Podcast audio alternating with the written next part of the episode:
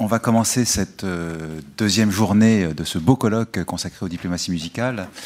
Euh, je suis très heureux de, me retrouver à Sciences Po, euh, où j'ai été de nombreuses années, et à laquelle m'attachent tant de bons souvenirs, y compris dans cette salle de conférence. J'avais notamment animé un, séminaire sur les politiques de démocratisation culturelle il y a quelques années dans cette, salle. Donc voilà, je suis très heureux de revenir ici et honoré d'avoir été euh, appelé par ma collègue Cécile Prévost-Thomas, euh, collègue de Paris 3, euh, pour animer, présider l'un de ces panels, le panel sur la diplomatie musicale et la jeunesse. Question évidemment importante.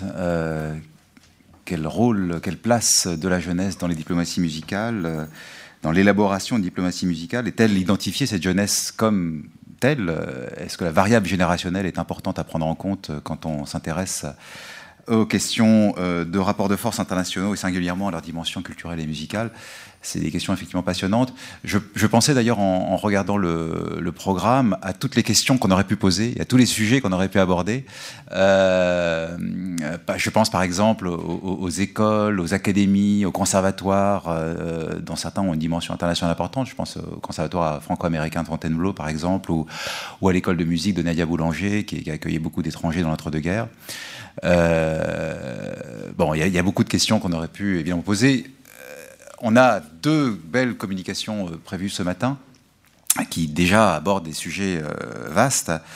on va commencer donc avec Mario.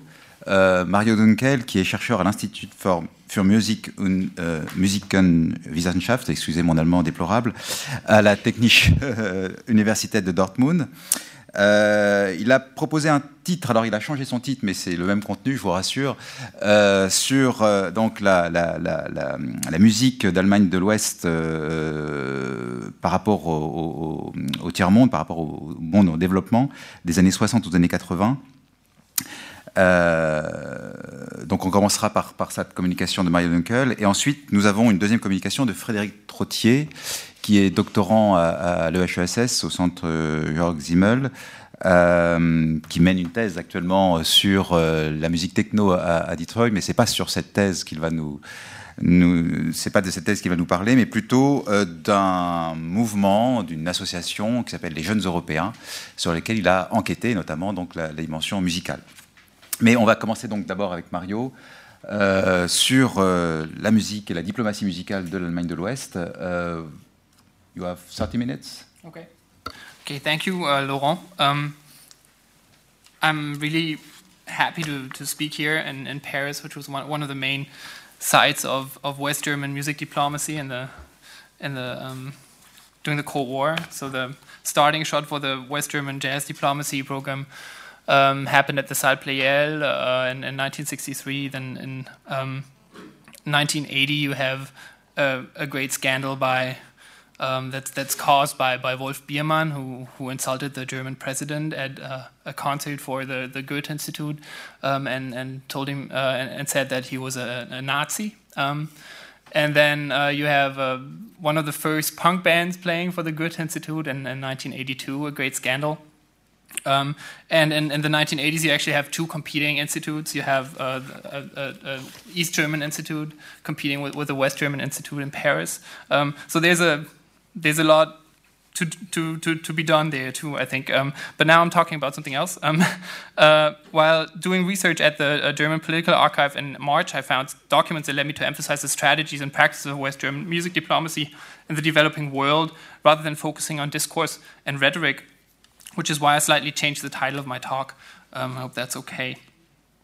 Based on a great variety um, of different actors with different interests, West German music diplomacy is notoriously difficult to map.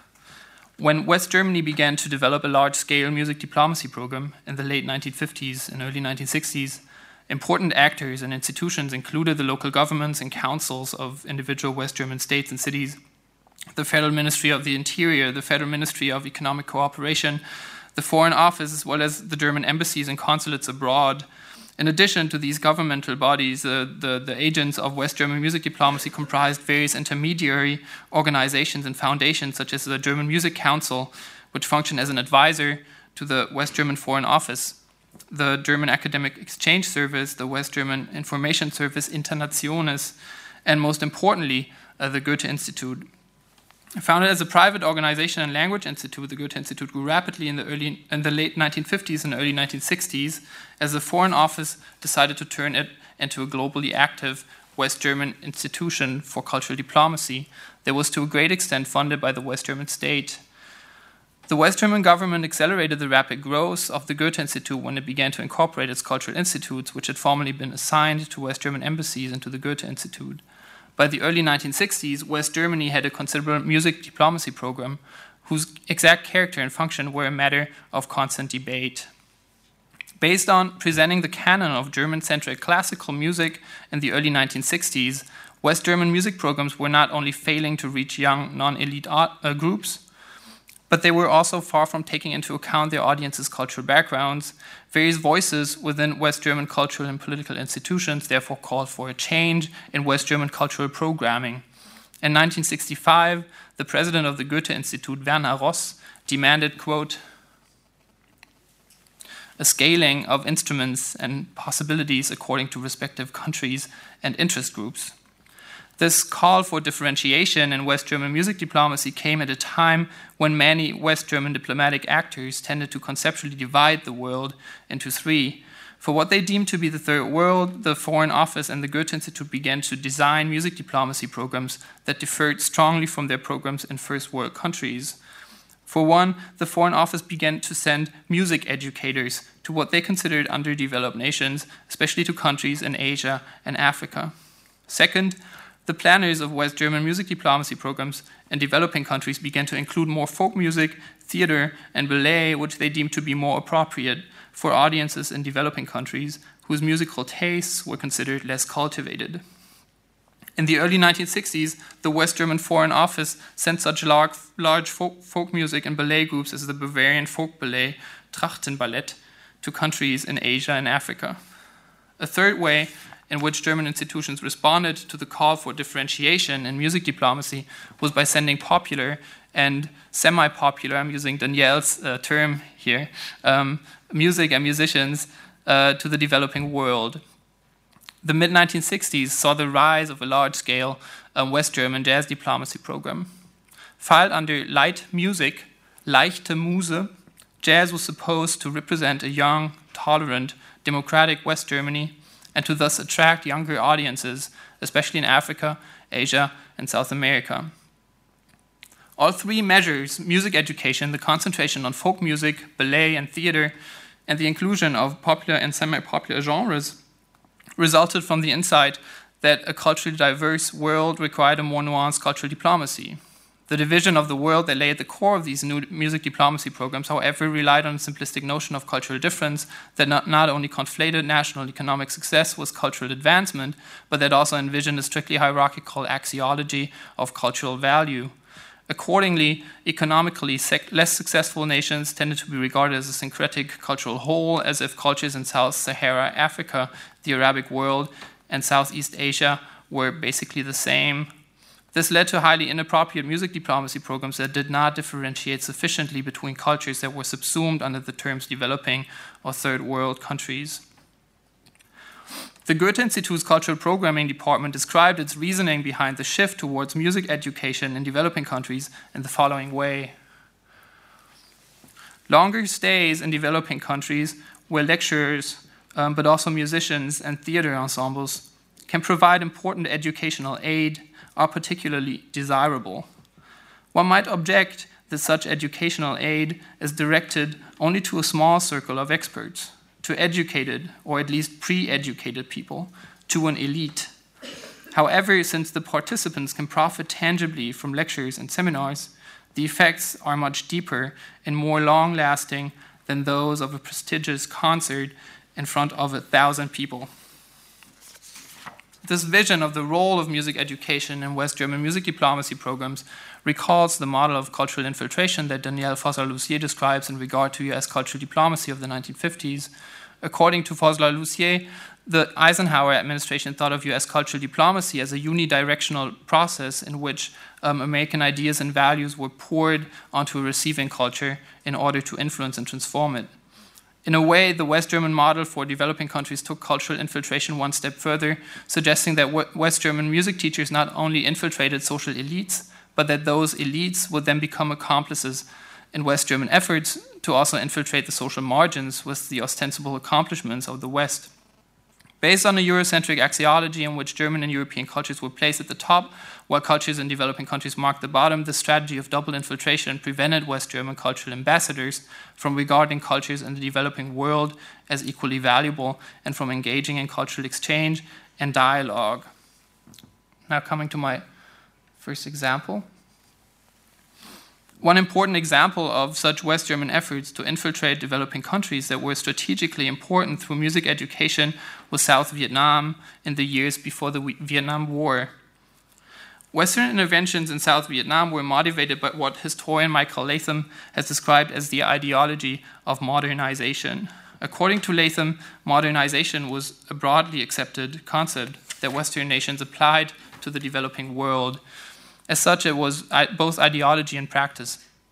As Latham describes it, the concept of modernization embodied a long standing conviction that the United States could fundamentally direct and accelerate the historical course of the post colonial world. At the height of its influence during the Cold War, modernization was an intellectual framework as well as a political objective. At the core of modernization was the universalist teleological notion that all cultures were basically directed towards one endpoint that was generally identified with the United States. Modernization ideology included a vision of nation building in the developing world that prioritized political stability over the installation of democratic political systems and practices as a way to contain communism. Between 1955 and 1961, the relatively small nation of South Vietnam became the fifth largest recipient of US financial aid. According to US strategist Ngo Dinh Diem, was supposed to um, first stabilize the country, contain communist influence in the region in order to then turn it into a liberal democracy. As Diem's land reform aided only a very small percentage of the South Vietnamese population, it alienated South Vietnamese farmers and gave rise to the Viet Cong's National Liberation Front. In the early 1960s, the Diem regime, therefore, seemed to be failing to create a national sense of solidarity. As the American CIA operative Edward Lansday wrote in 19, 1961, the National Liberation Front had been able to infiltrate the most productive area of South Vietnam and gain control of nearly all of it, except for narrow corridors protected by military actions. While the Diem regime was losing the support of the South Vietnamese population, it increasingly relied on foreign aid. In addition to providing financial, political, and medical support, the West German government contributed to the regime's nation building strategy through cultural diplomacy. When the first West German embassy to South Vietnam opened in April 1960, the West German Foreign Office agreed to send the conductor and music educator Otto Söllner to South Vietnam, where he was supposed to take over the Saigon Symphony Orchestra. As a well established musician and music educator, Söllner had previously been employed as a conductor of the Trier Opera and seemed well equipped for this long term project. When he arrived in South Vietnam in 1960, Söllner did not have to start from scratch. Quite the contrary, he could rely on the work of the US conductor William Strickland, whom Danielle um, also mentioned uh, in yesterday's talk, um, in addition to founding, teaching, and conducting the Saigon Symphony Orchestra in 1959, Strickland had set up a symphony society for the orchestra's continuing support. Söllner could thus build on both a support network and Strickland's earlier um, educational work. The South Vietnamese government and the West German Foreign Office initially agreed to share the costs for Söllner's work, while the South Vietnamese state provided Söllner with a free apartment, the West German Foreign Office paid him a considerable, considerable salary of 9,000 German marks for his first six months' stay in Saigon. While he was in Saigon, Söllner became involved in several additional music projects. Besides taking over the Saigon Symphony Orchestra, Söllner founded chamber music ensembles, performed European classical music with choirs, and wrote arrangements based on Vietnamese folk songs that were commissioned by the South Vietnamese government. His compositions and arrangements were performed as part of the, of the official ceremonies surrounding the South Vietnamese national holiday Constitution Day on um, the 26th of October in 1960. When Söllner agreed to return to Vietnam in 1961, the German Foreign Office acknowledged his work by raising his monthly stipend from 1,500 to 2,000 marks. Although he had originally been deployed as a West German musical ambassador, Söllner became more closely aligned with the South Vietnamese regime in the course of the early 1960s, despite the fact that he was still paid by the West German Foreign Office. When in 1961, the South Vietnamese Ministry of Civil Action decided to incorporate the Saigon Symphony Orchestra into their propaganda program, Söllner became the conductor of what was officially a South Vietnamese state orchestra. As a result, he contributed to the ministry's nation building campaign throughout South Vietnam. As it was incorporated into the South Vietnamese state, the orchestra for a while became financially independent from donors, as the musicians were now officially paid by the South Vietnamese state when the South Vietnamese minister Ngo Trong Hue officially asked the German embassy to extend Söllner's stay, um, although he had already agreed terms with the Singapore Symphony Orchestra, decided to continue um, his work in South Vietnam throughout 1962. And here we can see um, letter to the German embassy in Saigon demanding that Söllner be resent to South Vietnam. Under number three, it says, cet orchestre ne, ne, peut continuer à s'améliorer avec la direction du maestro Otto Söllner. Um, sorry about my French. Um, the South Vietnamese regime's investment into the Saigon Symphony Orchestra demonstrates the extent to which it welcomed and tried to make use of the cultural work Söllner was doing. Appeasing US demands for greater West German investment in South Vietnam, the West German Foreign Office continued to pay the conductor of what was de facto a South Vietnamese state orchestra and an important institution in Diem's nation building campaign. The orchestra's repertoire corresponded to Söllner's function as both a West German cultural ambassador and the conductor of the South Vietnamese state orchestra. In addition to performing the canon of mostly German and Austrian classical music, Söllner's orchestra now began to play more pieces by Vietnamese composers um, of, of classical music. In addition, the orchestra became increasingly involved in South Vietnam's militarization. In 1961, Söllner wrote an official arrangement of the South Vietnamese national anthem, um, Coc Thieu Vietnam Cong Hoa, for large orchestra, which was premiered and recorded in January 1962 in a letter to the Foreign Office, Söllner claimed that his work had been musically successful. According to Söllner, his success was not only confirmed by Vietnamese politicians, but it was also obvious in the musicians' improvement. In 1962, Söllner proudly remarked that the Vietnamese musicians were now rehearsing such challenging works as Georges Bizet's uh, Carmen.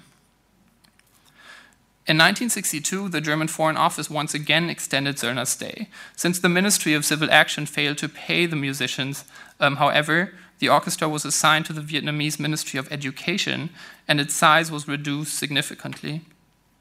As he now cooperated more closely with the South Vietnamese Ministry of Education, Söllner moved to the North Vietnamese border, where he began to teach at the Conservatory of Hue. Söllner's educational work in South Vietnam seems to have been profound.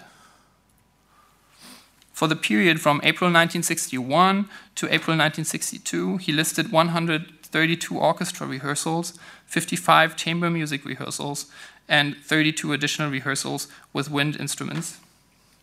Söllner continued to work as a music educator in Hue until 1968, while occasionally still teaching and conducting the Saigon Symphony Orchestra, which had um, become a smaller ensemble. Söllner's work on the North Vietnamese border continued um, during the early years of the Vietnam War. In 1968, West German newspapers reported that Söllner had survived the First Battle of Hue in his house on an island right outside of the city of Hue. According to witness reports, he was killed during a later phase of the Tet Offensive. Spanning a period of eight years, Söllner's activities in South Vietnam demonstrate the great significance of West German music education in Southeast Asia. The myth of Germany as a musical nation not only served as a safe starting point a foundation of prestige from which the reputation of Germany could be rebuilt, but it also provided an important means in larger efforts to promote modernization and nation building campaigns in the developing world. Söllner's deployment to South Vietnam recalls the notion of the gift that Frédéric Ramel brought up yesterday. um, it seems clear that Söllner served as a gift to the South Vietnamese state. Söllner, however, can also be regarded as a gift to West Germany's closest ally, the United States. Söllner took over a project that had been launched by, the U- by, by a US conductor who was supported by the US State Department. Söllner's deployment to South Vietnam also needs to be seen as a response to US demands for greater West German involvement in South Vietnam. In the process of gift making, or if the process of gift making tends to be self serving rather than altruistic, uh, as Marcel, uh, Marcel Mauss pointed out, then Söllner's work also put the um, West German government in a better position in negotiations with its closest ally. It is difficult to say what Söllner's educational work meant to the many musicians he educated and to the audiences that saw their performances and listened to their recordings. The fact that South Vietnamese and West German state actors indicated that Söllner had such high standing with Vietnamese musicians seems to suggest that many musicians appreciated his work. The voices of his students and audiences, however, are absent from historical archives and thus remain unheard. Now, getting to my second example. Um, the deployment of music educators to developing countries was one way in which the West German Foreign Office tried to respond to the needs of so called developing countries. Classical music, however, was not in demand everywhere. By the early 1960s, West German representatives in South Sahara Africa reported that their audiences were failing to respond to classical concerts. A 1962 trip to Lagos, Nigeria, by the Tübingen Student Orchestra which was covered by West German television, failed quite unambiguously, as the audience did not seem to care much for the music by Bach and Brahms that the German orchestra had selected for its concerts. As the documentary speaker concluded, the German musicians were at least providing the students um, of, a, of a Nigerian school with an opportunity to get, quote, a pleasant break from their classes. These uh, snapshots from the 1962 documentary um, give you give you an impression of the way in which the concerts were uh, at least mediated.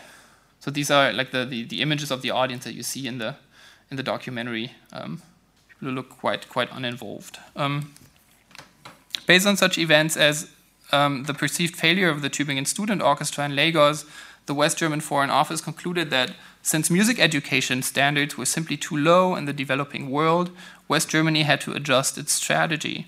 According to their logic, better education standards would have led to a greater appreciation of classical music. Such highly qualified music educators as Söllner were difficult to find, however, and not many of them agreed to be sent to developing countries. What is more, the demand for classical music seemed lower in such post colonial countries as Nigeria, which had gained independence from the United Kingdom um, in October 1960. West German diplomats therefore responded to what they considered a lack of musical education in developing countries by sending light music, referred to as leichte Muse, to the developing world. This is a list of representatives of light music whose performances had been funded by the West German Foreign Office from 1964 through 1969. In the early 1960s, the Goethe Institute and the Foreign Office began to organize tours by folk and jazz groups to Asia, South America, and Africa. At the core of the West German program in Africa and Asia was the primitivist assumption that jazz music, conceived as a more accessible and primarily rhythmic genre, was particularly apt for African and Asian audiences since they were deemed particularly receptive to more primitive, instinctive, and rhythmical music. The popular success of jazz concerts in the mid 1960s seemed to confirm these cliches. As the German embassy in Cameroon reported after the Spree City Stompers, a Dixieland jazz band from Berlin had played there in 1966. The musicians spontaneously decided to perform together with the local Tam Tam group in the second part of their show. The fascination of the Cameroonian audience was exuberant, and the deputy director of Radio Yaoundé remarked that with this encounter, jazz had found its way back to its original sources.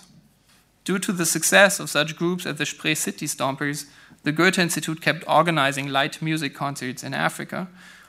The types of music that were filed under light music, however, tended to have very little in common. The list that circulated in the Foreign Office with the title Light Music in Asia and Africa included both the Spree City Stompers and the Albert Mangelsdorff Quintet, for instance. While the first group played danceable and participatory Dixieland jazz, the, later, the latter group um, was known for their highly experimental post bop on the verge to free jazz. This lack of consideration for musical differences in popular music contributed to concerts that failed to establish a positive connection um, between the, the musicians and their audiences. In 1979, the Goethe Institute sent the Frankfurt based jazz rock musician Volker Kriegel and his Mild Maniac Orchestra on a tour through Africa.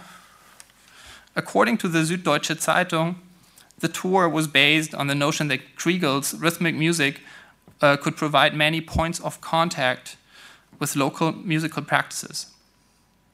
The Goethe Institute in Lagos organized three large concerts at the city's National Theatre, for which they invited the local groups Sunny Ade and his African Beats, and Sonny Okozun and the Ozidi, in addition to Kriegel's jazz rock ensemble.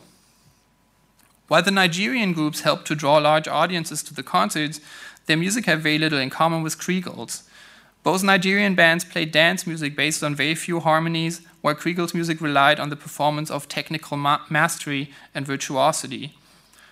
Okozun's music combined gospel elements with politically charged lyrics about African independence with popular beats, fusing African American and African genres. Kriegel's band, by contrast, sought to emphasize their music's artistic value, which was to a great extent identified with its aesthetic distance from what the musicians would have considered mainstream. Unsurprisingly, the Nigerian and German musicians did not get along. To the Germans, the Nigerian music seemed to be what one journalist called plastic music, played by rattlemen, a commercially spoiled output of no artistic value. The Germans expressed their discomfort by playing card games um, rather than communicating with the Nigerian musicians. Lacking a framework for understanding this kind of Nigerian popular music, the German mu- musical ambassadors failed to show interest in um, Okozun and Ade's music. Kriegel's tour, however, also demonstrated that sometimes very little needs to change in order to create more successful intercultural and intermusical encounters. After performing in Lagos, Kriegel's Mild Maniac Orchestra played at the University of Ife uh, now Obaf- Obafemi Awolowo uh, University, in the Nigerian countryside, where, to the musicians' surprise, audiences seemed to be appreciative of their music. The concerts in Lagos and Ife, however, differed greatly. In Lagos, the band performed in front of mixed audiences, whereas the audience in Ife consisted mainly of students from privileged families.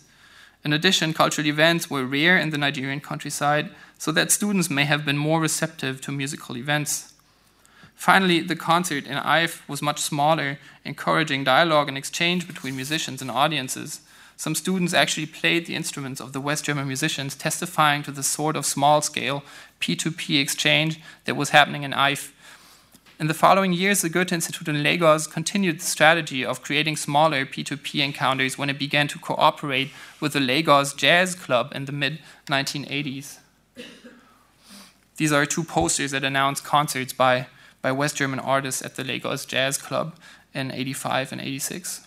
The example of Kriegel's Mild Maniac Orchestra demonstrates successful music diplomacy in the Cold War, and I would argue also today, required not only accurate knowledge of host cultures, but also highly nuanced self knowledge. Many problems of West German music diplomacy could have been anticipated if the planners of these programs had made greater efforts to understand and consider what type of music they were actually sending abroad, the ways in which this music could be performed and presented, the context in which this music would be performed, um, the culturally specific meanings that would be appropriated, uh, that would be projected on this music in its various performance contexts, and the ways in which musical meanings could be mediated and negotiated. West German music diplomacy programs were additionally complicated by the fact that some of their initiators were prejudiced against cultures of host countries in its 1971 yearbook, the Goethe Institute published 10 theses on educational aid and develop, in developing countries. The seventh thesis stated unabashedly that cultural exchange was merely a quote unquote benevolent fiction that needed to be maintained in order to flatter inferior cultures in the developing world by giving them the impression that their culture was equally valuable. While not every actor involved in West German culture diplomacy programs would have agreed with this notion, The fact that this was printed in the official yearbook of the main intermediary institution for West German cultural diplomacy demonstrates that notions of West Germ- Western cultural superiority were not always marginal to these programs. The idea that one should send essentially rhythmic music to essentially rhythmic peoples in developing countries was one misguided conclusion based on this form of ethnocentrism. Besides cultural hierarchization, West German cultural diplomacy was similarly characterized by a lack of cultural self knowledge and self awareness, especially when it came to genres that were referred to as light music in contrast to just music. By treating the avant garde music of Kriegel's Mild Maniac Orchestra and the traditional jazz of the Spree City Stompers as basically the same, West German diplomats involuntarily created intercultural encounters that fail to create, I know, that fail. West German diplomats involuntarily created intercultural encounters that fail to um, create intercultural dialogue and rather tended to reaffirm cultural stereotypes. Misunderstandings that resulted from this lack of self awareness um, could have been avoided not necessarily by selecting the right music for the right audiences, but by building a cultural and musical awareness that would have enabled diplomats to intervene in the processes of mediation that lie at the core of music diplomacy. Thank you for your attention.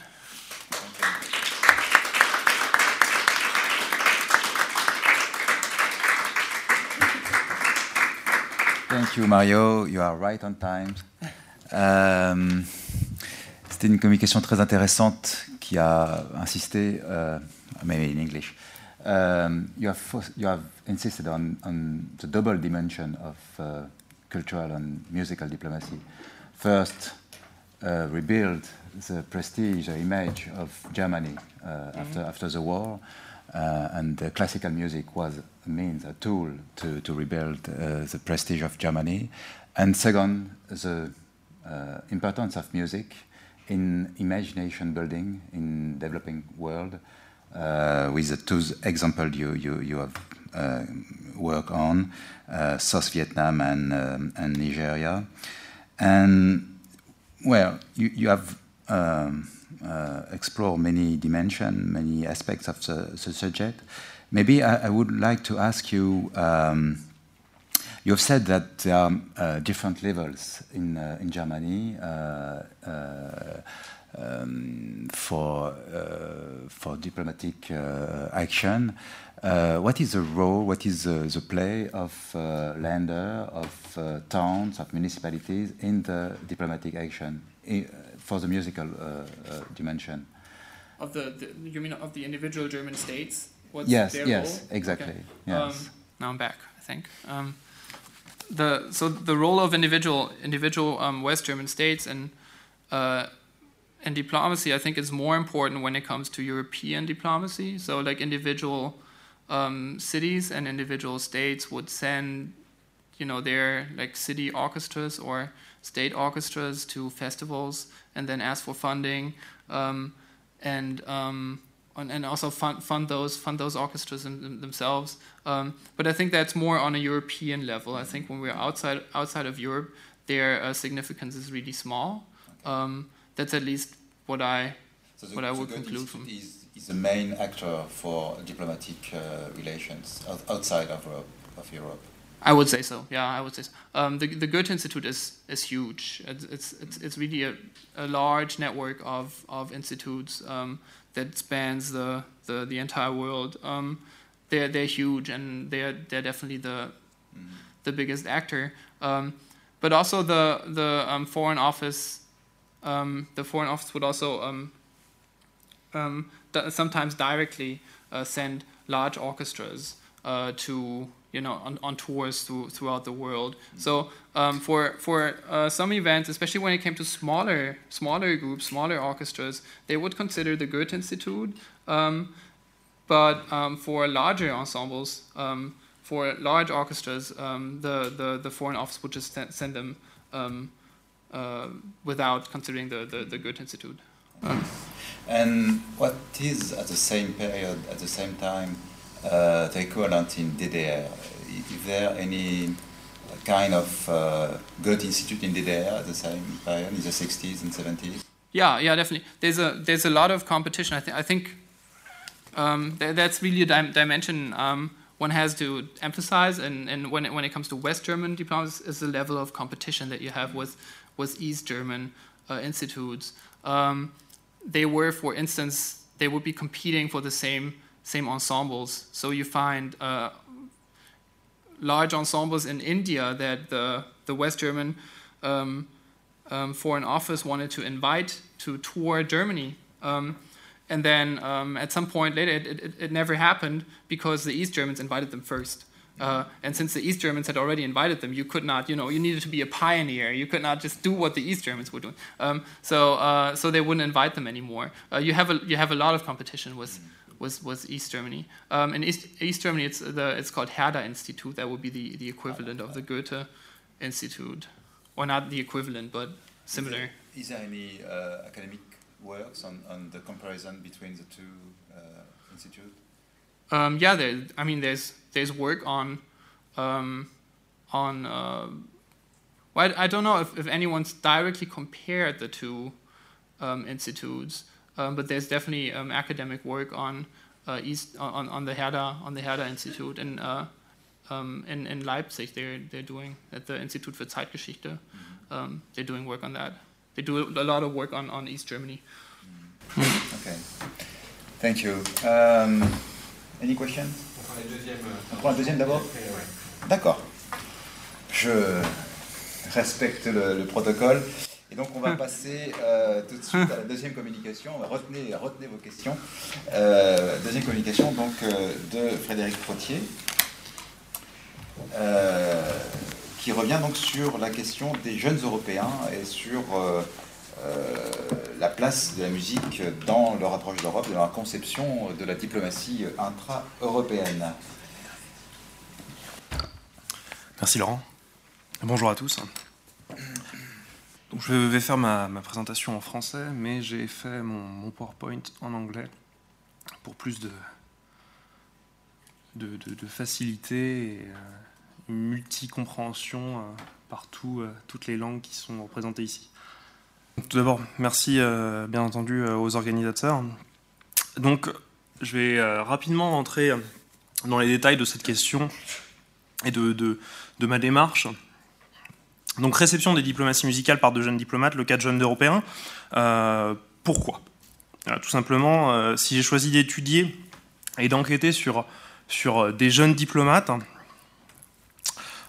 c'est tout d'abord pour comprendre le cheminement de l'apprentissage de la diplomatie euh, vocation directe ou indirecte des, jeunes gens enquêtés.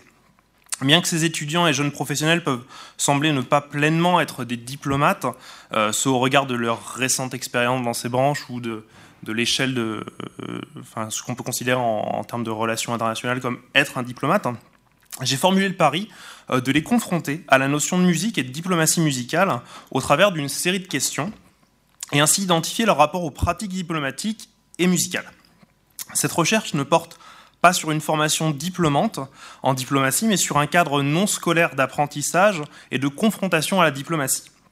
Le choix des jeunes Européens, et précisément ici de sa branche française, est un exemple d'organisme non gouvernemental évoluant dans le cadre des interactions et des relations internationales, des rencontres et des confrontations avec autrui, les autres, les membres, euh, donc les, citoyens des, autres membres euh, des autres États membres les jeunes européens se présentent comme une association, euh, une association indépendante de tout parti politique, agissant pour la construction d'une Europe fédérale et, démocratique. Cette défense d'une politique supranationale s'organise dans chaque État membre, et les réseaux de groupements et d'associations dépassent le simple cadre de ce label. C'est-à-dire que, bien entendu, j'étudie les jeunes européens. Il faut savoir qu'il y a aussi, par exemple, euh, European Youth Parliament qui existe, et différents labels qui se forment autour de la jeunesse et la diplomatie dans les relations euh, européennes. Euh, donc il y en a même une centaine, une centaine qui promeuvent euh, l'Europe et l'Union européenne. Ma connaissance de cette, association m'a permis d'entrer en contact avec divers de ses membres. il n'est pas tant question de travailler sur le groupe Jeunes Européens, mais plutôt de questionner divers individus ralliés. Ici, je ferai vraiment une présentation autour de quatre personnes euh, donc des, individus ralliés au fait et à la cause européenne suivant des voies professionnelles et personnelles variées. Au travers de cette association et de ces actions qui peuvent s'apparenter à des balbutiements dans le cadre de la diplomatie d'influence européenne, euh, on pointe en tout cas l'intérêt établi euh, d'un flux ou élan politico-diplomatique entre intérieur, le national, dirigé vers l'extérieur, l'Europe, qui est aussi un, cadre intérieur bien entendu, pour ces jeunes Européens. Comment? Comment j'ai procédé? S'interroger sur la formation des diplomaties aux musiques diplomatiques et aux diplomaties musicales passe par trois cadres ou structures principales que euh, j'ai synthétisées. C'est-à-dire euh, une première question qui passe euh, par la question de l'académisme et des institutions scolaires. La deuxième, le, contenu des cours. Et euh, la troisième, le profil des étudiants. Dans cette, intervention, je vais passer rapidement sur le cadre institutionnel et le poids académique, euh, ainsi que le contenu des cours, même si je pourrais y revenir aussi euh, après, pour m'intéresser au profil des étudiants et les confronter à l'objet de diplomatie musicale. Euh, mon approche auprès des JE, jeunes européens, a mis beaucoup de temps à se mettre en place, me rendant compte de la brutalité de la question musicale dans le cadre diplomatique. C'est la confrontation théorique par rapport à la pratique, bien évidemment. Euh, il, est vrai que certains de, ces JE pouvaient s'intéresser à la question musicale et d'autres pas du tout. Comment je suis rentré dans ce groupe-là? Je suis rentré euh, par le biais d'une, amie, euh, Pauline, membre des JE et ancienne vice-présidente des JE France, qui rapidement en fait a formulé la difficulté de parler de musique, parler de diplomatie musicale, et qui en plus avait une volonté de gérer euh, le fonctionnement de l'enquête. Euh, donc ça a été très très délicat au départ. C'est alors engagé une nécessité, un devoir de réponse par rapport à la question européenne, mais la musique ou les diplomaties semblaient très loin de leur propre réalité. J'ai donc décidé de fonctionner avec un questionnaire graduel euh, une conversation thématique par email pour approfondir un questionnement euh, partant de leur identité, leur motivation personnelle, professionnelle, etc. etc. Donc j'ai mis en place 16 questions, plus que j'appelle en anglais 3 discussion topics, euh, c'est-à-dire euh, une discussion que j'entretiens je, avec eux sur les diplomaties musicales, les diplomaties culturelles et la, diplomatie en général, depuis maintenant euh, plus de 6 mois donc c'est long-term mail exchanges and we, we have debates together. Donc la présentation, euh, donc oui, pardon. Euh, tout ceci pour venir à deux questions enfin, qui vraiment fondent euh, ce, cette intervention. Une première qui, est, qui parcourt évidemment ce colloque. Quelle place la musique a dans l'action et la représentation diplomatique? Et la seconde, quelle place la musique peut ou doit-elle occuper dans les formations de la diplomatie? Donc une question qui s'adresse évidemment aussi aux professeurs que vous êtes euh, pour certains, euh, pour certains d'entre nous. Donc, profile of GA participant. Donc les profils de, de, quatre participants. Donc je vous ai vraiment fait une, synthèse. Il y a beaucoup plus de questions, mais en tout cas pour être euh, très synthétique, je vous, je renvoie à l'âge, à la nationalité, euh, la scolarité, le métier que certains ont et leur statut dans euh, l'association euh, des jeunes européens. Donc Pauline, Théo, Claire et Lucie ont entre 23 et 26 ans. Les trois femmes sont de nationalité française. Théo possède la double nationalité franco-italienne. Les milieux familiaux varient entre de parents cadres, de professions libérales et des professeurs. Les parcours scolaires sont similaires, soit dans les relations internationales ou le droit, avec notamment des spécialisations dans le cadre européen. Ils parlent tous au moins trois langues, parmi le français, l'allemand, l'anglais, l'espagnol, l'italien ou le russe. Quelques spécificités maintenant.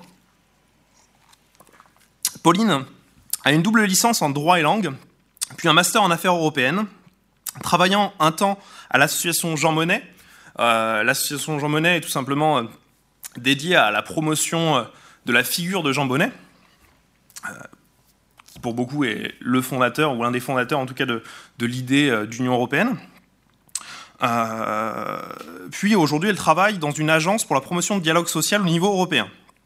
Théo prépare les concours de l'ENA, euh, après l'obtention d'un master en affaires publiques à Sciences Po. Claire a fait un double master Sciences Po, et Lucie travaille comme juriste spécialiste en droit de la santé. Si aujourd'hui il s'exprime sur la diplomatie, au sens d'une relation entre différentes personnes de différentes cultures pour représenter ou négocier pour son pays, cette compétence diplomatique s'est notamment développée via leur adhésion aux jeunes européens. Euh, il faut savoir qu'ils euh, se disent très dynamiques. Hein, ils parlent d'eux euh, comme des représentants jeunes très dynamiques, dont la démarche est appuyée par un grand nombre de représentants des institutions européennes et françaises. Quelque chose de très ambivalent, c'est qu'ils sont considérés comme des unofficial, c'est-à-dire qu'ils ne peuvent pas se représenter comme les jeunes ou le groupe de jeunes représentant tous les jeunes européens. Euh, mais ils sont appuyés euh, par euh, une sorte de lobby, j'apparaîtrais lobby, ou en tout cas de, relations qu'ils ont constituées par rapport à leurs différentes années d'études et différents métiers, par la rencontre de parlementaires européens, de députés européens, etc. etc. Donc, la sélection que j'ai faite, en fait, ce sont trois membres très actifs, enfin quatre membres très actifs au sein des, des JE, jeunes Européens, qui ont tous euh, un rapport à la musique euh, particulier. Donc, euh, question suivante. What diplomacy means for them? Donc, la diplomatie, c'est quoi? Aussi, tout simplement. cette, étude n'est pas au cœur de la pratique diplomatique dans l'acception des pratiques de relations internationales, comme je l'ai dit auparavant. le premier degré de la diplomatie, au sens moral, être diplomate, peut aussi avoir lieu dans des interactions et des relations personnelles. La diplomatie est d'abord matière d'influence pour eux, bien entendu, je m'exprime par rapport à eux, puisqu'elle est envisagée par nos enquêtés dans leur pratique comme une affaire de relations ou de réseau. Dans le cadre des activités des jeunes Européens et de leur accord à une démarche politico-diplomatique pro-européenne, ils perçoivent davantage leurs relations comme personnelles que de relations professionnelles en termes de fréquence. Cependant, leur impact dans la sphère publique reste assez conséquent et constitue une part importante de leurs activités. En effet, euh, la plupart de ces euh, jeunes gens interviennent dans des écoles, interviennent auprès des institutions, interviennent euh, en tant que référents jeunes européens. Tout ceci pour revenir aussi à la question que le livre Music and Diplomacy posait sur la question de, l'axe euh, diplomatie et musique par rapport à, trois actes diplomatiques, c'est-à-dire la négociation, la médiation et la représentation, eux ne se figent uniquement que dans la représentation. De toute façon, ils ne peuvent pas négocier, euh, ils n'en ont pas les, moyens, et quand les négociations se font ou que la médiation se fait, elle n'est qu'entre jeunes Européens. On ne peut pas vraiment parler de diplomatie au sens strict du terme. Claire nous dit Pour moi, un diplomate est quelqu'un qui devrait chercher à faire le pont entre le pays qu'il représente et le, pays dans lequel il se présente. Il s'agit pour cela de nouer le contact et le dialogue aussi bien avec les institutions et officiels du pays qu'avec les organisations de la société civile de ce dernier. Le diplomate permet ensuite un échange apaisé et constructif, mutuellement bénéfique, entre les deux pays. Très souvent, le travail du diplomate consiste aussi à représenter les intérêts de son pays il peut s'agir d'un levier ou d'une variable d'ajustement dans les relations politiques entre les deux pays, surtout pour les diplomates les plus haut placés dans la hiérarchie. Ensuite, on part sur euh, donc les connaissances, euh, goûts et pratiques musicales.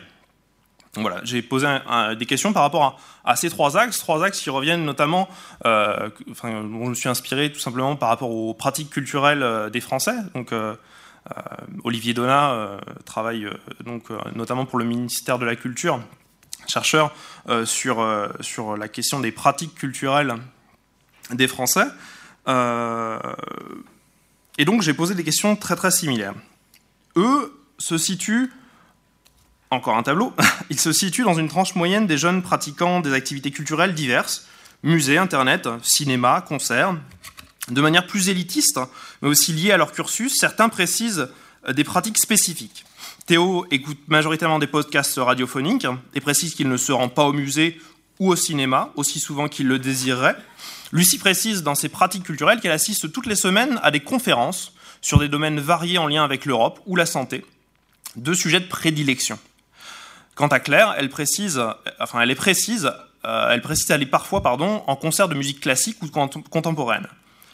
Si vous ne voyez rien dans la, colonne Pauline, pardon, c'est qu'elle n'a pas souhaité s'exprimer sur, comme je le disais au début, sur son écoute musicale. Pauline n'a jamais pratiqué l'instrument de musique, première chose. Deuxième chose, elle n'aime pas la musique. C'est très clair. Voilà. Euh, je, le dis, je, voilà. Euh, vous connaissez la, relation que j'ai avec elle, c'est une amie, donc euh, il n'y a pas de, a pas de, c'est sûr. Enfin, je, peux vous l'affirmer. Par exemple, pour l'amener à avoir un concert, c'est très très difficile. Voilà ce qui est plutôt rare. Donc voilà, on, est toujours dans cette question d'universalité, mais il y a aussi des gens qui n'aiment pas la musique, hein, il faut se l'avouer. On, a beau travailler sur ça, il faut aussi se dire, mon Dieu, voilà, ça existe. Euh, donc, ce qui est particulier, c'est que vous pouvez aussi vous poser la question pourquoi je, renvoie à toutes ces personnes qui euh, ont un, bagage de pratique euh, instrumentale qui est assez important quand même, euh, Claire a fait du piano pendant, pendant 12 ans, Lucie pendant 16 ans. Lucie en a fait avec un, professeur particulier, Claire a fait 12 ans euh, de musique au conservatoire. Euh, donc c'est des personnes qui ont une maîtrise d'un instrument. Leurs goûts musicaux sont éclectiques, même si certaines spécificités soulignent une connaissance sporadique hein, de quelques genres et univers musicaux. Je cite J'écoute beaucoup de, Claire dit, j'écoute beaucoup de styles très différents, avec une préférence pour le rock, la chanson française et la pop. Il n'y a aucun style que je n'écoute pas du tout, mais je suis malgré tout plus, plus éloigné du monde du rap. Théo dit un large mélange, j'écoute un large mélange qui va du hip-hop à la musique classique en passant par le rock, un peu de musique électronique et un peu de variété, mais moins, entre parenthèses. Si, si j'ai mes préférences, elles ne m'empêchent pas d'apprécier tout type de musique. Et Lucie, que je cite, principalement de l'électro, du rock et de la pop, mais je suis aussi une grande amatrice de musique classique, point d'exclamation. Je ferme euh, la citation. Donc contrairement à Pauline, euh, qui reste hésitante sur ses goûts euh, et ne peut en parler, les trois autres ont un engouement fort pour cet art, notamment dans leurs usages et leurs pratiques quotidiennes. Everyday life, music in everyday life. Music diplomacies and diplomatic musics. Alors, la réception des diplomaties musicales est de musique diplomatique. L'axe le plus évident à développer avec euh, ces jeunes Européens, ceux que je vous présente ou ceux que je ne vous ai pas présentés, par rapport aux diplomaties musicales, fut les questions de leur réception de l'hymne européen. Donc l'hymne européen reste, euh, pardon de, de parler par-dessus bien entendu, l'hymne européen reste un des enjeux majeurs de la culture européenne et d'une Europe symboliquement unie autour d'une musique fédératrice. Un code musical unique pour une tour de Babel, la tour de Babel européenne. De nombreux auteurs sont revenus sur la question de l'hymne européen comme hymne de paix et la difficulté de réunir sous la bannière de l'hymne, euh, enfin sous la bannière de l'hymne, oui, l'hymne en tant que, fonction, comme constituant national et d'ordre souvent belliqueux. Et je renvoie bien entendu aux travaux euh, de Jacques euh, Chérenaud, introuvable hymne de la paix. Les jeunes Européens proposent diverses réponses concernant une définition de l'hymne européen. De façon plus ou moins précise, ils parlent tous de l'Ode à la joie de Beethoven.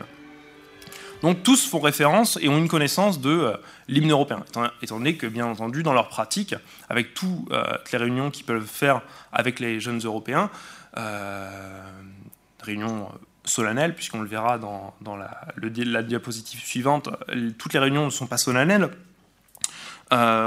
il y a utilisation de cette ode euh, à la joie de Beethoven. Euh, la difficulté de la langue est posée, bien entendu. Ils savent tous que euh, la construction, enfin l'histoire de la construction de cet hymne européen a été très difficile, notamment par rapport à, la question de, de l'utilisation ou non de paroles. mais Claire relativise la chose en disant que elle parle d'une musique comme un langage international pour, dépasser l'épreuve de la langue.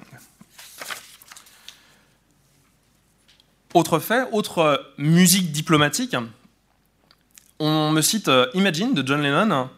Euh, donc il est vrai que euh, on verra après par rapport aux pratiques de, diplomatie musicale. On parlait du festin hier.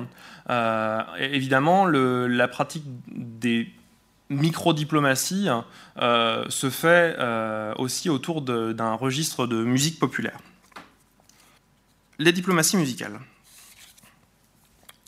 Lucie donc, parle de la fête de l'Europe à Strasbourg, où l'hymne européen a été interprété par un orchestre philharmonique, moment qu'elle qualifie de solennel et de communion entre citoyens européens, se remémorant l'événement avec émotion. D'autres initiatives sont mises en place de manière indépendante par les groupes de jeunes européens. La question de la pratique musicale entre jeunes européens a aussi été sollicitée pour comprendre autour de quel type de musique ou de pratique musicale les jeunes européens peuvent se réunir Pauline, par exemple, se remémore, durant sa licence, les fêtes de fin d'année réunissant tous les pôles de langue, où les élèves et les professeurs entonnent des chants dans différentes langues proposées dans la, formation, chinois, italien, allemand, anglais, russe, pour souder le groupe et permettre pardon, d'interagir entre personnes et entre groupes. Une initiative répétée entre groupes de jeunes diplomates lors des échanges informels. Par la fête et la pratique musicale spontanée, donc, euh, apporter sa guitare, apporter euh, différents instruments pour euh, voilà, créer aussi de la musique. les échanges informels solidifient les relations et cassent la barrière des codes. Dans le cadre de la diplomatie et du rapport à des codes obligatoires intégrés, Théo relativise les expériences et événements de diplomatie musicale qu'il a pu vivre, notamment en termes de protocole et de disparité entre l'enlèvement et la liberté musicale et l'aspect strict euh, de la foule diplomatique ou des codes diplomatiques. Je cite, Il m'est arrivé d'assister à ce type, donc c'est Théo qui parle bien entendu, il m'est arrivé d'assister à ce type de, de cérémonie, mais assez peu souvent. J'en garde le souvenir de quelque chose d'assez polissé, où les codes ont une importance et où tout le monde, grosso modo, les connaît. Le déroulement est très classique, en tout cas dans mon expérience. Discours, concerts, buffets, quelques discussions par-ci par-là, souvent plus de, convenance qu'autre chose.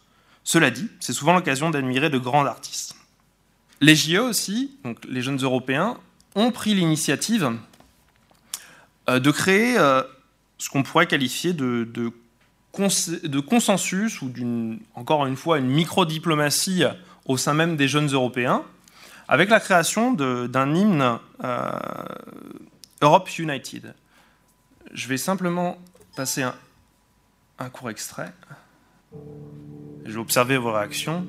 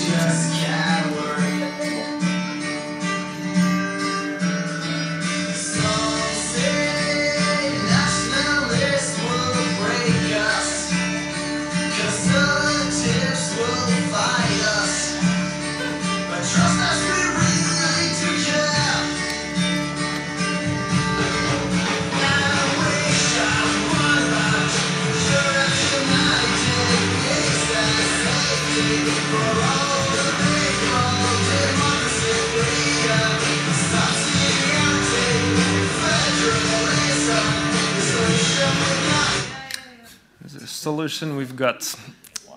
Oui, ça, ça, ça dépote en effet. It hustles really hard, uh, like uh, Friends of Detroit said.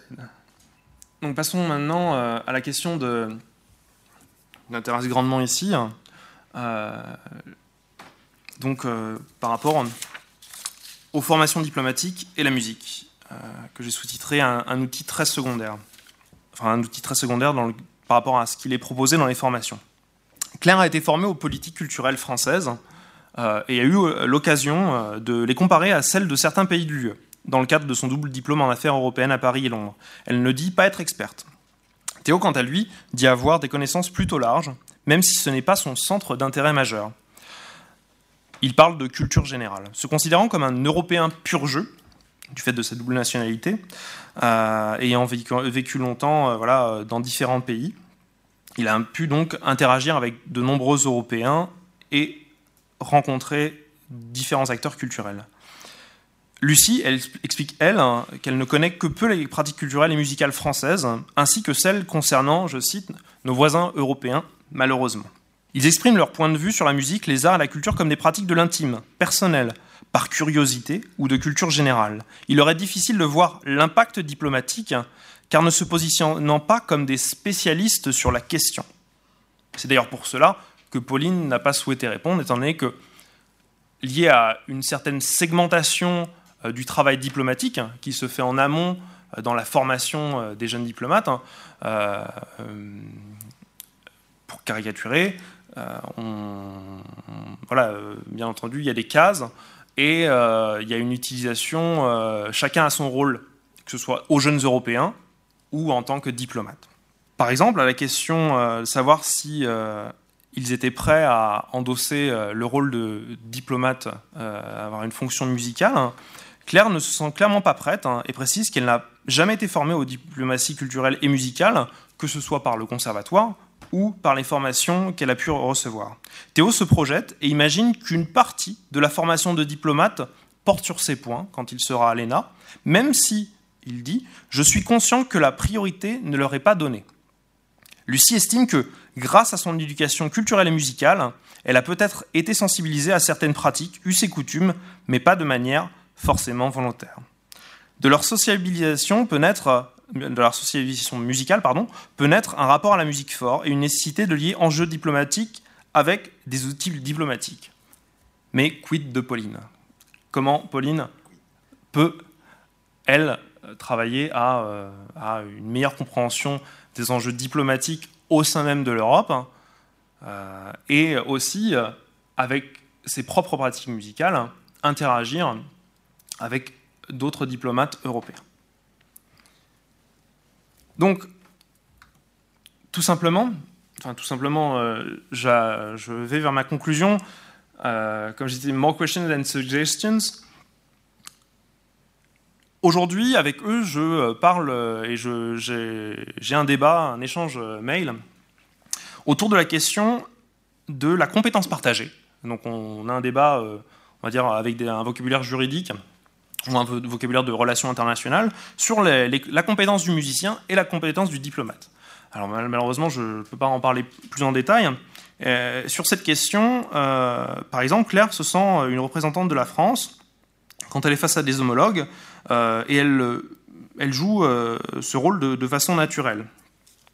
Lucie, elle, expose une question morale et fonctionnelle problématique de l'UE.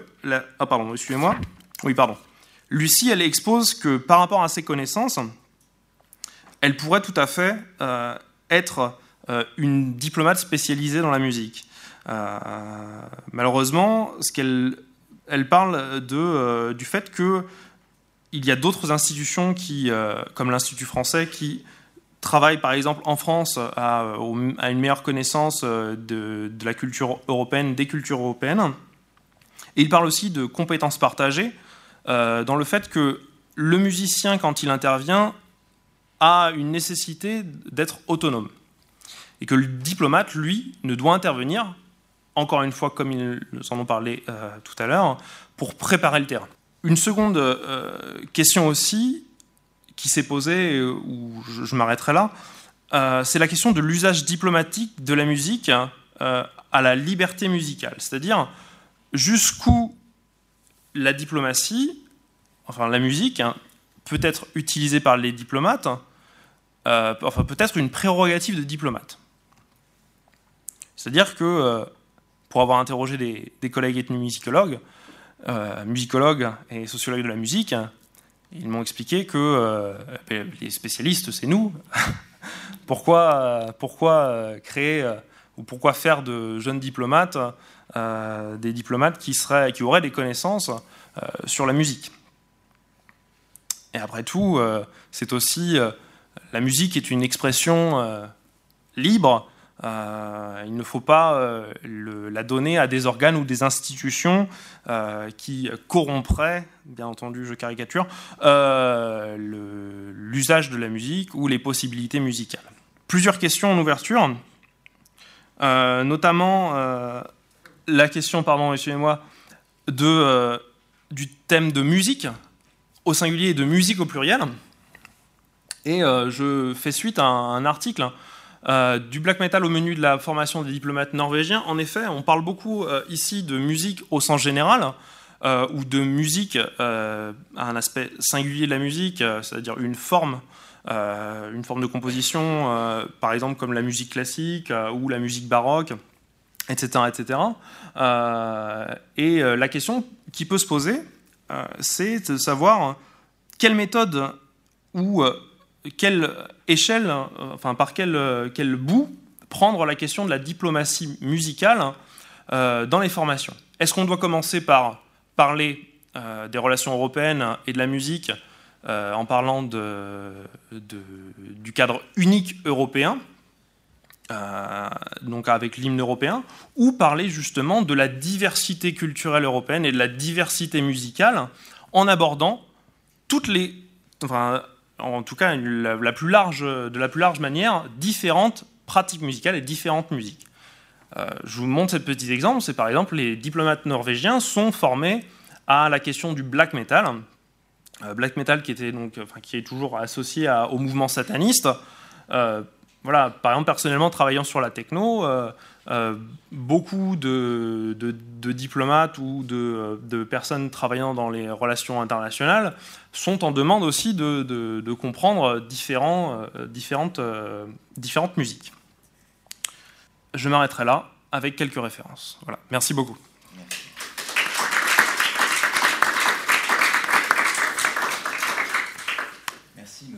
De la matinée euh, euh, ont été relativement disciplinés, puisque nous avons euh, maintenant encore 10 minutes, 15 minutes, allez, si on déborde un petit peu, pour les questions.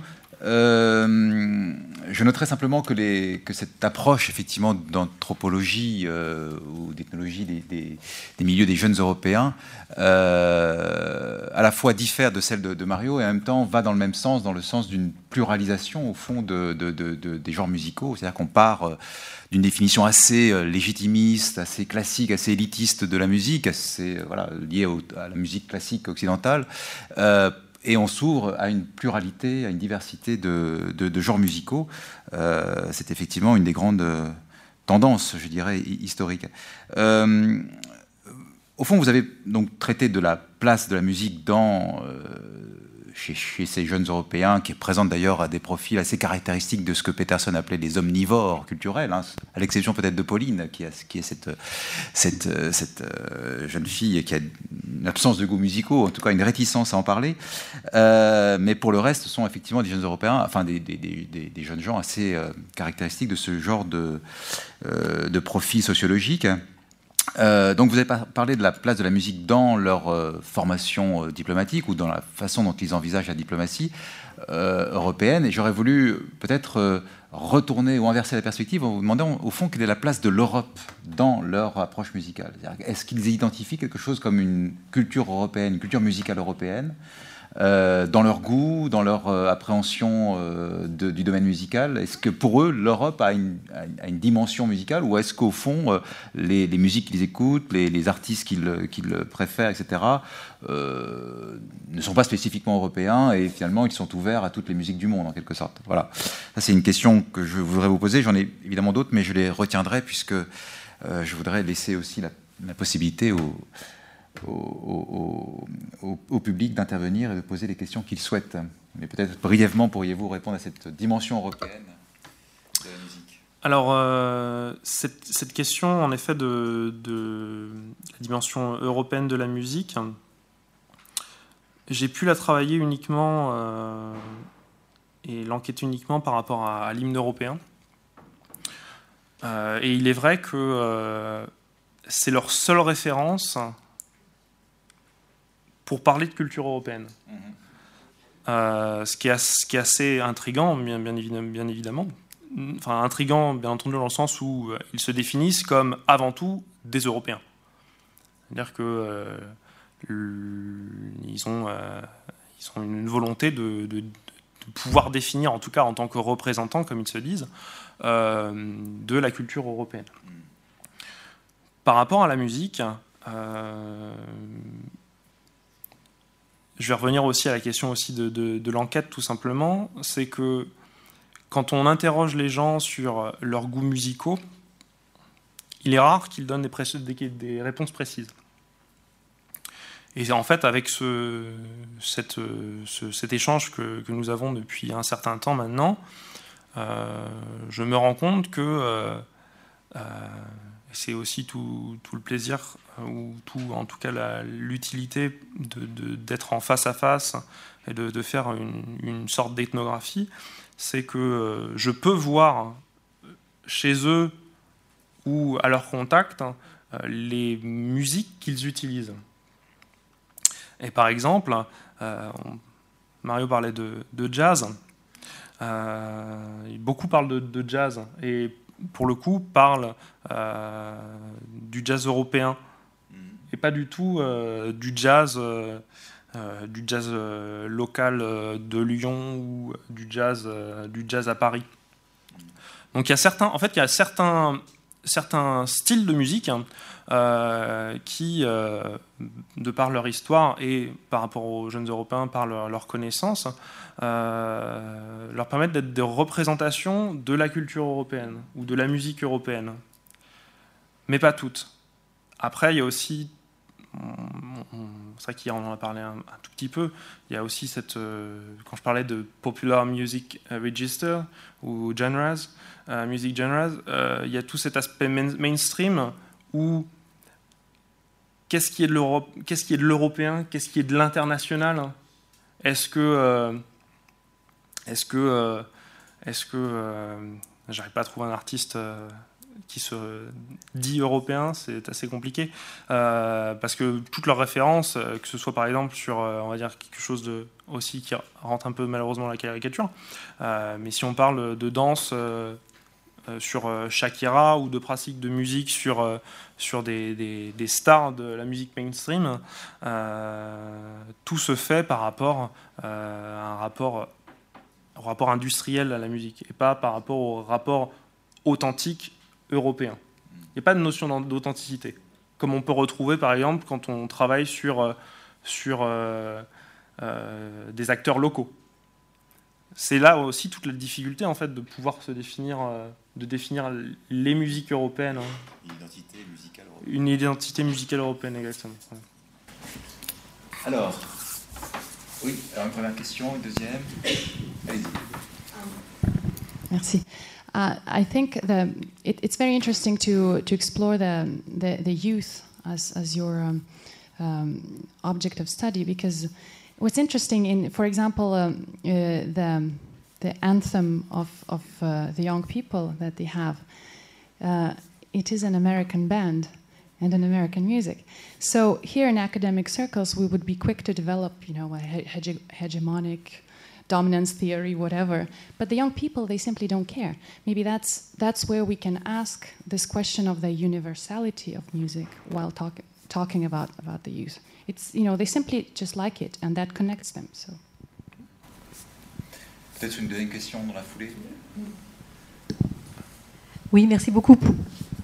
Merci beaucoup pour votre, votre intervention. Euh, alors, sans vouloir être indiscrète, euh, Pauline n'aime pas la musique, mais qu'est-ce qu'elle aime comme autre art? Euh, Première question. Et deuxième question, à propos de l'hymne européen. Donc, je, je, connais mal les questions de jeunesse de l'hymne européen. Et comme vous avez travaillé dessus, euh, je, voulais vous poser la question est-ce qu'il n'y a pas eu un, glissement en fait de la signification euh, du texte de, de Schiller, de, de, de, la joie, mhm. avec en particulier le Zeitumschwungen Millionen, euh, qui a glissé sur, sur la musique. Du coup, on utilise uniquement le, la musique de Beethoven et, pas, le, et pas le texte, mais c'est le texte qui est en palimpseste, en fait. Hein. Mhm. This is all very, this is a very interesting uh, set of set of papers. Um, my questions are mainly for Mario. Um, I'm interested in, in knowing whether the German planners of this program were ever in touch with the planners in the United States. Um, those places where the agendas touch very closely are, are of great interest. Um, I'm also wondering where the Russians are. because in some of these cases, um, there was a situation in Iceland where the American composer was going to leave, the American conductor, rather, was going to leave. And the Icelanders threatened the State Department and said, if, if you let your conductor leave, we're going to send, we're going to get a Russian. So the competition for these conducting positions um, is certainly something that's, that's able to be manipulated by the recipient country. And I'm wondering if you saw any of that happening in Vietnam. Thanks. Euh, une toute petite question pour euh, Frédéric Trottier. Est-ce que euh, vous avez pu toucher à la question de peut-être de musiques qui sont plus incidentales dans, leur, euh, dans leurs échanges, mais par exemple de musique de fond, euh, particulièrement dans ces moments où si la diplomatie pour eux est une relation personnelle, dans ces moments qui sont hors échange euh, officiel par exemple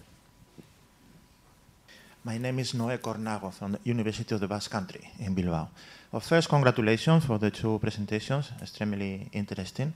But um, considering the both no, simultaneously, I would say that it's interesting how, in the case of uh, uh, Germany, Eastern Germany, it was very interesting the, I would say the, the concern no, about how to combine uh, an interest in Western culture and music, uh, but also a way of dealing no, with other cultures, with other musical understandings and so on.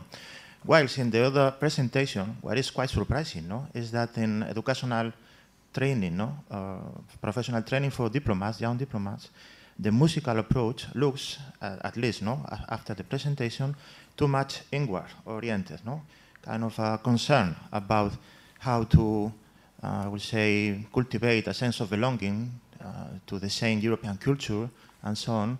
But I miss, no, in this uh, cultural approach, uh, a greater interest, no, in the problem of, of difference, cultural difference and so on. So I would like to problematize this. my question is for both. Thank you. Merci. On va demander à Mario de répondre d'abord à la question qui lui a été posée. Mario. Um, Okay, so um, the first question: uh, Were they in touch with with the U.S.? Um, I could not find documents that indicated that they were like directly communicating with the U.S., but that might be also because the documents were in some other folder that I hadn't found. So it's I can't exclude it, but I don't have evidence that they were. Um, the question also is to what extent, or does it matter that much, right? Like, like we can still describe this as I think a, a more you know, transnational Western um, intervention. Um, and um, there's so many similarities between these approaches, um, you know, that I think um, lead me to uh, to see this more as you know a, a, a transatlantic kind of kind of diplomacy um, program, music education program. no matter whether they were collaborating very closely or they were not, because in the end, it's it's the the the impact and the, the the strategies are so similar. Um, yeah, so um, so I I, I certainly I can't exclude it, but I can I, I don't have evidence either. um, then um, the competition with the with the Russians. Um, yeah, I mean you can you can find competition with. Um, I mean the the West Germans are um, even more concerned with, with East Germany, I think, um, at least to, to judge from, from like the documents that I found, um, but also with the Russians, um, definitely. Um, with these conducting positions, uh, I don't think the Russians were. Um, well, there, there were many open positions in, in that entire region, like Southeast Asia. they were looking for conductors like that. and someone like like Söllner, he got so many offers. Um, he just stayed in Vietnam because they wanted him to stay in Vietnam, but he could have taken over the Manila Symphony Orchestra. He could have gone to Singapore. Um, he had offers from from you know all of these all of these. Uh, at least the German embassies that always wrote to the Foreign Office. Um, so uh, I think um, you know, if, if the, the, Russians had been like that active in that region, um, then there wouldn't have been that many openings for a, a, a conductor like Otto Söllner. Um, so um, yes, there was there was competition. I don't know to what extent um, um, the Soviet Union was so strong in that in that um, w- with these conducting positions. Uh. If I could just yeah. something in. Yeah. Um, the Nigerian strategy is very different between the Germans and the United States. Uh huh. Right at the period you're talking about, uh-huh. the United States was sending string quartets and chamber music groups Oh. in Africa Oh. to play classical music. So the pop music strategy is very distinct from the American agenda at that point. Um, whereas the conductor strategy is almost identical. So th- they're really, it's an interesting comparison. Oh, but didn't you say say yesterday that um, that the U.S. Um, was sending also many like jazz musicians to South South Sahara, Africa? Certainly but lots of to- jazz musicians, but never exclusively jazz Yeah. musicians because they're very aware. Oh, in, in Germany it wasn't exclusive either. I just I just took these examples now. They also send, still send classical classical music um, to that region. Might be more similar than I thought. Yeah, Maybe. mm. Peut-être Frédéric, pour quelques réponses très brèves, Ouais. euh, pour éviter de déborder euh, davantage. Um, so first, thank you about your remark. Uh, I will I will just say that, of course, um, uh, I just uh, ask questions to uh, 35 uh, young Europeans, and uh, of course, uh, almost 80% was just I don't care about this question. and It doesn't matter for me.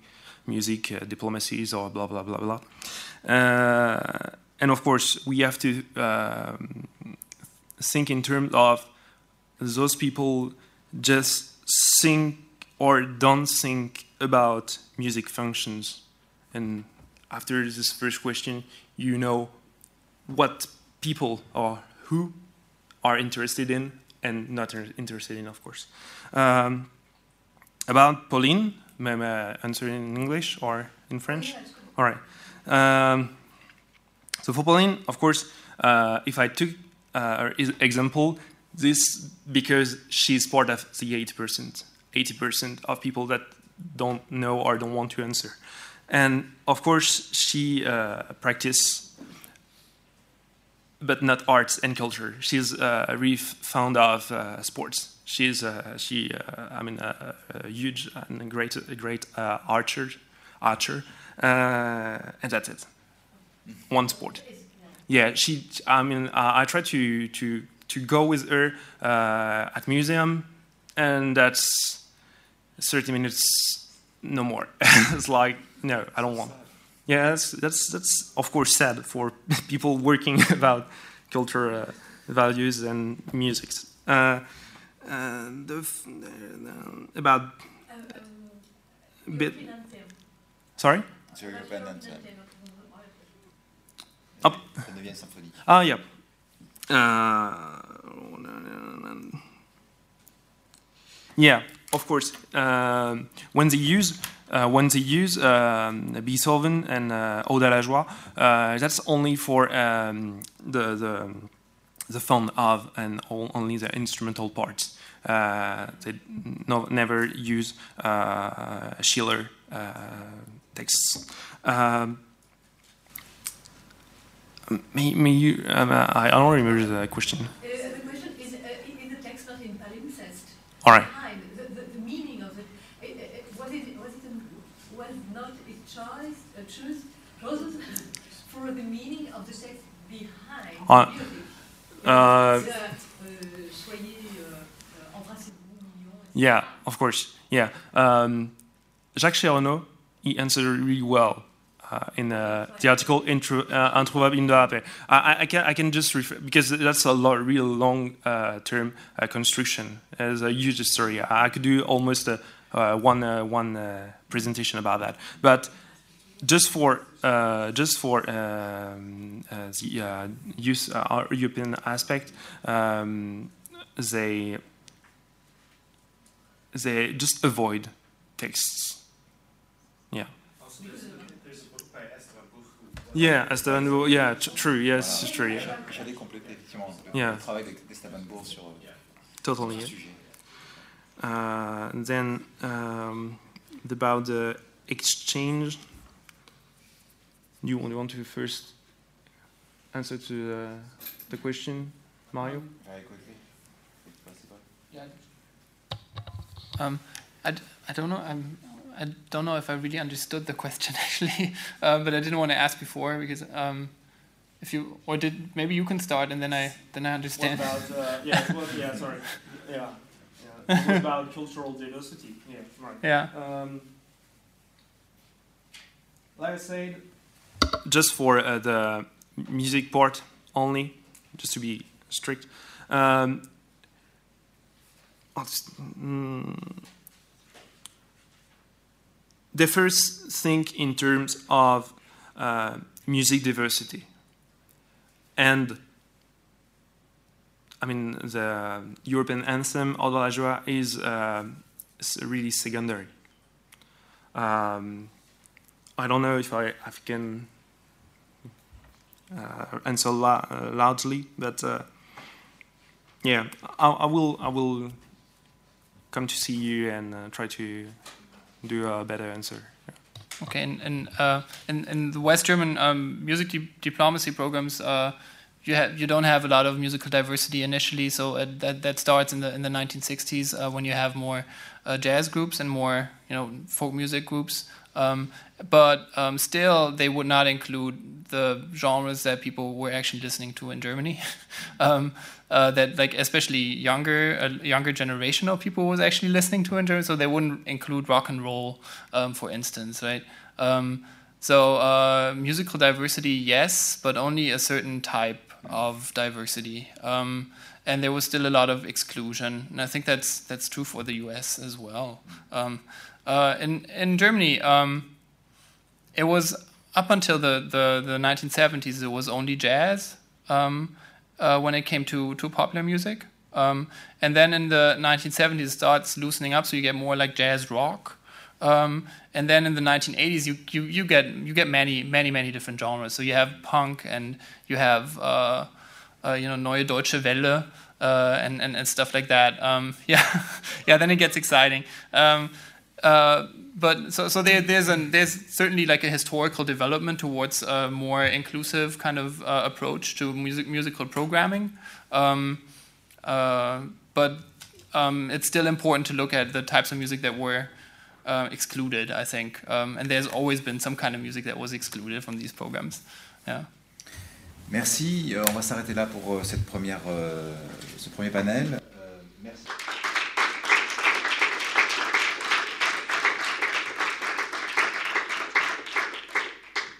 Bon, je commence peut-être en français avec deux mots avant de changer en anglais.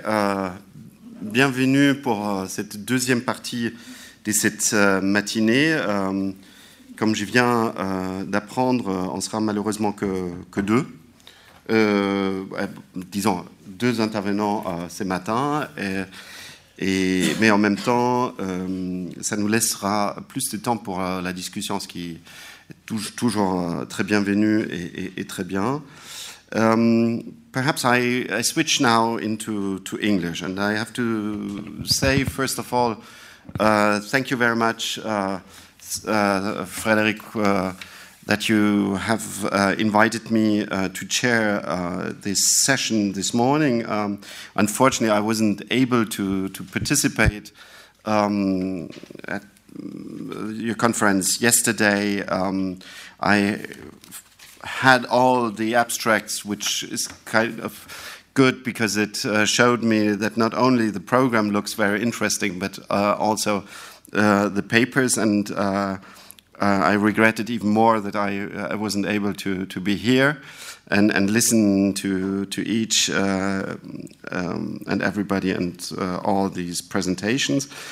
I have to say that, as in, um, let's say, general historian, I personally didn't have the opportunity to work on uh, musical diplomacy. What I did um, and this might be an interesting uh, comparison that one uh, could introduce uh, also in the kind of discussions. Uh, what I did was to work about uh, um, artistic uh, and scientific circulations um, and arts, um, and in this sense, um, mostly um, painting and other uh,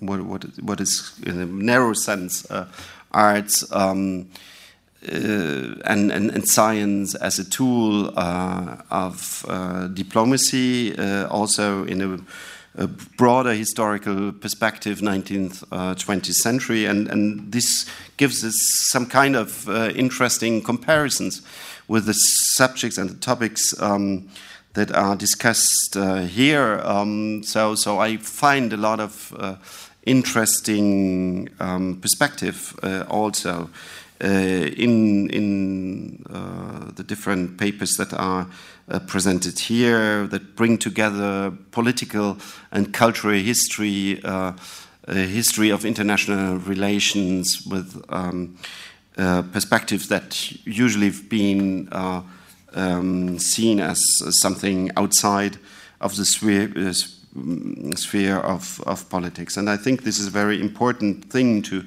to introduce these kind of uh, uh, questions and perspectives. So, so I'm, I'm very happy to, to be part of it um, through the share of this session.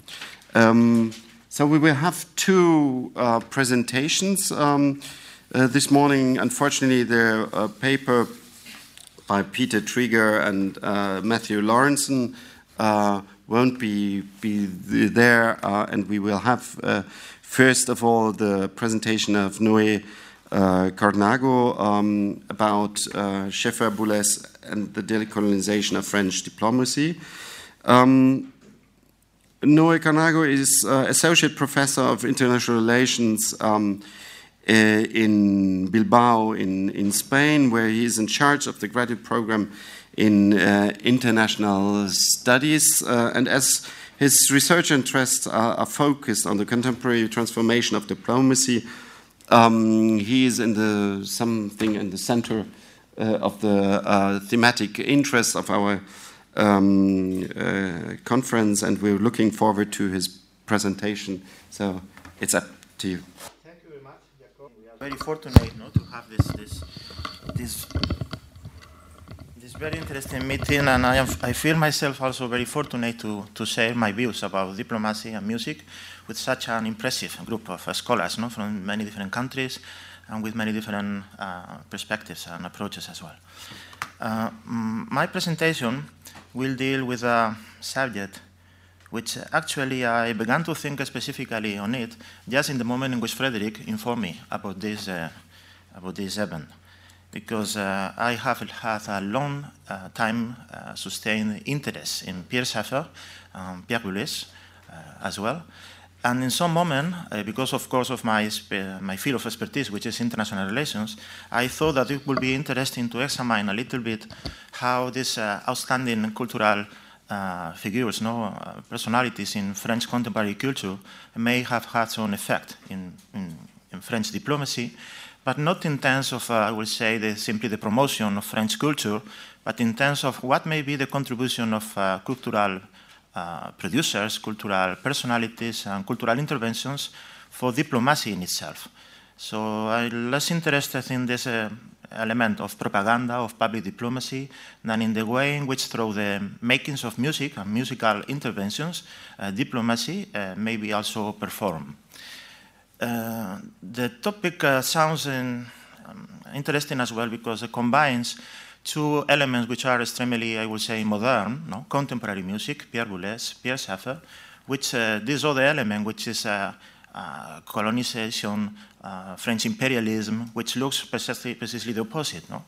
But uh, it was very interesting for me to discover, in the context of my research for this paper, that this is also a kind of a prejudice. It's a previous assumption that we have about this, which is not necessarily true.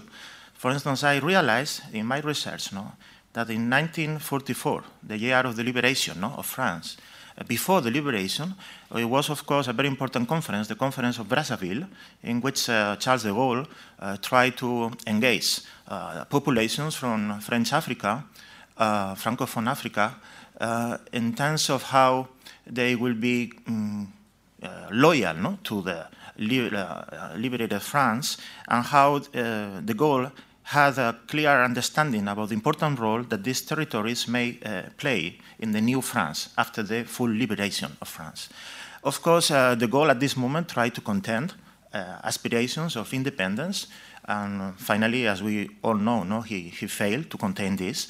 But at this moment, it was a very important conference. And it was a conference which was in 1944. And this man, which I uh, add no, in this slide, is uh, Hamin El Dab. He's an Egyptian composer who, precisely in 1944, uh, was kind of uh, another discovery, uh, uh, another inventor of um, concrete music. And uh, let me show you how in 1994, uh, 1944, sorry, he prepared this composition. Uh, he uh, recorded uh, voices of women in a quite traditional practice in, in Cairo, a sort of exorcism that women tend to perform in some religious uh, ceremonies. And he, what he those, did basically was to produce a piece of electroacoustic music which uh, sounds extremely innovative no, for, for the year in which it was, uh, was, was composed. So it's just a minute. Huh?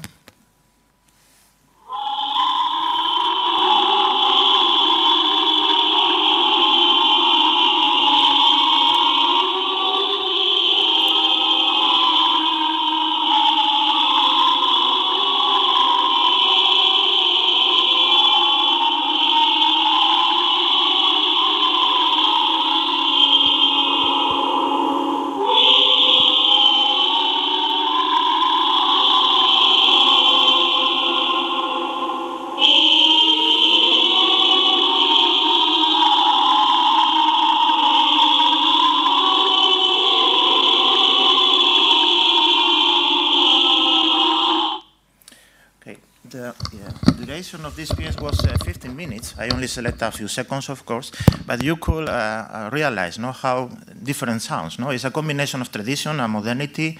The composer uh, uses uh, resonances as a way of producing this haunting effect no, of this composition.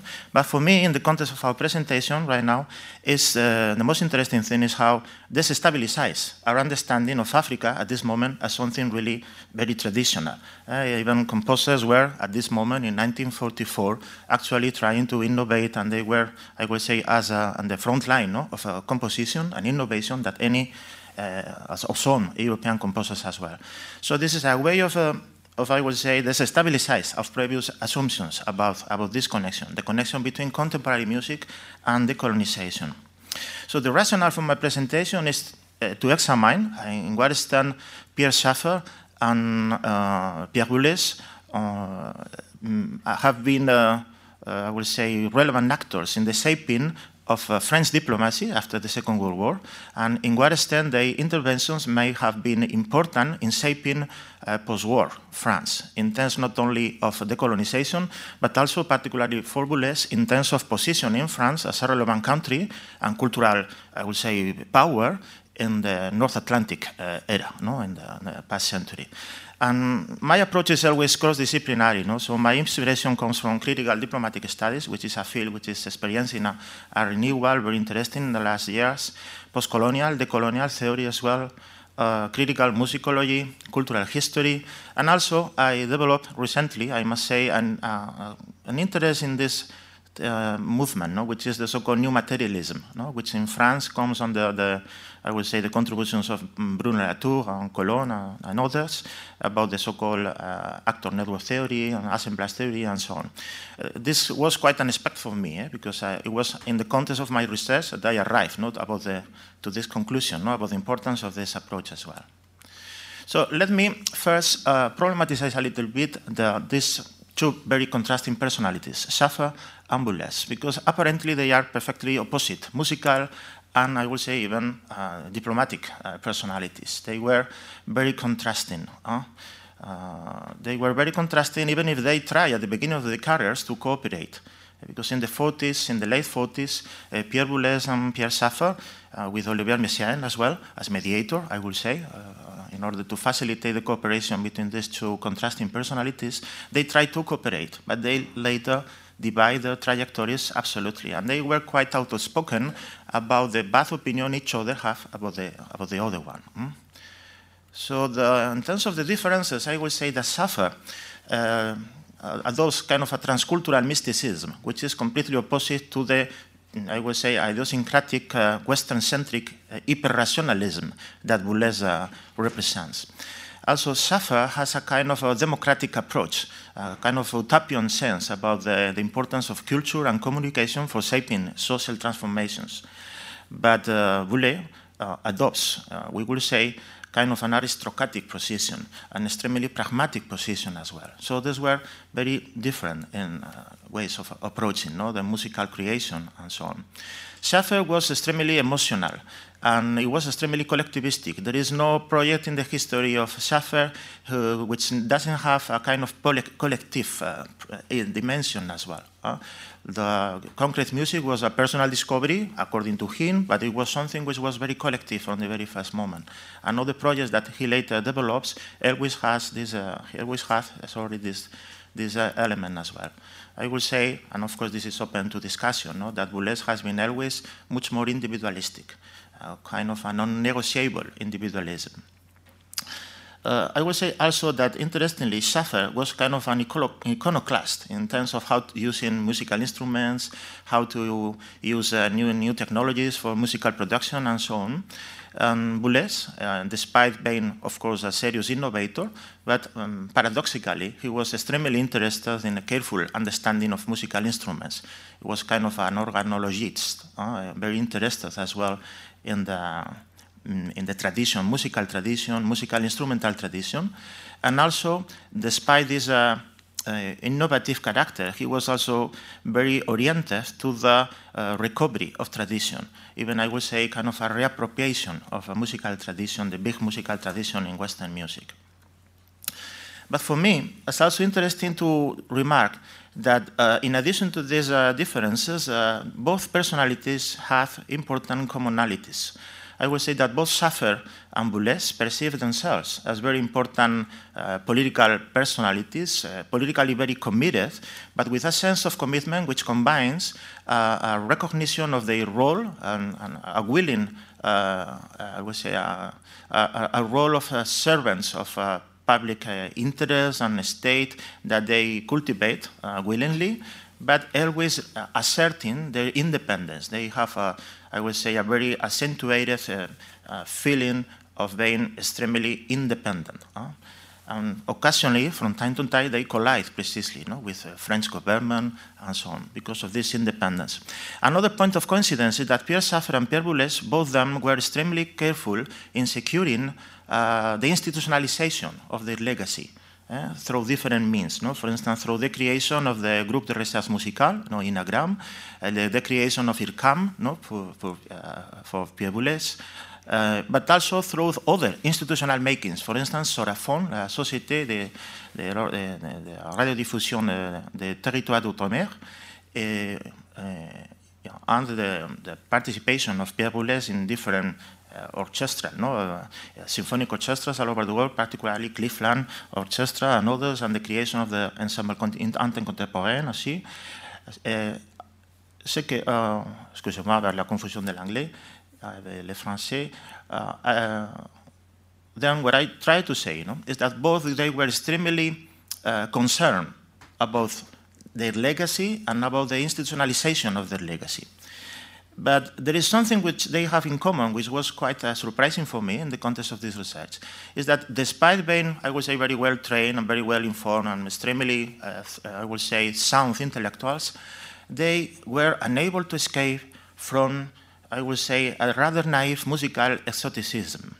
And I will try to illustrate this with two pieces. Mm, uh, in this second part in my presentation, which is Schaffer and Boulez, their musical odors and the musical souvenir, in which I will try to show you how, uh, even I will say quite disappointing, uh, in a quite disappointing way, uh, both try to explore the possibility to enrichen uh, Western contemporary music through the, uh, I would say, selective importation, no import of exotic cultural elements. There is a piece of uh, Pierre, uh, Pierre Schaffer, which is quite uh, representative of this, which is the variation for una flute Mexican. Uh, this is from uh, 19, 1949.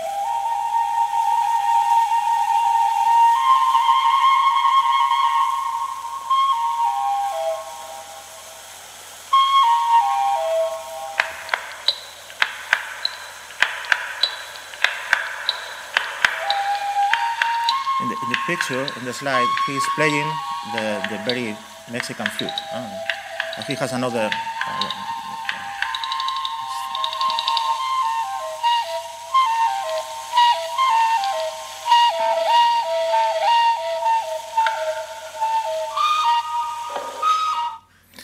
So it's interesting to see no, how, despite being concrete music no, and being Pierre Schaeffer, it, it remains to sounding quite, uh, I would say, melodic and quite uh, traditional in some way, no? as if he was trying, uh, were trying to, I would say, to respect this traditional dimension of the Mexican flute.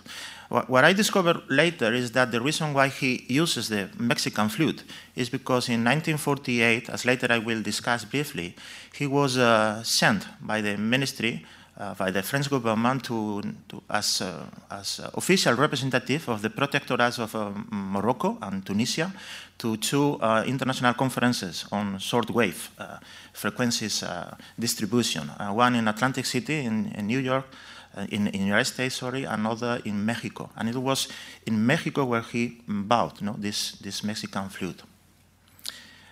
And in the case of Boulez, um, frankly, uh, after examining plenty of books and articles, I found plenty of very small, extremely, I would say, fleeting mentions about how, in some moment, Pierre Boulez may have been interested in African music, uh, but um, never really developed. Uh. Uh, there are always three, four, five lines a paragraph, nothing more. But uh, for Pierre Boulez himself, it seems that there is a composition in which he um, overly says that he was under was written under inspiration of African rhythmic uh, structures and music. Um, this is the partition, and it's interesting to know that at the, at the, at the top corner on the left, he writes no, uh, Afrique as an indication, no more than this.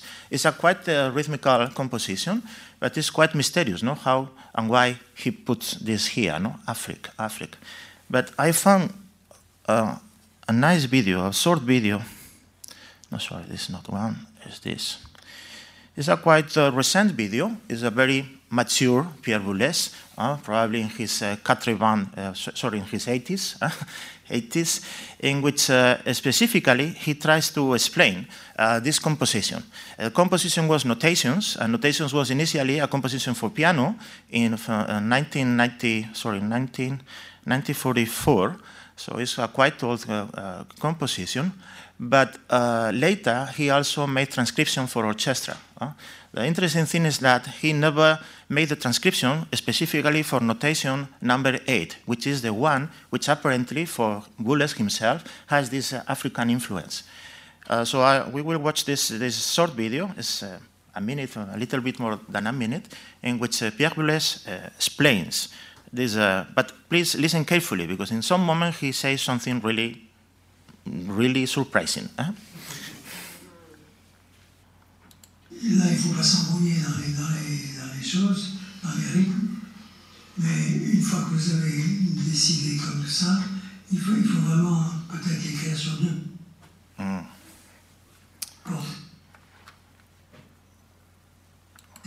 pour, pour, voir bien davantage si, si, mi, mi, si, si, mi, si, mi, si, mi, etc. Une fois que vous avez analysé aussi la façon dont c'est composé, donc vous pouvez le faire très bien parce que vous pouvez vous concentrer là-dessus. Là, il n'y a rien, par exemple. Vous avez des accords, mais vous n'avez rien d'autre. Les accords ne sont, sont, pas du tout modulés ni changés. Ils sont toujours à la même place, même temps vous pouvez. Tandis que là, la difficulté, oui, c'est sur une longueur pareille, de ne pas se tromper. Mais même si on se trompe, ce sont des rythmes qui sont des rythmes euh, africains. J'avais entendu des, des, des, rythmes de, de, marimba en particulier en Afrique quand les, instruments sont sur l'eau. Et le, le son, le, ça au, au Mexique aussi, le, son des instruments de bois transmis par l'eau, c'est excellent. So sorry, let me play again this just the moment in which he mentions this this idea. de marimba en particulier en Afrique quand les, les instruments sont sur l'eau et de, sur une longueur pareille, de ne pas se tromper. Et même si on se trompe, ce sont des rythmes qui sont des rythmes euh, africains. J'avais entendu. Okay, so uh, you notice, no, how he says that this, this composition is extremely rhythmic. It's really difficult to play, uh, but as you trump, uh, you you, are, you play wrongly. No, doesn't matter because it's African rhythms at all, no, so it's not so critical. huh? But um, despite of this, immediately he tries to, I would say, to correct this impression he produces, uh, praising African and Mexican music. huh? So for me, it was quite disappointing to see no, how a mature burlesque was unable to produce, a, I would say, a more sound and mm, well-structured uh, argument no, about the influence of African music in, his, uh, in one of his uh, crucial compositions. And later, it was quite mysterious to see how even if the Chicago uh, uh, Symphonic Orchestra commissioned him to make the transcription for this specific notation, he never uh, delivered the, the transcript. So, of course, perhaps I am overinterpreting, eh, but believe me that that I have been trying to identify a more articulated uh, elaboration by the side of Boulet about the uh, African mm, possible influences in, in his music. So there are other statements about this. No? For instance, in this one, precisely commenting and notations as well. In an interview, he says, Hungry to discover other civilizations and worlds of music, we listened to many records there. For a moment, I even considered specializing in musicology, not the study of texts, but ethnomusicological research in connection with that department of the Musée de l'Homme, uh, the Musée Guiné. It was the only profession that could possibly have interested me. And in this, in this uh, interview, he also mentions his uh, friendship with uh, an ethnomusicologist, uh, Gilbert Rouget, a very interesting uh, French uh, musicologist. But not really more. some, some scholars say that Le, Marteau Sans Maître il y a, has some specific elements which, with some um, percussion instruments no, coming from Africa, but it's really something which is not really developed. So what I will say as a way of concluding, no, the second section is that both Pierre Saffer and both Pierre have in common as well, and quite, I will say, uh, disappointingly, a quite superficial approach to the way in which African music may influence their own composition. And when they offer explanations, the explanations were quite, I would say, simple and superficial.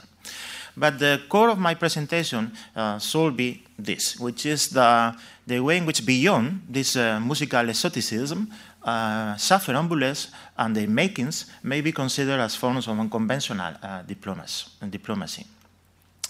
So in 1949, it was uh, uh, held in, held in, uh, sorry, in Paris, the International Congress of the Partisans of Peace. Uh, yesterday, in some moment, someone mentioned uh, a similar uh, congress in, in New York. So this was a congress of uh, advocating for world peace under the auspices, the sponsorship, the sponsorship of the Soviet Union. So it was kind of uh, lefty, I would say, uh, international congress for peace. No? In the context of this uh, uh, congress, uh, Pierre Saffer produced a radio uh, emission quite innovative, in which uh, he, I would say, confirms his international his interest. I would say in kind of an international diplomatic uh, understanding of music as well. The, the, the radio uh, uh, program consists basically in the emission, uh, the broadcasting of different sound samples he has uh, recorded coming from different countries all over the world, from Romania, from, from Italy. I don't remember exactly the countries right now, sorry, but it was samples, uh, recording uh, samples from five different countries. And with all this, he make a mix, no? And it gives this feeling, no, of listening different countries simultaneously. And later he mix and so on. no? So it was an interesting piece. mm. So it was a moment in which, uh, of course, Pierre Saffer was already involved in, in, in, in what he calls la recherche de la musique concrète. Uh, and it's particularly interesting to see how uh, he developed simultaneously this interest in concrete music and uh, uh, musical research and a growing interest in diplomacy. Not in terms of celebrating diplomacy, but in terms of, uh, I would say, realizing the gap between the expectations he had about what diplomacy may entail as a way of uh, fostering mutual understanding all over the world and uh, I will say intercultural dialogue and the actual makings of diplomacy. And he basically arrived to these conclusions in the context of uh, his research. This is in 1952, he published this book, À la recherche de la musique concrète. Uh, an interesting book uh, which, in addition, of course, to deal with uh, music and musical research and mu uh, concrete music, he also uh, includes in this, uh, in this book some quite unexpected comments about diplomacy because he was writing the book while he was also performing his role as official representative of the protectorates of Morocco and Tunisia in these two international diplomatic conferences in Atlantic City and in Mexico. So this is a, this is a picture, a photography of the Atlantic City meeting in 1948. It was a conference uh, devoted to distribute, to discuss uh, short wave frequencies and global dis uh, world distribution of this. And according to him, it was an extremely, I would say, complicated, complicated negotiation process because um, representatives of different governments were extremely, I would say, yellows about their own sovereignty. It was a quite, I would say, disappointing experience for, for him, not to see how diplomats were working there. And curiously, and it was something which uh, really surprised me, and yesterday I told uh, Frédéric Ramel that uh, uh, Pierre Schaeffer is one of these uh, intellectuals that have been much more quoted than read. No? And he has plenty of books, no? but in, in À la recherche de la musique, de musique concrète, uh, he has this very, I would say, unexpected chapter. No? Chapter, chapter 3, he says, no? international conferences as concrete music concerts. So this was really surprising for me to see. No? Basically, what he tries to say is that uh, the, the, diplomatic conferences were so noisy, so disordered, so messy, that it was kind of a um, concert of, uh, of noises. Huh? And the interesting thing, particularly in the context no, of our discussion, is how, in some moment, he says, ces conférences internationales avaient en commun avec la musique concrète un caractère résolument empirique. Elles faisaient elle aussi en bruit abondant et dont la variété devait être recherchée comme pour les de fer à l'intérieur d'une longue monotonie. C'est intéressant, c'est une analogie non? entre la diplomatie multilatérale, euh, entre multilateral diplomacy, uh, excuse me, and, and concrete music. And the book uh, also mentions to this. No? For instance, he tried to maintain this analogy uh, in terms of uh, comparing the interventions of different diplomatic representatives. For instance, he says, on pouvait écouter la russe uh, sans la comprendre. Une mélodie insistante et un rythme nombreux et inépuisable sont plus convaincants que les sons des mots. Les anglo-saxons, agissant par paquets de syllabes contondantes, par demi-trans suaves ou acérées. Les américains du Sud, parlant avec les mains, conduisant des orchestres, excusez-moi, il est assez dans l'artifice, si expressif qu'on ne peut plus on les hautes crues sincères. Et entre autres musiques indigènes, ceux qui autour du monde nous taxons d'exotisme, africain, hindou, arabe, en vérité presque seuls disciples de Descartes, de Descartes défendant la douce partage, la moyenne proportionnelle, bref, un rationalisme soi-disant occidental au sol dans ce concert de solfège et prix de Rome. Oh, c'est intéressant. Hein? Et, et, alors, uh, donc, uh, what I try to say you know, is that it's quite funny and quite interesting and revealing to see how, in terms of the, his inter internal, I would say, process no, of, uh, of approach to music and culture and so on, he recognized soberly that this, this encounter with diplomacy was quite uh, crucial in shaping for him a different understanding about the role of contemporary music, about the limits of musical language, but also about the way in which uh, musical notions and concepts uh, may be useful as well to understand not the, the, the, makings no, of uh, diplomacy. Uh, there are other books uh, on which he also makes this kind of mentions. For instance, in this one, Le Gardien de Volcan, which is a novel, is a fiction novel, but basically is inspired in this international conference which uh, took place in, in Mexico for in, international distribution of shortwave frequencies. And he says, and the last paragraph, Anderou envahit Simon, euh, nausée des prisonniers. Ici, il n'y a qu'indéférence, myriades et sottises sur les auteurs de la diplomatie. Déguisés en 20e siècle, nous ne sommes toujours et encore que des hommes de cavernes hantés par les terreurs des arrières. So, this is extremely critical uh, position uh, with regard to the, to the possibility of diplomacy. So I will try to, to, to, to, to move no, to the ending uh, section in my presentation. And is, um, is we are in the late 40s, early 50s. Um, and I found this, this journal cover, which is very interesting. It's about the importance of radio in, in, in, in, colonies. And you see how the, I would say, the colonizer no, is the master of the, the technician no, of the radio, and the colonized is outside the window looking how he managed no, and controls this uh, radio diffusion, this broadcasting. And it happens that precisely what drives uh, uh, suffered interest in radio was just the opposite, was to revert this situation. He was extremely active in trying to transform the old institution no, of la post-colonial, the, the, on the court, no, uh, in a completely new thing, which will be Soraphone. He, um, as a result of some discussions and arguments he has with uh, uh, official representatives within the government, the French government, as a sort of penalty, he was sent to a mission to Africa. And in Africa, the conclusions of his mission was on trouvait seulement dans les rares stations, écrites il, à Dakar ou à Tananarive, d'une part des piles de disques qu'on ne passa jamais, d'autre part un relais sur ondes courtes qui passait vers les viandes, mais que personne n'écoutait. Les chansonnettes et les informations de Paris n'intéressaient en rien les paysans africains. C'était une radio tout à fait absurde. Il fallait donc non seulement créer un réseau, mais créer une radio africaine. Uh, ce sera uh, la uh, this, this, this will be you know, the, the, the, task that he will try to develop and implement in the coming years.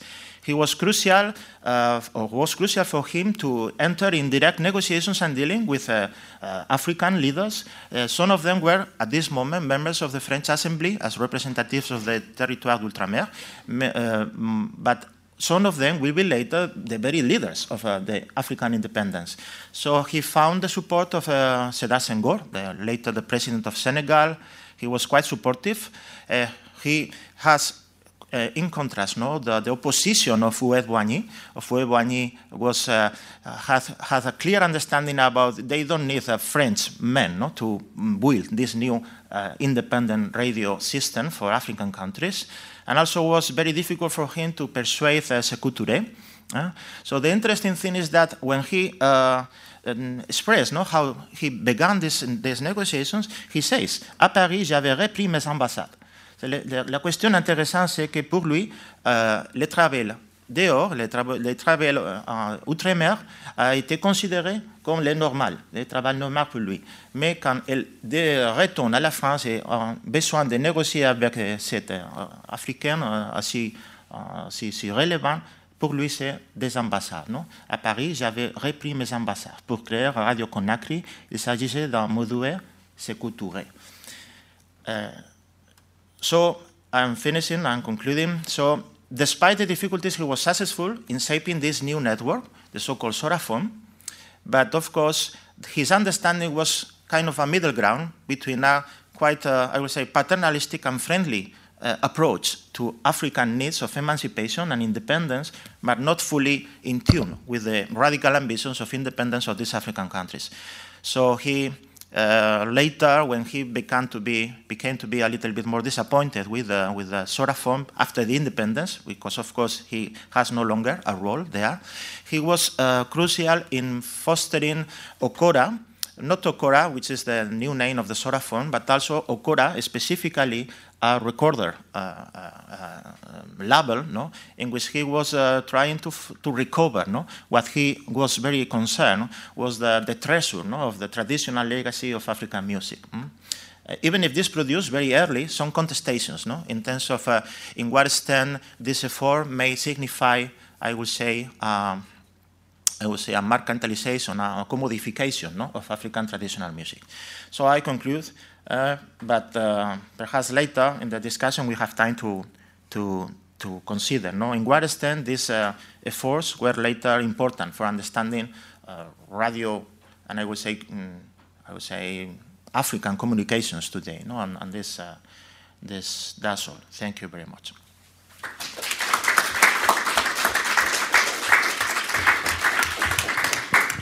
Thank you very much, uh, Noé, uh, for, for this extremely interesting uh, paper uh, relating uh, to the uh, different uh, forms and, and, and, ways in which uh, music played a role in the decolonization um, of France. and there's definitely a lot of things that we will uh, try to discuss later on, but perhaps we, we uh, go on to the second paper uh, first of all and, and, then have a general discussion uh, afterwards. So I introduce Emilia Bunciute Gallois. Uh, here to my, my left, um, who will speak about Music That Divides, a case of Russian music, di musical diplomacy in the Baltic states. Um, Emilia is a PhD candidate here uh, at the CERI, uh, so she is in some sense at home uh, here, and um, I'm very happy uh, to, to listen to her presentation. Uh, very interesting case, uh, also trying to, to, to show, as the whole panel does, um, how music not only brings people together, but in some sense may divide also. We heard that in the uh, paper before, in, in some sense, uh, also how it is uh, complicated in, uh, to, to accord music with diplomacy. Uh, and uh, I'm very looking forward to your presentation. Thank you very much. Um, so I study diplomacy, and one of my concerns is to to to see the different um, different types of diplomacy, different uh, expressions, different diplomatic practices. So I agree that diplomacy is not necessarily the one practiced by professional diplomats and states, and it can be done by private individuals as well. According to the wide definition of diplomacy by Paul Sharp, uh, diplomacy is a mediation between separateness, so different separate communities that can be anything, and it's a mediation between. But having said that, um, not everything is diplomacy, and not all the musicians traveling abroad uh, can be considered diplomats. So um, I would like to, to lay down some definitional foundations.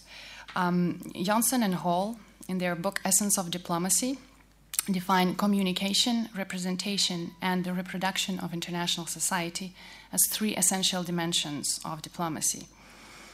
So, um, according to Paul Sharp, again, diplomats to be granted this name have to represent either a community or ideas. So, in the case of ideas, those could be, for example, transnational advocacy networks of Kek and Sikking or um, uh, revolutionary diplomats of white who, who represent ideas or in the case of communities, the informal diplomats could represent sectoral, regional, or, or local economic interests. But, as argues Paul Sharp, if it lies outside the sphere of politics, it is mere commercial activity. It is not possible to call it diplomacy in order not to rob the latter of the latter term of any specific, specificity. So, music in this case could be called diplomacy when it carries a message, when it, is, when it serves as a means of communication or, or representation. Music as part of culture could be loaded with symbolic value by a community that creates music, and then when, when it transmits to the other community, it is being received and interpreted. And the way this communication will pass depends on, on, on the social context in, in which these communities are. It depends also on the identities that these communities have, the historical context, and, and etc. So, placing the musical communication within the social context and reading the reactions that societies produce to it can help us understand the significance of, of musical diplomacy.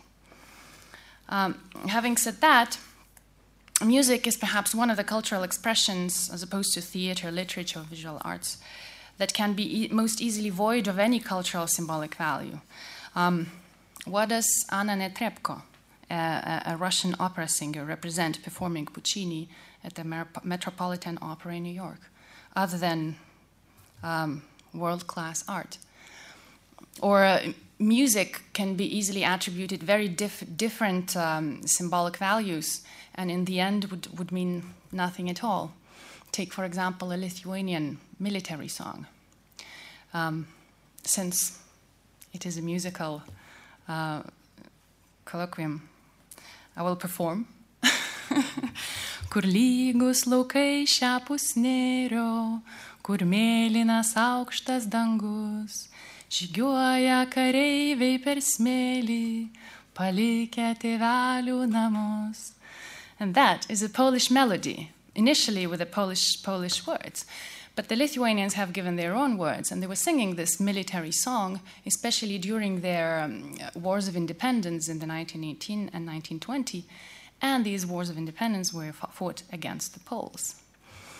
So, um, uh, music could probably be the one where um, we can put many different meanings in, in it, and, and, probably music could be could be called a, a, universal language. But you know, that's that's another that's another debate which I will not touch upon in this in this um, presentation. I will talk about um, those stories where the cultural communities decide to give music specific symbolic value, and um, I will talk about uh, the communication precisely between Russian and Baltic communities, not necessarily between the states. So I'm not talking about the cultural state policy, but um, but about uh, the private initiatives, especially Russian pop music, but also classical music, which travels to the Baltic states. State remains an actor in in directly or indirectly, for example, through construction of identities or through through the role that the state plays in the construction of identity, or through um, you know direct or indirect support to, to different music and musical initiatives.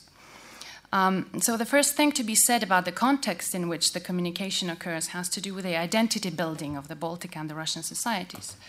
Uh, the Baltic states broke off the, the, Soviet Union.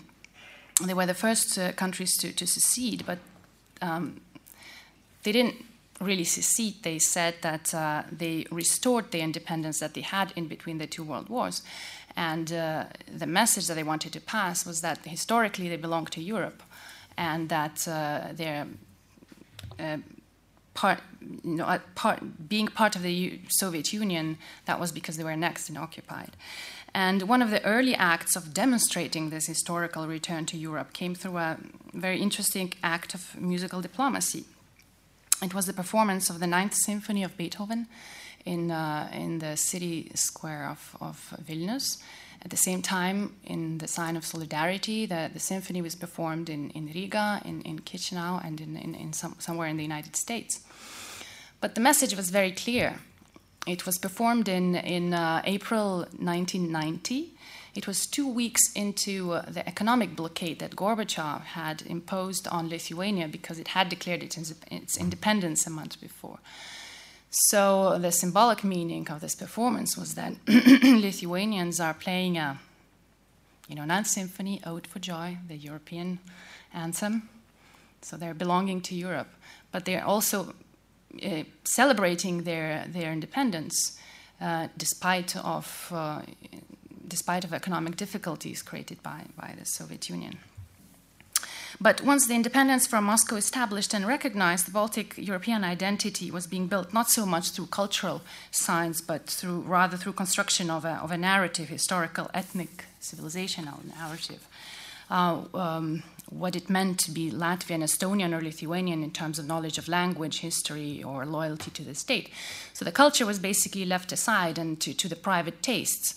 And after all, Russia had a great, has a great culture much of its cinema, music, literature, theater is familiar to greater part of the Baltic population. So the, the Russian music was abound in, in um, Baltic towns and cities, in student dormitories, backyard parties. Um, the uneasy, uneasiness came round towards the latter part of the 2000s, and it was related to the increasing expression of the Russian post Soviet identity. Uh, starting with the restoration of, of Soviet symbols and uh, the tighter grip of Kremlin on the interpretations of history, and, uh, and the general encouragement of Soviet no- nostalgia, with, in which cultural symbols had, uh, had a non negligible role. Um, the interest of the Russian state in promoting the Russian cult- culture abroad was also growing. There were two agencies that were founded in 2002 uh, that was Rosotrudnichestvo. It's um, uh, an agency for compatriots living abroad and international humanitarian cooperation. and uh, Ruski Mir, sort of an equivalent of, of uh, Alliance Française. The, the basic uh, um, so the, the purpose of, of, these organizations were basically to, to promote Russian culture, Russian language, but there was a special focus on the Russian speaking population. And the Baltic states have a big part of Russian speaking population. So all of a sudden, it uh, triggered a suspicion that Russians would, would uh, be trying to sort of reclaim parts of their population as part of a bigger cultural Russia. Um, Around the same time, an academic interest in what was called influence operations or information warfare was uh, started being popular in Lithuania and, and Estonia. And in a small market of ideas, a few scholars are enough to spread their theory.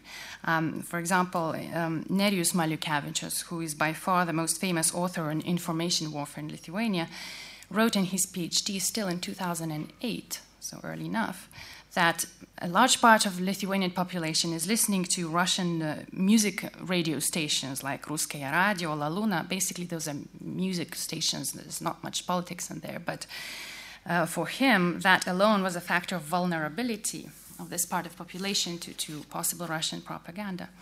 The sensitivity of Lithuanian society towards the Russian musical performance started to grow public voices appeared here and there that the Russians are giving concerts in Lithuania specifically on the dates of Lithuanian national holidays. Alla Pugacheva, Soviet and, Russian singer, gave her her uh, tour around Lithuania on the 16th of February, which is a Lithuanian national holiday. So all of a sudden, Lithuanians were uh, concerned that. Um, you know, instead of celebrating their independence, they would be listening to the Russian music. Um, a similar story had occurred in 2005 when a Russian group Lube, which is which has sort of a militaristic repertoire, hailing the Soviet invasion in Afghanistan or the war in Chechnya, among others. And it was performing on the 11th of March, which is another Independence Day of Lithuania. Lithuania has lots of national holidays, so. Um, so what, that's what uh, one of the Lithuanian philosophers says, uh, Leonidas Donskis. Cultural colonialism colonialism is not a fiction or fantasy. Societies with poor political cultures and weak identities are facing a threat of living according to scenarios written abroad and not according to their own rules. Our cultural nostalgia for the Soviet times means only that we are expressing a colonial or, at best, post colonial consciousness. Um, the biggest scandal, if one may call so, was the concert in Kaunas uh, of Valery Gergiev. That's a famous Russian conductor, director of the St. Petersburg Mariinsky Theater. An Ossetian of birth, he gave a concert in South Ossetia, South Ossetia after the brief Rus- Russian Georgian War in, in, in August 2008, ostensibly in a sign of music for peace. But apparently, while the Georgian villages with their um, inhabitants expulsed were still burning in near Tskhinvali, Gergiev conducted the Seventh Symphony of Shostakovich which, as you know, was um, dedicated by the author to the heroic resistance of Leningrad um, during the World War II. So, of course, when an orchestra from St. Petersburg comes to a territory de facto occupied by Russian troops and plays Leningradskaya, that is interpreted by the pro Georgian Lithuanians as, as a political act.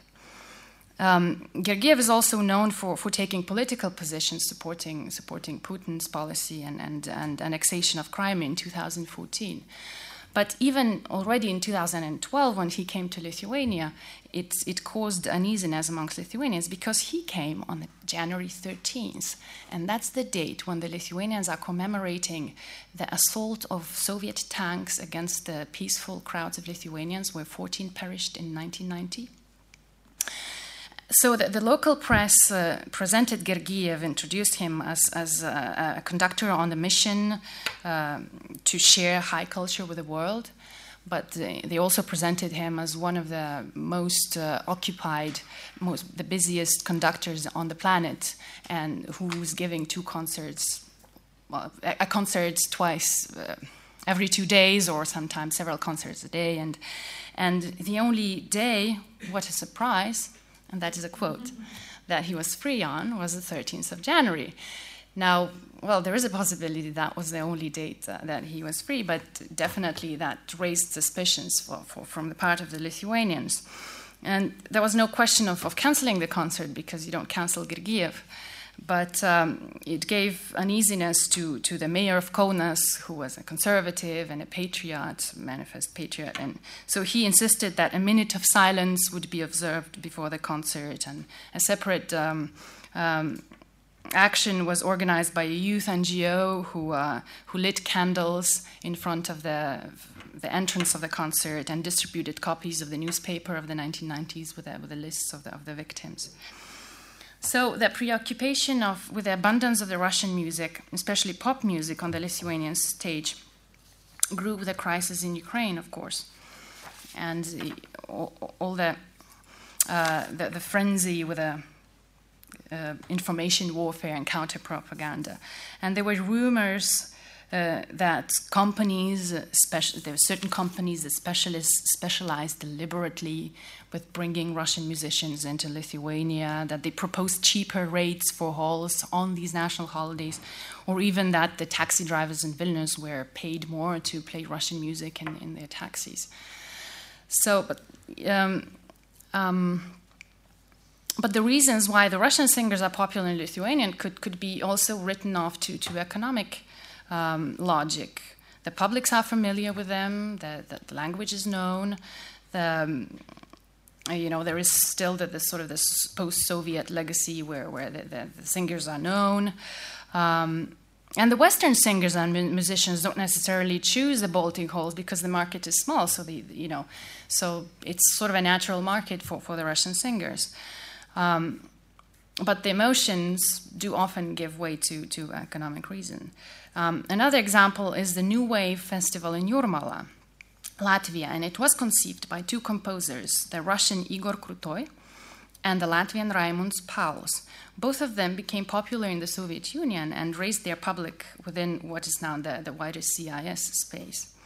And they conceived of the festival, it's, it's sort of a Eurovision of the CIS, the, the, the contest of young singers and it started in 2002. But one might say that it's a um, it's a continuation of another uh, festival which was being held in Jurmala in before before 1990, so during the Soviet times, and it was called Jurmala. Um, so this one is called New Wave, and um, so and, and it, it, it, started becoming very popular from uh, 15 contestants uh, in 2002 and a prize budget of sixty thousand dollars Uh, by the end of 2010, it grew into hosting several semi-finals in Europe, Russia, and Asia, selecting the winners from around 9,000 initial participants from more than 35 countries, with a prize budget of $140,000, with special separate prizes from Alla Pugacheva, the mayor of Jurmala, or the Beauty Prize for the female best-looking singers, whatever. There were add on festivals next to it, like New Wave Fashion, uh, broadcasted on Fashion TV, and Children's New Wave, and, and such. So, on the one hand, the festival could have been seen as a mani- manifestation of international friendship, and indeed, at the beginning, Vaira Vika the president of Latvia, greeted the participants of the festival. The, the, the next president, Valdis Zatlers, was also common among the guests with the stars of the new wave. However, the idea was also largely built upon the Soviet heritage to, uh, to, to exploit the common history and those memories which were pleasant. There were uh, two other festivals held uh, next to it in Jurmala, with also with the Soviet sort of flavor. One is the Club of the Funny and Invented, KVN, which started on Soviet TV in, in, in 1961, and that was a continuation of that. There was also another comedy festival with comedians essentially from Russia. So in the end, there was nothing much Latvian happening in, in, in, in Jurmala. It looked more like a, a celebration of Russian culture with a slight post-imperial flavor, targeting mainly the Russian-speaking audience from the former Soviet Union. And add on to this the aura of Jurmala, a seaside resort once popular among the Soviet nomenclatura and still popular among rich Russians. Um, Lucas ça son, son nom, has analyzed how this uh, services, entertainment, and much of what is going on in the town is very much centered on the Russian speaking uh, guests, and that creates sort of a Russian space within Latvia. So while the Latvians are um, open and tolerant European society, they were generally trying to leave the festival goers alone. The big yachts of Russian oligarchs crowding the, the Yurmala port and the shiny Mercedes parading in the, in the streets were starting to irritate some. Um, as if uh, the Russians were renting a piece of land of Latvia for their entertainment. That's what the local newspaper says. New Wave was always a divisive event in Latvia. To some, it was an enjoyable, over the top spectacle of glitz and glamour, while others felt uncomfortable at the prospect of Russian oligarchy taking over the famous Yurmala resort, in much the same way senior Communist Party bosses had once treated it as their playground. So the story ended abruptly. The Minister of Foreign Affairs of Latvia, Edgar Sinkevich, in the summer of 2014, uh, announced that three of the Russian singers, Oleg Gazmanov, Joseph Kobzon, and Valeria, would be banned from entry into Latvia because they had officially supported Putin's policy in Ukraine and Crimea. According to the Latvian Ministry of Foreign Affairs, the singers, through their words and actions, have contributed to the undermining of Ukraine's sovereignty and territorial integrity. Now, the policy in the Eastern Partnership and Ukraine and these countries is very important in the Baltic states, so they support Ukraine very much. And uh, um, there is also a flavor of fear that Ukraine is now, Georgia is, is, was, was in 2008, and the next are the Baltic states. So there is sort of uneasiness of, of this, this general security context. But that was only one in the series of bans and sanctions around the Ukrainian crisis, but it was decisive.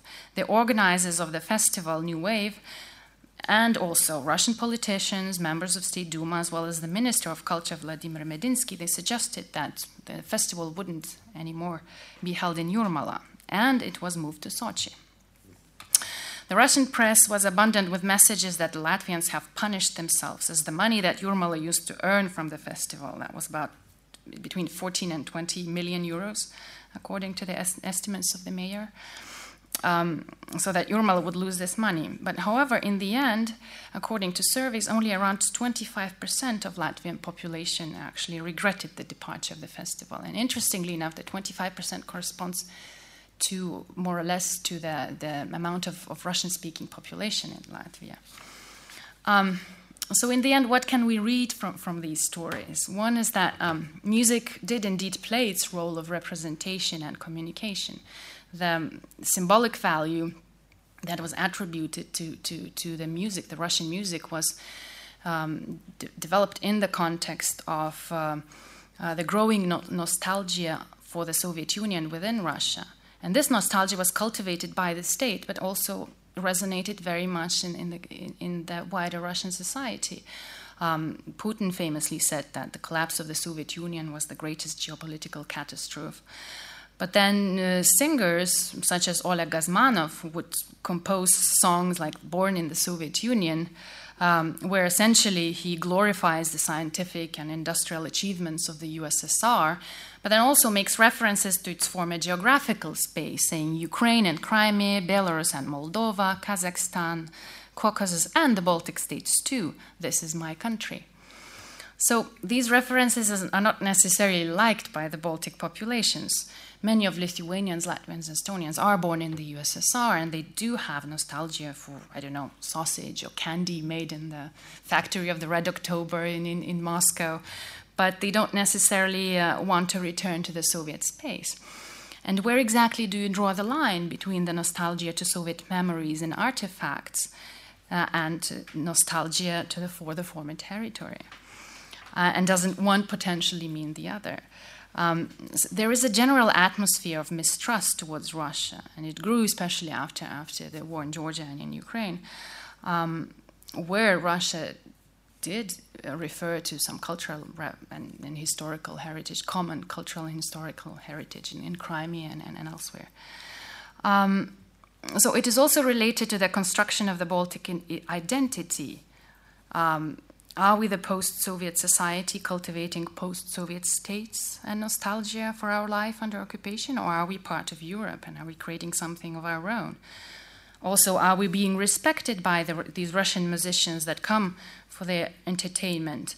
Or um, do they simply care for the populations that culturally are close to Russia? And do they simply care to make the Russian speakers loyal to, to the Russian cultural space? So these are the questions that the, the Baltic populations are, are, are, asking themselves. But um, um, it also tells us that music is a very ambivalent vehicle of communication.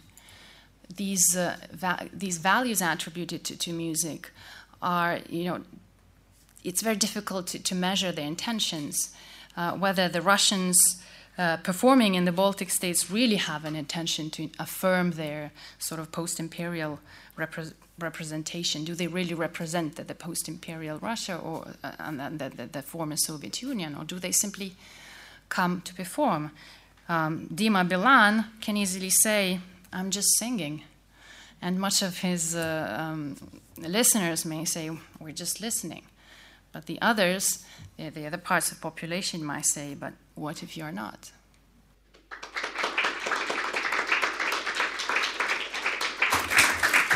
So, thank you very much, Emilia, uh, for, for uh, this uh, wonderful presentation, not also uh, only because of your performance that you gave uh, in between, uh, but the, the overall presentation, which was very clear and, and developed uh, clearly your arguments. Um, I, I, just want to perhaps uh, uh, say that I found particularly interesting that you left out uh, the uh, whole topic of the singing revolution, uh, also, which is also part of Baltic identity and which might be interesting to, to see how this in a longer perspective uh, was um, integrated in the discussions about uh, how to relate to um, um, what is seen as uh, the, the Russian cultural and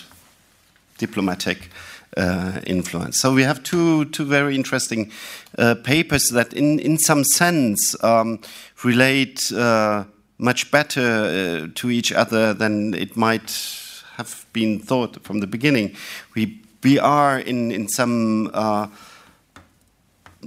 post colonial spaces and the way how uh, to, to cope with uh, difficult and moving uh, situations and moving political contexts um, that are interpre interpreted uh, differently by uh, different actors. We had that in, in in the way of the presentation of Noe, uh, as in uh, Emilia's uh, last presentation, this might bring uh, together also uh, our discussion uh, in much, much broader sense and, and more generally um, for the whole conference. And it might be interesting to have questions on, on this, but you're free to pose the question you want. Um, so the floor is open.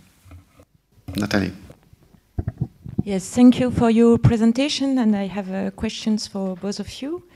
Uh, I will start with um, the presentation on Schaeffer and uh, and Boulez, because uh, also I am a specialist in Soviet history. I had to make some. Uh, I had some questions about. Uh, French colonial past and contemporary music, and it happens that I discovered that looking at uh, uh, visiting uh, the exposition on Boulez last year, they showed how Boulez um, used some um, sound uh, recording of the Exposition coloniale of 1931 uh, before composing uh, le, le, Marteau sans maître and they even precisely described which pieces of these recordings that actually are uh, available on internet through uh, the BNF. Uh, so how he, he used these uh, um, mass recordings that happened in 1931. Um, but I had also a question, uh, a broader, I had a broader question about uh, colonial societies and uh, and music and contemporary music because what you showed was uh, both an interest and some distance uh, after all between uh, um, Schaeffer Boulez on one side and this colonial music, which which I would uh, uh, call more exotic music, because uh, actually Mexican the Mexican flute was not part of the colonial uh, legacy uh, for for France. Um, but I think if you look, I, I think that a, a, big part of this history has just been erased after the decolonization. the fact that you had, for instance, composers and musical life uh, in this society, not just looking at the metropole and the view of the metropole on colonies, but if you look at what happened uh, inside this part of the society, I mean, in uh, Africa, in, uh, in North Africa also, I think we, we would have a, a different picture. Uh, regarding both musical life and precisely uh, the radio. What you said was that uh, when Schaeffer uh, in 1952 started to to work with African uh, radio, it started from from zero. But I, I, don't I don't know exactly the situation in Africa in in in this part of Africa, but in North uh, Africa, especially in Algeria, and it's a special situation, of course, a special colony uh, in, the, in the French history, but still, um, you, you can't just position the, the, the, the, the white, uh, white people uh, ruling radio and uh, local population looking outside. It was far more complicated because both artists were uh, working in the radio and were also ruling parts of this colonial uh, radio. And, uh, and my last point about that was about, again, about composers. For instance, I discovered a composer which was called Barbès, uh, Léon Barbès, he, he, used to, to live in uh, Alger and to compose music and also to record local uh, so-called local music, uh, working as a, also as a musicologue. And we have no clue what he composed, actually. It just disappeared from our history because of the decolonization, I think. So I think it would be interesting to also to reframe all this history of colonial, uh, colonial societies and, and music and musical uh, inspiration, uh, reframing all, uh, this history of uh, cultural and political uh, contacts. And for your the second. Um, uh, the second presentation, I was very uh, in interested by what you said.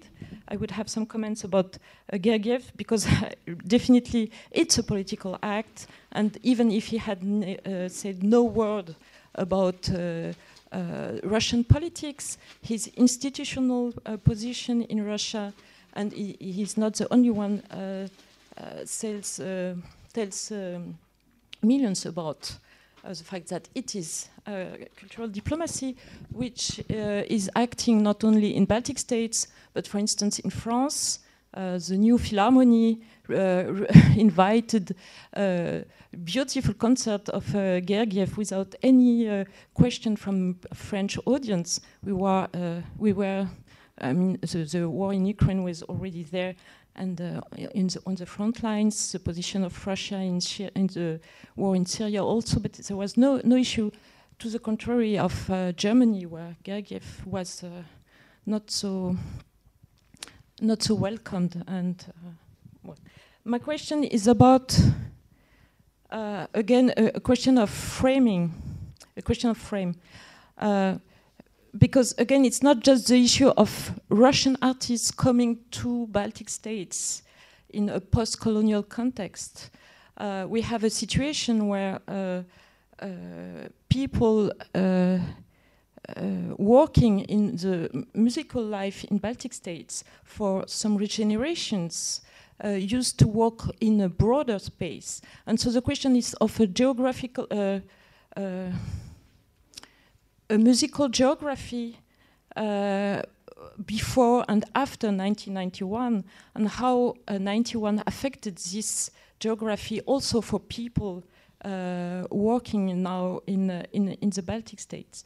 And I would just make a comment uh, when I, I, was just uh, reading the, the record of Prokofiev's first uh, visit in Soviet Union in 1927.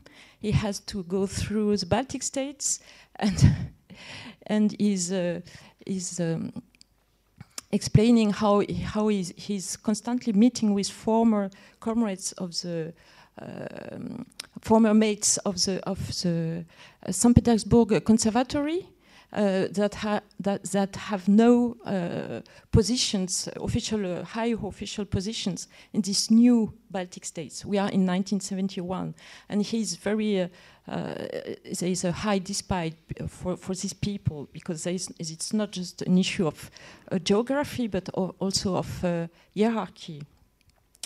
Uh, my, my question is about the situa situation in 1991, because you could say that it's the same situation when the, the heart of the, of the musical life was Moscow and more or less Leningrad, and then after the independences, you have uh, uh, again this issue of hierarchy, which is reworked. On the other hand, you have this Soviet history of founding new conservatories, new institutions, and actually the story of also of the interwar musical life. So my point would be this one: how you would say that, to the contrary of 1970, uh, to the uh, beginning of the 20s, in the 90s you have already a very strong points of musical life in uh, in um, in these Baltic states uh, that could live without all this uh, former uh, Soviet uh, Soviet space. And I'm not thinking only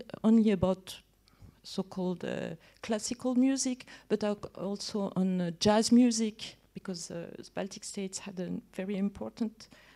Uh, for estrada, I, I, don't know. I have no names in, in mind, but they, they, play a very strong role, but in a Soviet space uh, which is not just people coming from east to, to, the, to the west, but also people from Baltic states playing a role in a more uh, eastern area.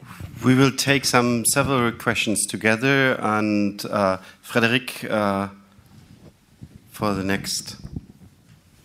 As the two panelists have a perfect understanding of French, I will switch in French. Uh, of course, you can uh, answer in the language you prefer. Euh, merci beaucoup pour ces deux, euh, deux superbes présentations.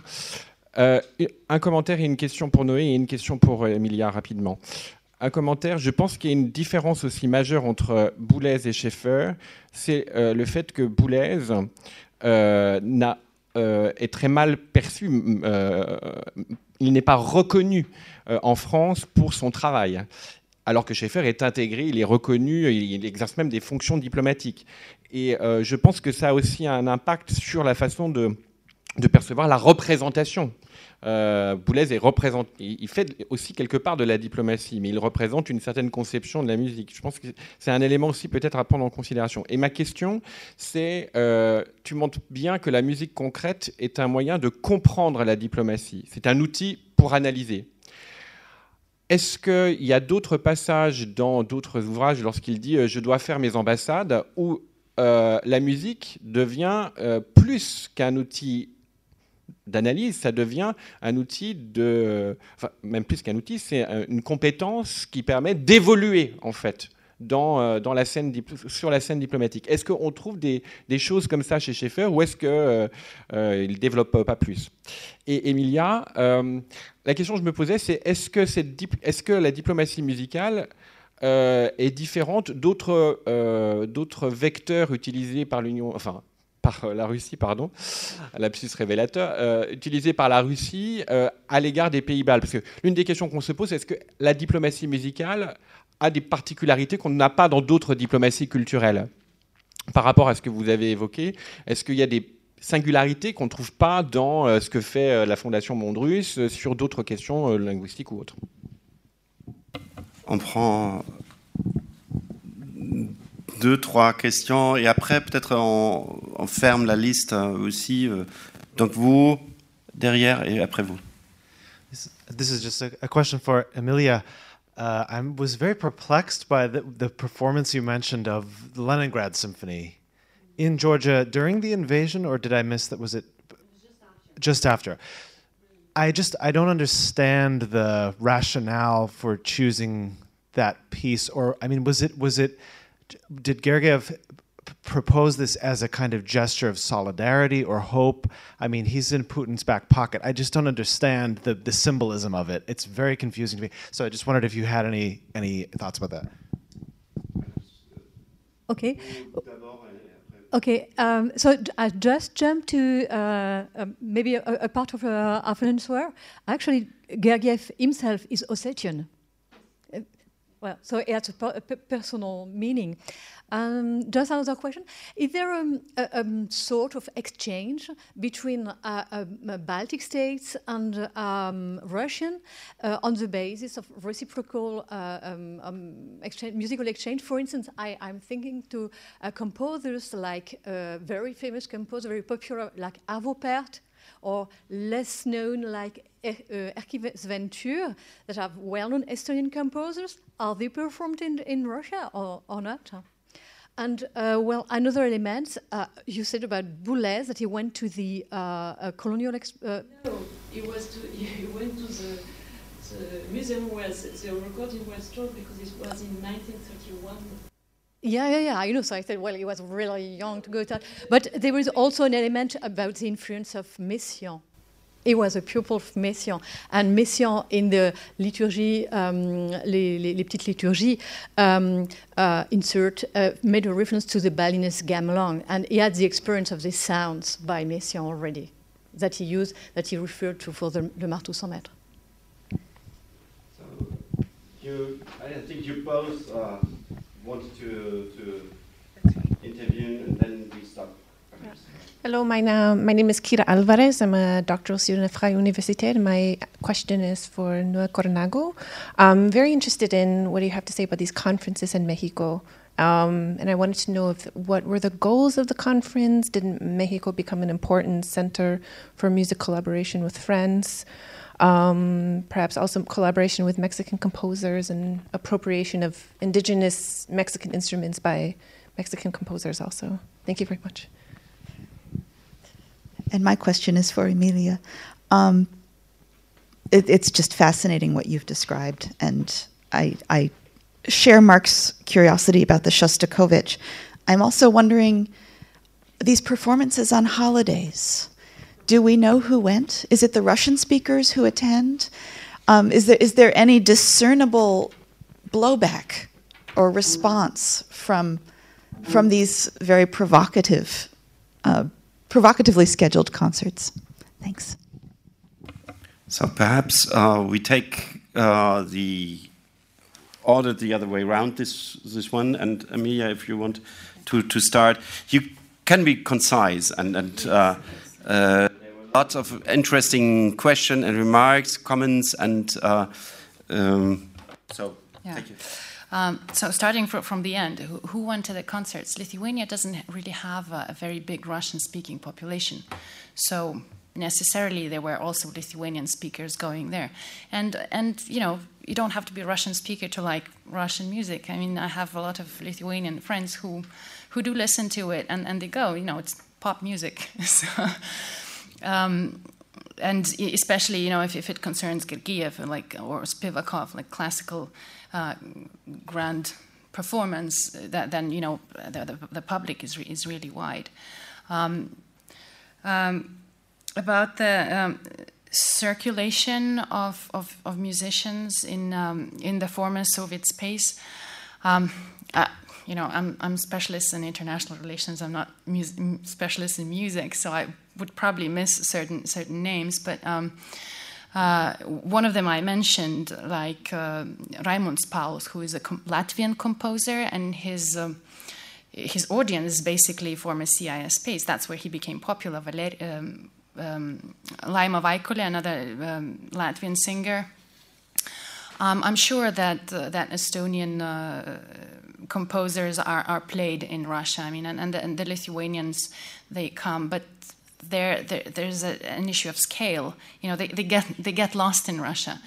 And then I'm thinking about the, the influence that it has or the reaction that it's, it has from the Russian population. It's probably mim- minimal or unheard. If you go to Moscow, a lot of uh, theaters in Moscow have Lithuanian um, um, en scène. Uh, the Directors. directors, right? Who who who uh, who work in Russia and they are famous. But I mean, does doesn't really fr- from the Russian? It, it, doesn't really have this this cultural sort of uh, uh, symbolic value that that would say, oh, the the Baltics are are, are brilliant and, and and stuff. And um, um, so uh, yeah, I think I think I've answered the the, the question. About uh, other kinds of of, uh, of um, Russian diplomacy within the Baltic states. Well, it's it's not really the, the state diplomacy that I talked about. It's about private initiatives. Another example I can think of is sports. Um, the Latvian uh, hockey league. Uh, the Latvian hockey uh, team, which Dinamo, which was a very famous uh, Latvian team during the Soviet times, it has been revived recently uh, just because there are lots of people who like sports. And uh, it was uh, the, the, Northern League, Hockey League, was created where the, um, the former the, the, the um, teams from the former Soviet countries were playing, and the Latvian Dynamo team was, was playing in there. Um, so there are also uh, ambivalent um, reactions to that. Uh, you know, some people say that it's just sports, but to, to, to the others, it's about their national identity. Um, uh, the um, yeah, I think you know I could make a comment about the, the singing revolution. It, I think it had more of an effect on uh, the internal uh, development of, of the country and, and the, the internal identity building. Uh, the songs that were popular during the singing revolution are now re-performed on, on the occasions of commemorations of these dates. It probably had an effect on, on the Baltic solidarity because a lot of these songs were sung together. And, and you know, if, if I hear an Estonian song sung in, in, in 1988, a Lithuanian would right away know what it means. So it builds bridges between the, the Baltic states, but doesn't really have any other sort of wider diplomatic effect. Probably in the 90s, it had like a, you know, a, a branding, public diplomacy effect. You know, singing the countries that sing, but um, other than that, I don't think it. At least from a German perspective, it was very important in the way the revolution was perceived as a, a, a peaceful revolution, and, and so so it, it has didn't have a real diplomatic side, but in some sense, uh, it intervened in in the ways um, as the the uh, separation process was perceived also. Excuse me. Also on the diplomatic uh, level, as something uh, uh, to be uh, really most peaceful and uh, to be uh, democratic uh, bottom up. So, so I, I, think there was at least this wider political dimension that was given to it also in a broader European space. but that it's yeah. a footnote. Yeah, that, that had an effect in the 1990s, but not necessarily now. Yeah. I don't think yeah. it has. A Thank you very much, Jacob. Uh, thank you very much for the comments. I appreciate it very much. Uh, before to go with these comments, no, I would like to say simply, no, because I have the feeling that perhaps my presentation has been a little bit messy. So what I would like to clarify is that my aim is to contribute to these discussions no, on music and diplomacy in terms other than propaganda and public diplomacy. Because I really think that music, the makings of music, make contribute in other ways, not necessarily positive, no, positive, negative, um, difficult to assess. What I'm interested is in the multiple, I would say, institutional mediations, the competing visions and legitimacies, the diversity of factors, public and private, for-profit, non-profit, uh, spontaneous and commissioned. This is what I'm really interested, no, in this complex network no, of, of diplomacy. From this point of view, uh, this, this particular subject no, has been very revealing for me, even of course it's in a kind of uh, rough uh, draft uh, uh, moment. Mm? So with regard to the comments made by Natalie, um, yes, I would say that both Pierre Boulez and Pierre Schaeffer both of them share a fascination with other cultures' music, for sure. When they were teenagers, when they were young men, they develop this interest and they try to find these, uh, these elements no, in order to gain knowledge about it in Paris, no, and the, uh, the possibilities they have then. No? So they had this possibility, of course, the possibility, of course, of the, the uh, international universal exhibitions no, in Paris. But this is a long French tradition of exoticism in music, no? because uh, it was the same for Debussy. It was a discovery no? for Debussy to the, how the universal exhibition offered him something absolutely wonderful, fantastic, uh, which is the gamelan. No? And he developed an interest in this. No? So this is, of course, important, and we are not trying to ignore this. But I will say is that this disappointing thing is precisely that vain as they were, both so well equipped no, for understanding music, later they never developed a particular interest on this. And in his 80s, Boulez was able to deliver an statement like that, which is really disappointing in terms of the intellectual personality that Boulez uh, composed. So I would say, yes, no, but mm, it, it, even so was extremely superficial. Both Schaffer and Boulez have some statements in terms of how they would have been, or they would have liked to be ethnomusicologists. This is something that they frequently say, huh? but they never were. Um, Pierre Schaffer later tried to be a little bit, but when he was in his 50s, early 60s, you know, with uh, Okura uh, record label and so on. Another thing which I found very interesting in your comment is about what about the, I would say, the African musicians, composers. I would say, of course, there is an extremely dynamic and, and and I would say vivid no, uh, scene of popular music. But in terms of art music, yes, yes. Uh, uh, but I would say that, that some structural institutional conditions for really art music are required. So at this moment in the late 40s, mid 40s, early 50s, probably only Egypt was in that conditions. And the, the composer I mentioned, Hamid Eldab, later, immediately after this composition, he won a grant, a North American grant, and they went to the United States, and he is still living there. Uh, so probably the most brilliant young composers in these countries were attracted no, by these possibilities no, for developing their careers in other institutional contexts and so on. What we have is a generation of African musicians with a, I would say, with a, in the middle ground between popular music, pop music, and some kind of experimental music. For instance, for the French uh, Africa, for the uh, Francophone Afrique, uh, it will be the case of Francis Vévé the Cameroonais. No? Francis Vévé, he was extremely innovator and he was extremely outspoken in criticizing French colonialism. So it was a combination between a very innovative approach to technology in music and an understanding of popular music as something worthy of respect. Uh, worthy of respect and um, I would say perfectly compatible with the African tradition without mm, uh, closing the possibility of a serious innovation, embracing technology. And we have uh, uh, personalities like this in Nigeria as well, in other countries, and even United States, no? Sun Ra, no? the Afrofuturism, this idea of a combination of technology uh, as, a, as, a, as an utopian no? venue for expressing uh, African concerns and culture. So, for sure, I will try to follow this and, and try to examine a little bit about this. No? Uh, but frankly, until now, I didn't find anything. Absolutely not. Uh, um, not really. And I would say that even in the United States, the coming no, to the front line in contemporary music of Afro-American composers was extremely recent. Despite Harlem Renaissance no, in the 30s and 40s, until the 60s, 70s, we really don't have other, of course, than Scott Joplin and this kind of initial. Uh, but in terms of normalization, integration of Afro-Americans in contemporary Western European music, null. Uh, North American contemporary music, scarce, very few, a little bit. But of course, something that we need to, to follow. No? To, to, and I just mentioned about Mexico.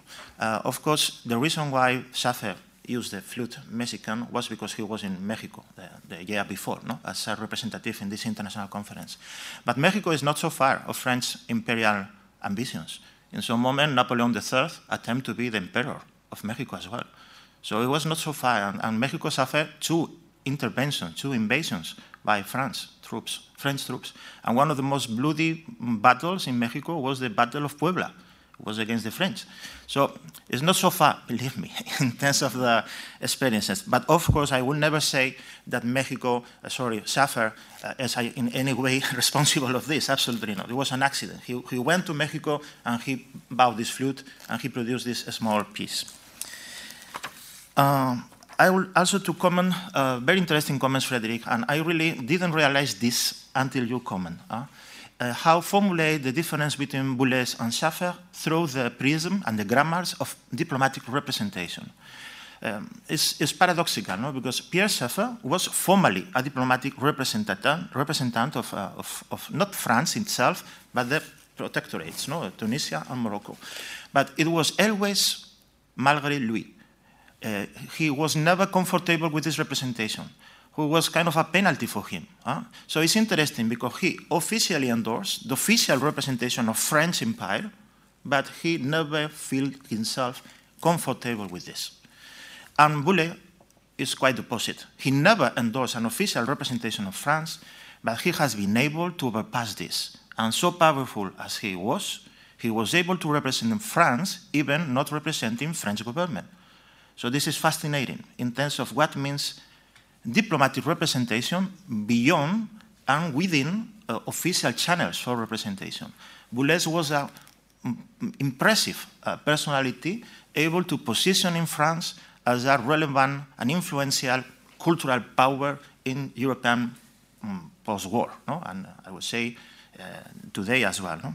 So I will problematize this. In terms of uh, some elements I may have found about the actual uses of music no, in, the, in, the, in the practices of diplomacy, frankly, a few, very few.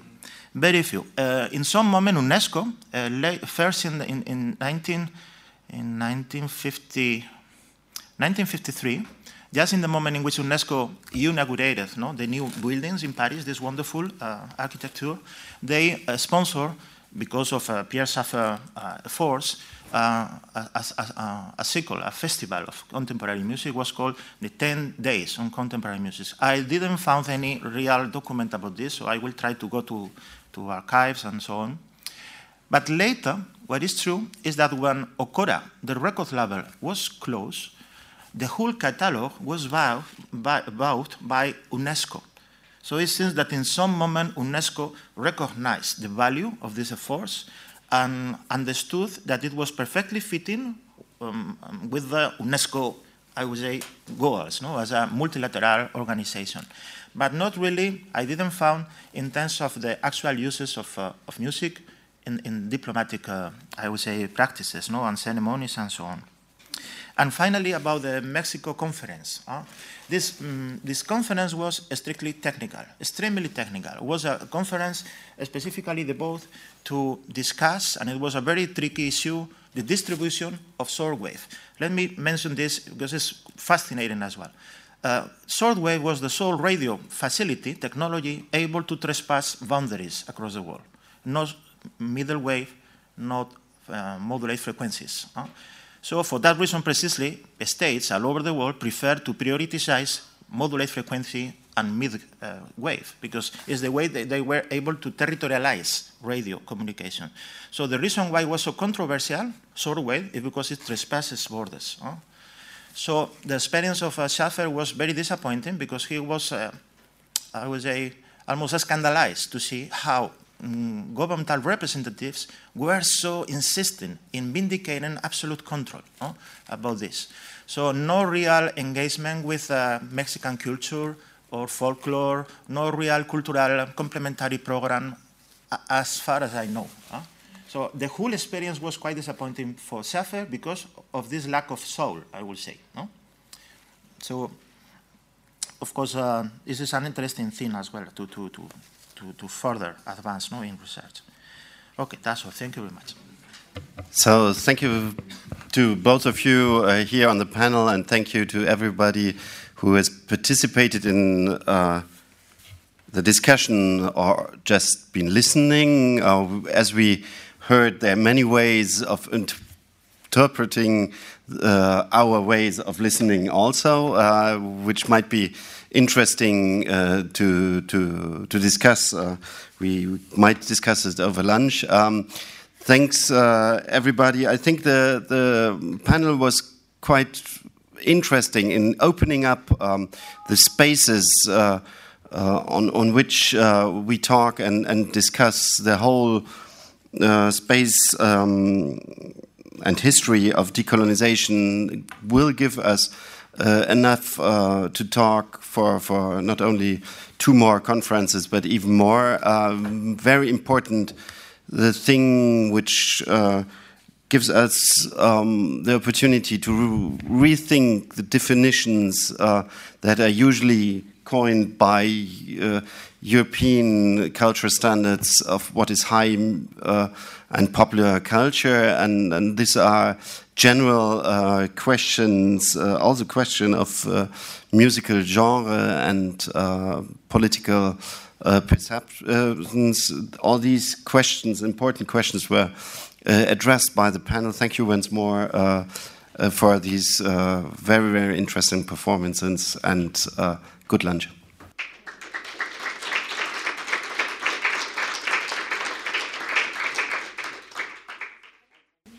Bien, bonjour à toutes et à tous. Je vous propose de, reprendre euh, donc les, échanges de ce colloque pour la dernière après-midi et pour l'avant-dernier panel. Panel numéro 6 intitulé Chansons au pluriel, circulation internationale et influence. Je me permets de vous parler en français, euh, puisque j'ai peur que mon anglais ne soit pas tout à fait euh, conforme aux usages et aux accents formidables que j'ai entendus jusqu'ici. Euh, je suis très heureuse d'accueillir euh, et de présider ce panel euh, au cours duquel nous pourrons entendre donc trois communications autour de, de ce thème qui m'est cher, comme peut-être certaines et certains d'entre vous le savent, puisque je consacre une très large partie de mes recherches à la place de la chanson francophone dans le monde international. Et j'ai donc la, le, le, grand plaisir euh, de vous présenter euh, d'abord Isabelle Marc, avec qui euh, j'ai pas mal collaboré dans différents colloques internationaux autour de, de, ce thème de la chanson. Isabelle est donc professeure à l'université Complutense, comment? Complutense. À Madrid, docteur en philologie française et traductrice, traductrice éditoriale donc euh, enseignante au département de français de l'Université Complutense de Madrid. Elle a collaboré, elle collabore encore avec le département de français de l'Université de Leeds et euh, donc a produit plusieurs ouvrages collectifs et plusieurs articles, euh, dont, dont, un euh, paru très récemment sur la diplomatie musicale euh, en Espagne.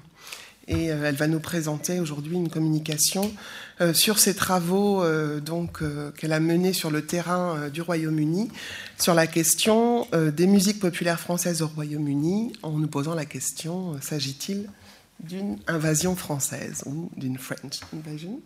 Euh, je, te passe directement la parole, Isabelle. Merci beaucoup, Cécile. Comme vous m'entendez mieux comme ça avec? Parfait. Merci beaucoup Cécile, merci beaucoup euh, aux organisateurs et au comité scientifique et merci aux, assistants euh, cet après-midi. Euh, je suis vraiment heureuse de participer à cette fascinante rencontre entre les musiques, les musiques et les musiques populaires et les relations internationales. Donc aujourd'hui, euh, je, vais comme, euh, je, vais, vous présenter une partie de mon projet de recherche euh, financé par le Leverhulme Trust. C'est important de dire que ça a été financé par un, une fondation privée anglaise, qui m'a permis de, de, passer neuf mois à l'université de Leeds pour étudier la réception des musiques françaises et espagnoles aussi au Royaume-Uni. Non, mais aujourd'hui, je vais, je vais, je vais m'intéresser seulement euh, à, aux musiques françaises, non pas aux musiques espagnoles. Il faudrait euh, faire une étude comparative euh, que j'espère pouvoir mener euh, dans l'avenir. Euh, donc, euh, le plan, rapidement, le plan de mon travail aujourd'hui, de ma présentation, je vais premièrement donc, présenter le contexte de recherche. Euh, de, mon projet. Ensuite, je présenterai les mécanismes pour la diffusion de la musique française au Royaume-Uni. Euh, troisièmement, je présenterai la musique française au Royaume-Uni euh, par rapport aux imaginaires collectifs. Et finalement, j'essaierai de, tracer, de présenter quelques une évaluation, une analyse de ces politiques et de cette présence des musiques françaises au Royaume-Uni. Musique populaire, toujours. Donc, mon projet de, recherche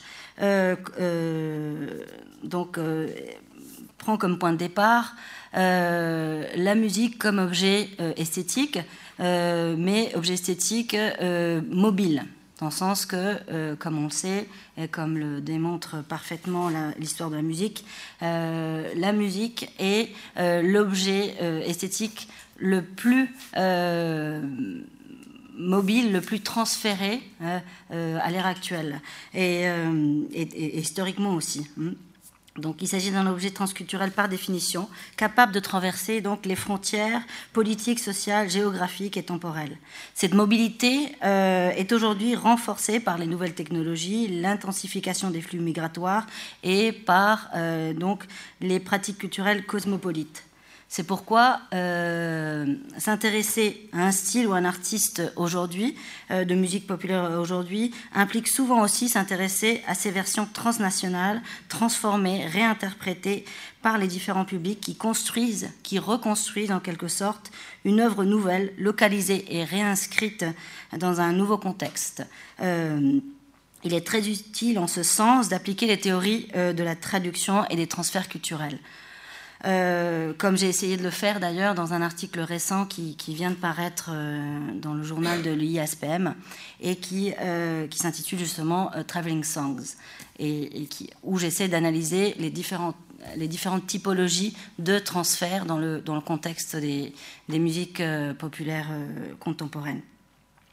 Euh, or, euh, dans, ces transferts euh, musicaux, il faut obligatoirement aussi étudier le rôle des, relations internationales. Il faut donc situer ces transferts dans le contexte plus vaste des relations entre les deux pays en contact, aussi bien sur le plan purement culturel que économique et géopolitique. Le rôle, en ce sens, le rôle de ces politiques publiques, que l'on pourrait considérer comme des médiateurs privilégiés, s'avère fondamental à cet égard. Dans ce contexte, donc, l'objectif de mon travail est d'étudier la réception transnationale des, musiques populaires en essayant de révéler les enjeux et les effets des politiques publiques dans cette réception. Donc, l'objet du, travail n'est pas euh, les politiques euh, publiques en elles-mêmes, mais leur rôle dans euh, cette réception. Donc, en, résumé, donc, je cherche à comprendre les rapports et les interactions entre la façon dont les musiques actuelles sont perçues en dehors de leur contexte original et la politique culturelle extérieure pour la, promotion et la diffusion de ces musiques. Le de cas donc, euh, entre la France euh, et, le Royaume-Uni euh, est, justifié bon, pour des raisons pratiques, mais aussi par le rôle central, à la fois central et périphérique, du Royaume-Uni dans le contexte européen actuelle. Pour mener à bien ce projet, euh, donc j'ai pu suivre, euh, j'ai suivi une méthodologie diverse, euh, multiple, basée donc sur une méthodologie classique de recherche documentaire bibliographique et une analyse discursive des médiations, notamment de la documentation officielle et des, documents et des médias principalement. J'ai également réalisé euh, une recherche euh, ethnographique basée sur euh, des entretiens auprès du réseau musical français et britannique contemporain. Et finalement aussi, j'ai voulu tenter l'expérience de la promotion musicale en organisant, en collaboration avec le Bureau Export et, l'Université de Leeds, un concert pop dans cette université. qui, qui, qui s'est avéré une tâche assez compliqué. Hein. Je ne suis pas moi-même euh, donc euh, professionnelle du monde de la médiation euh, musicale, je suis simplement chercheuse, donc c'était une expérience très intéressante, mais aussi assez éprouvante. donc dans le cadre de ce, projet, j'ai aussi organisé un workshop intitulé Continental Popular Music and Cultural Policies in Contemporary Britain, donc en novembre 2014 qui a été suivi justement par ce concert de musique par le groupe Pendentif. Je ne sais pas si vous connaissez, c'est un groupe qui, marche relativement bien en France, mais qui, en Angleterre, était, au Royaume-Uni, était inconnu, pratiquement inconnu. donc, ce, cet atelier, ce workshop, a été réalisé euh, donc euh, dans l'objectif euh, de évidemment de questionner le rôle de ces politiques publiques dans la promotion et la diffusion de musique populaire française en Royaume-Uni, mais aussi de mettre en contact, et surtout de mettre en contact, le monde professionnel et le monde universitaire, les trois pays concernés par ce projet, la France, le Royaume-Uni et l'Espagne. Euh, et bien sûr aussi pour, euh, pour assouvir la soif d'un pacte, un pacte euh, en anglais des autorités universitaires britanniques. Euh, ce, donc ce, workshop a été organisé autour d'une série de questions que je vous présente ici, auxquelles évidemment on n'a pas répondu, on a essayé d'y répondre, mais euh, ce sont des questions très vastes et, pas toujours faciles à, cerner. Et évidemment les réponses varient en fonction des points de vue professionnels, universitaires et nationaux. Euh, je résume. je pense qu'une des questions principales, c'est quelle est la valeur Est-ce qu'il existe, pardon, d'abord, est-ce qu'il existe encore euh, des spécificités nationales euh, dans, le domaine des musiques euh, populaires. C'est-à-dire, est-ce qu'il, existe encore une musique française, une musique britannique, une musique espagnole, une musique italienne ou autre? Est-ce qu'il y a vraiment des différences esthétiques dans ces musiques? Et donc, s'il existe encore des différences, au-delà des différences de production, parce qu'évidemment, euh, les structures économiques existent toujours, hein, puisque les nations existent encore. Hein. Euh, donc, si, ces différences esthétiques existent, euh, dans, quelle, dans quelle mesure les pouvoirs publics, les structures publiques, se, sont, doivent ou pas promouvoir ces musiques? Et sous quel, sous quel type de, collaboration, d'action, euh, ces, pouvoirs publics doivent promouvoir et donc diffuser euh, euh, ces musiques. Donc, ce qui sous-tend aussi ces deux grandes questions, donc le, travail, le rôle des institutions publiques et la valeur de, et, donc le rôle des institutions publiques dans, ce corpus de, de, culture populaire et de savoir quelle est la valeur finalement est-ce que quelle est la valeur que l'on accorde à, cette production euh, culturelle populaire euh, et, donc, s'il est vraiment légitime, peut-être le, terme n'est pas, euh, ne convient peut-être pas dans, le terme n'est pas la légitimité, mais plutôt la nécessité ou la, légitimité, pardon, et la nécessité de cette action culturelle. Donc, cette série de questions que j'ai posées euh, au cours du workshop, euh, comme je vous disais, n'a pas été répondue euh, complètement. On n'a pas donné une réponse définitive et satisfactoire, satisfaisante, à cette, série de questions. Et je voudrais aussi vous les poser aujourd'hui. J'espère que votre, collaboration dans ce, dans ce projet. donc, pour entrer dans le vif du, sujet, alors le contexte britannique contemporain. Alors, euh, comme vous le savez, hum, sûrement, la culture, euh, euh, la musique populaire est omniprésente en, Grande-Bretagne à l'heure actuelle. les perceptions par rapport à, la musique populaire sont très ancrées dans l'imaginaire britannique contemporain, comme le démontre la participation, l'inclusion de ces musiques euh, dans, les grands événements nationaux, comme par exemple les, funérailles de, la princesse Diana ou euh, l'organisation euh, des Jeux olympiques. donc, la musique populaire se situe donc au cœur du patrimoine culturel britannique.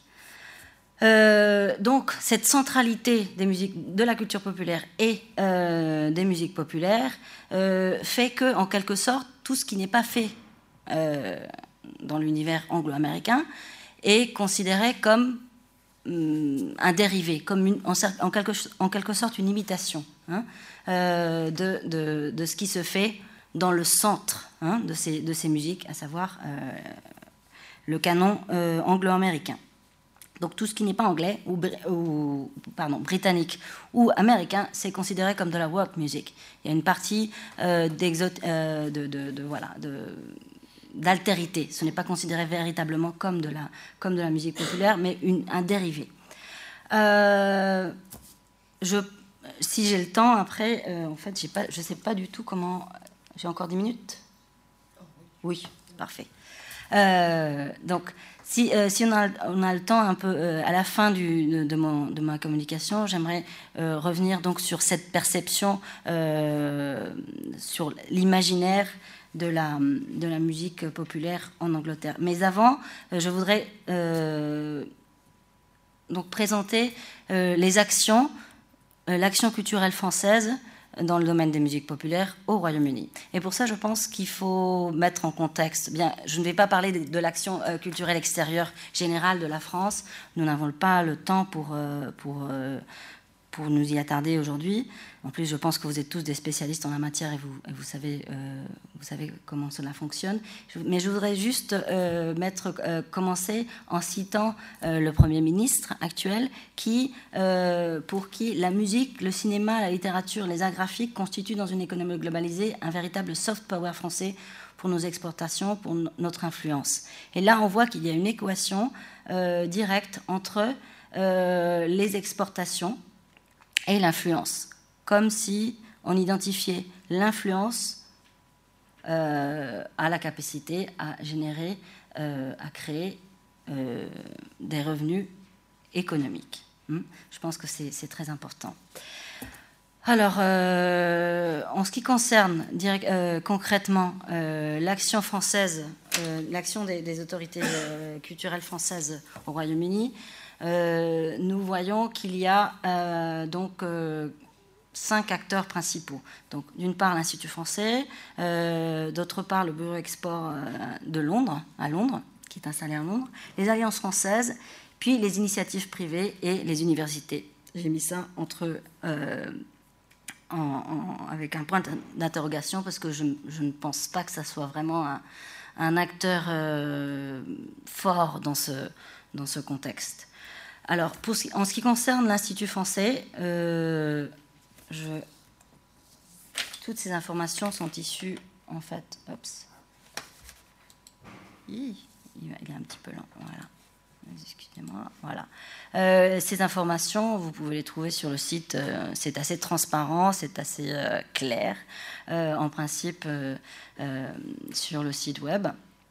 Mais donc, il y a une petite plaquette spécialisé, spécialisé donc pour, euh, pour euh, les musiques populaires et, euh, qui font partie du pôle spectacle vivant et musique, dirigé par Olivier Delpoux, chargé de mission en musique actuelle et jazz.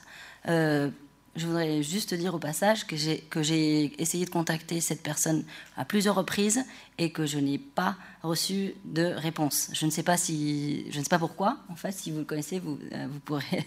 non, mais c'était assez, assez surprenant parce que j'ai reçu des, j'ai, eu une réponse très positive de la part du bureau export, euh, de l'institut français euh, à Londres, de l'institut du Cervantes espagnol, en fait de toutes les autorités avec une compétence sur, dans ce domaine. Mais l'institut français euh, dans sa structure générale, n'a pas répondu à mes questions. Je trouve ça assez, assez surprenant. Mais bon.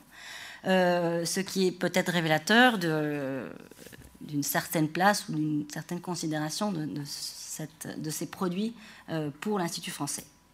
Donc, euh, je, donc, je reprends un petit peu euh, les actions en principe de l'Institut français par rapport à ces musiques, c'est l'appui aux, tournées internationales, le soutien aux festivals et la mise en réseau et accès au marché professionnel. J'ai mis en rouge euh, l'objectif, les objectifs généraux, à savoir faciliter l'accès des artistes français à de nouveaux publics et accompagner leur développement, développement international.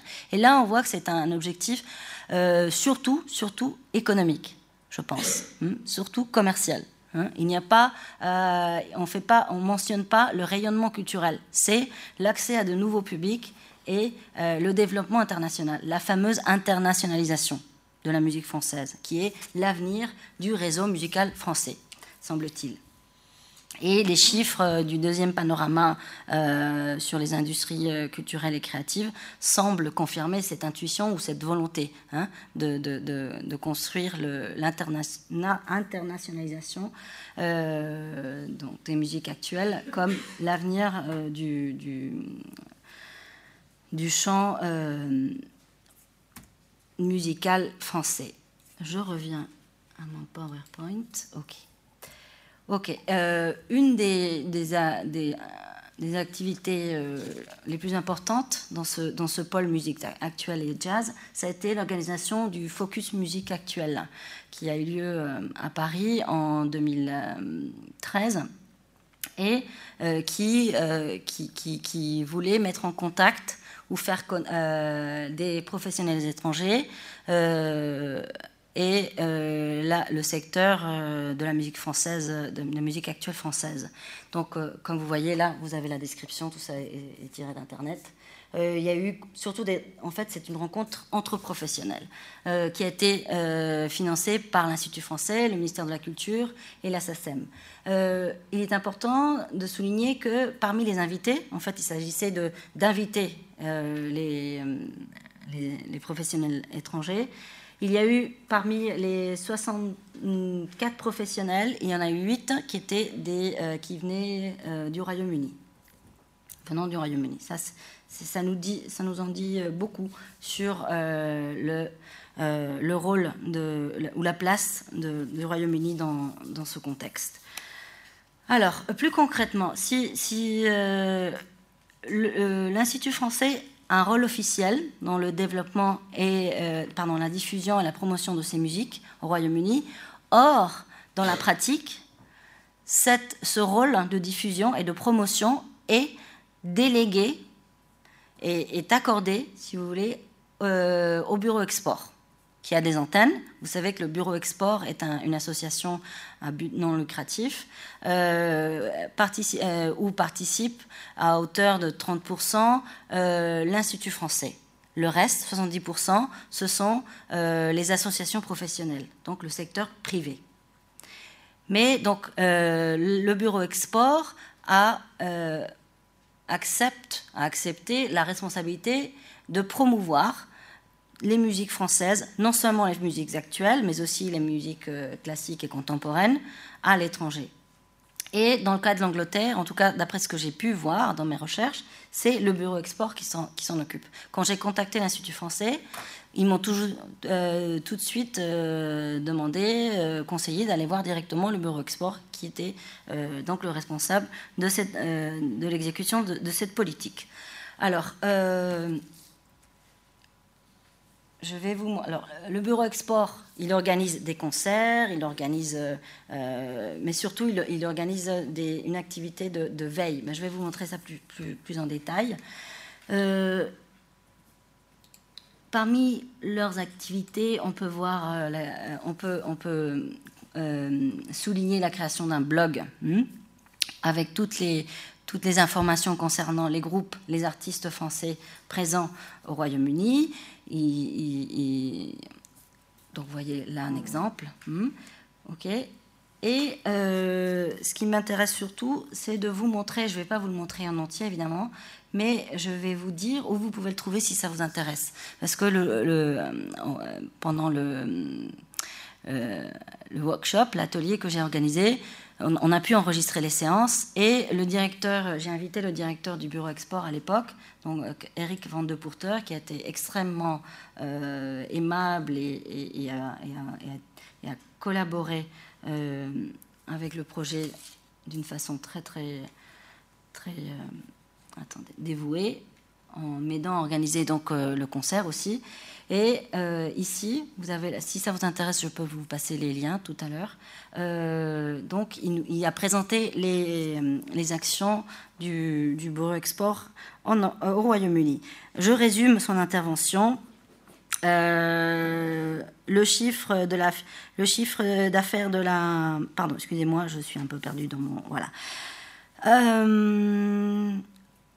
la musique euh, française euh, au Royaume-Uni est la troisième musique étrangère euh, la plus importante dans le pays, mais le marché britannique n'est pas très important pour la filière musicale française. les activités du bureau export consiste euh, euh, en premier à, constituer un conseil pour les artistes français qui veulent euh, s'introduire sur le marché britannique, à accompagner leurs efforts de promotion et à éventuellement financer une partie de leur tournée. Hmm. Donc trois, trois activités principales. les artistes français ont une présence relativement importante. Il y en a qui ont très très bien marché. Euh, dernièrement, il y a eu évidemment Stromae, il y a eu euh, Vanessa Paradis, il y a eu Daft Punk, mais Daft Punk n'est pas considéré comme artiste français puisqu'ils ont signé avec un label euh, américain. et une, longue série d'artistes qui, qui, ont eu un certain succès en Angleterre. Quatre minutes, ok, je n'ai pas beaucoup de temps. Donc je passe, euh, je vous laisserai donc euh, si vous voulez le euh, le lien tout à l'heure pour que ici vous avez le site où, avec toutes les informations concernant ce workshop et toutes les interventions. Vous voyez, il y a eu Ben Mendelssohn, celui qui a l'organisateur de Wimex, l'inventeur du concept World Music, et il, il, il, présente des réflexions très très intéressantes sur ce concept. Euh, et, d'autres représentants de l'industrie musicale et du secteur public aussi. Donc très rapidement, puisque je n'ai pas beaucoup de temps, euh, il y a aussi la tournée We Love, qui est une tournée d'artistes euh, français émergents qui se fait depuis 2009, qui est organisée en 2009, depuis 2009 et qui justement accompagne les artistes français émergents dans, différentes villes britanniques le succès est, relativement confidentiel. Hmm, ces groupes euh, n'ont pas. Alors, parce que comme la scène musicale britannique est tellement riche, les Français jouent, un rôle relativement, euh, je dirais, petit en quelque sorte hein, par rapport aux autres musiques. Alors, il y a aussi des initiatives privées, évidemment. Il y a des concerts, des concerts des grands artistes, par exemple Aznavour, Indochine, Vanessa Paradis, François The Atlas Mountains, etc., qui, eux, rencontrent un succès euh, assez considérable. Euh, il y a aussi la présence dans des festivals. Euh, par exemple, le Manchester Jazz Festival, il y a toujours des, des représentants français dans Liverpool Sound City Festival, etc. Mais il y a un facteur aussi euh, dont il faut tenir compte, c'est la présence euh, d'un public euh, franco, francophone, français et, francophile assez important au Royaume-Uni. on dit souvent que Londres est la sixième ville de, France. Il y a 400 000 Français vivant à Londres. Donc les, concerts des, artistes français sont souvent donc, euh, investi par le public français, par les Français. Justement, là, j'avais eu euh, l'exemple euh, du dernier concert de Vanessa Paradis où la plupart du public étaient des Français. En bref, donc l'Institut français en Angleterre délègue sa responsabilité sur le bureau export. Donc, c'est le bureau export qui s'occupe de promouvoir la musique française à dans ce pays les alliances françaises dont je n'ai pas encore parlé, mais qui en principe pourraient aussi, elles, euh, jouer un rôle dans, cette promotion de la musique française, n'ont pas les moyens euh, pour euh, inviter des artistes, pour promouvoir des concerts, pour appuyer donc, la présence de ces artistes français sur le territoire britannique. Donc leur rôle est moindre. et puis après, il y a les promoteurs individuels qui peinent à travailler seuls donc Eric van euh, insistait sur le fait que même si les artistes seraient prêts à, les artistes français, même confirmés, seraient prêts à, aller en Angleterre pour le plaisir ou pour le symbole de, se dire voilà j'ai fait un concert à Londres, je fais un, concert à Manchester. Euh, les producteurs euh, britanniques ne sont pas prêts, à, ne, veulent pas prendre le risque parce qu'ils savent que les salles ne seront pas pleines, qu'il y aura un déficit en termes de public, et donc c'est assez risqué. Ils trouvent que c'est assez risqué d'inviter de, des artistes français. Puis, euh, donc, l'importance du, du, public euh, francophile et francophone, donc les, Français et, les francophiles, qui ont déjà un goût pour la musique, euh, pour la France et pour la musique en français.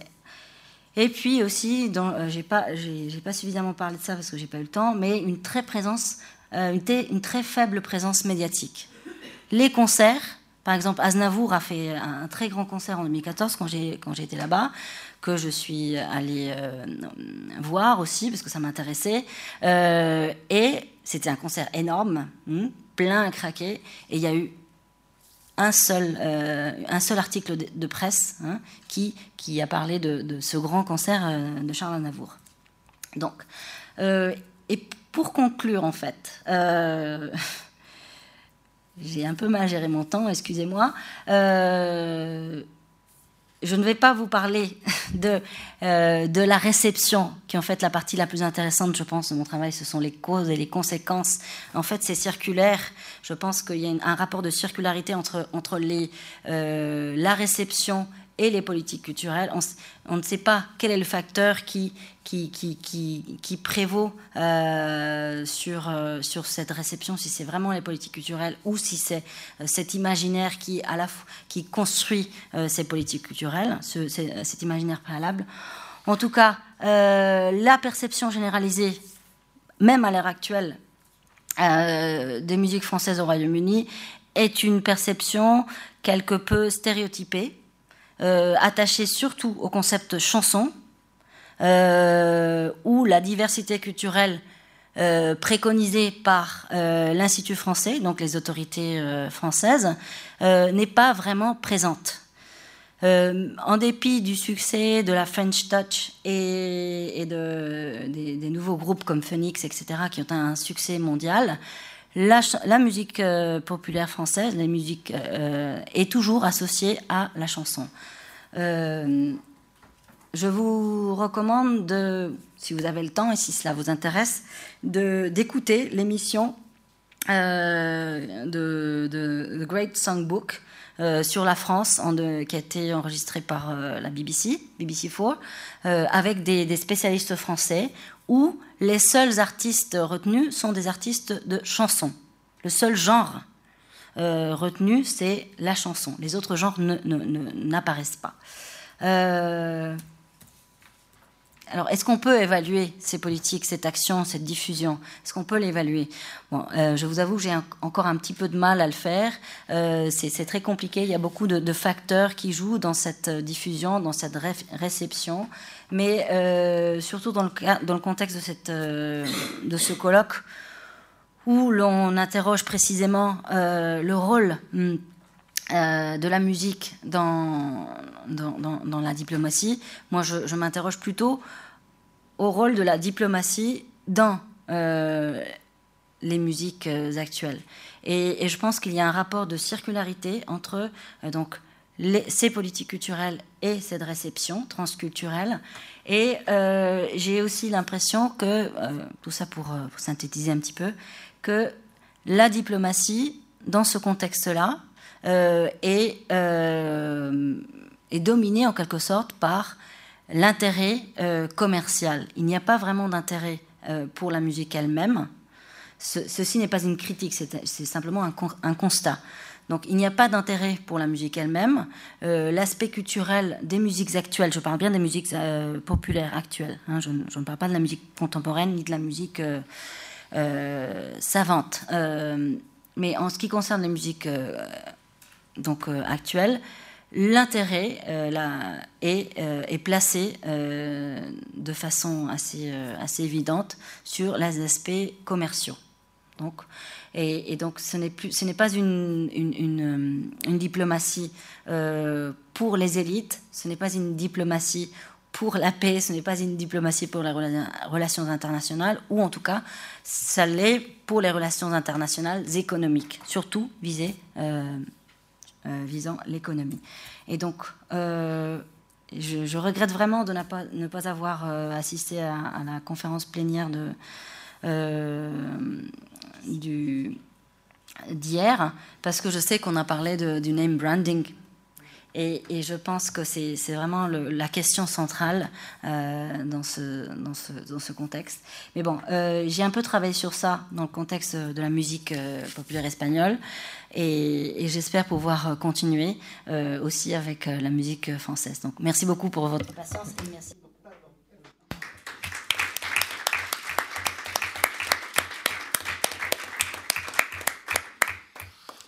Euh, merci beaucoup Isabelle. Ça, moi, ça me plein plein de questions, de thèmes, j'espère, sur lesquels on pourra revenir euh, à l'issue des deux autres euh, présentations hein, en termes de, de définition, d'identité, de catégorisation. il y a plein de questions qui se posent et de langue aussi. Je, vais maintenant passer la parole à Thierry Côté. Thierry Côté est professeur au département de sciences politiques euh, du Glendon College de l'Université de York à Toronto. Il étudie les médias et la politique euh, et euh, travaille, enfin, oriente ses recherches sur le thème des, musiciens comme menace à la sécurité des États et travaille également donc sur les relations musique et politique dans le cadre des relations internationales.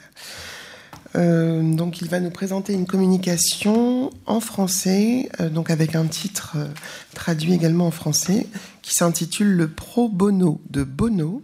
Deux points, une analyse de l'impact d'intervention des vedettes de la musique populaire sur des enjeux internationaux et transnationaux. Alors, excusez-nous pour ces petits soucis techniques. du coup, nous allons changer d'interlocuteur. je vais donner donc la parole à, Digne euh, Villetti, qui est chercheur euh, en post-doctorat à l'Université de Vienne, euh, spécialiste en histoire contemporaine de l'Europe et qui a donc mené un, gros projet sur l'Eurovision, History of Europe through Popular Music. Voilà, donc il va nous présenter ce projet avec une communication intitulée Authoritarian States in the Eurovision Song Contest. So, good afternoon, everybody.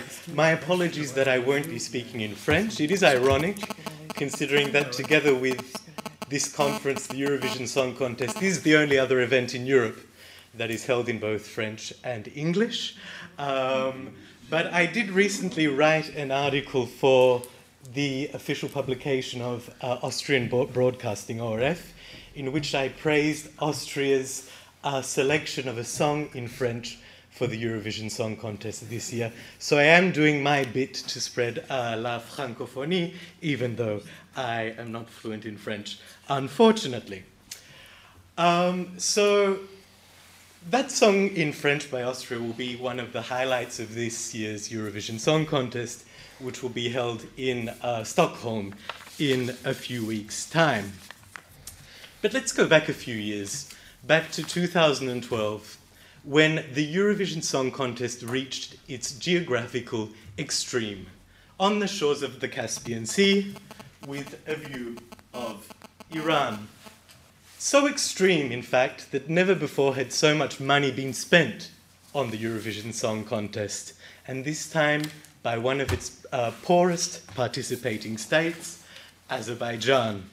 As the European Union faced an economic crisis, booming Azerbaijan held a mirror to Europe as it hosted the 2012 Eurovision Song Contest in Baku after its duo El and Nikki won the song contest in Dusseldorf in 2011.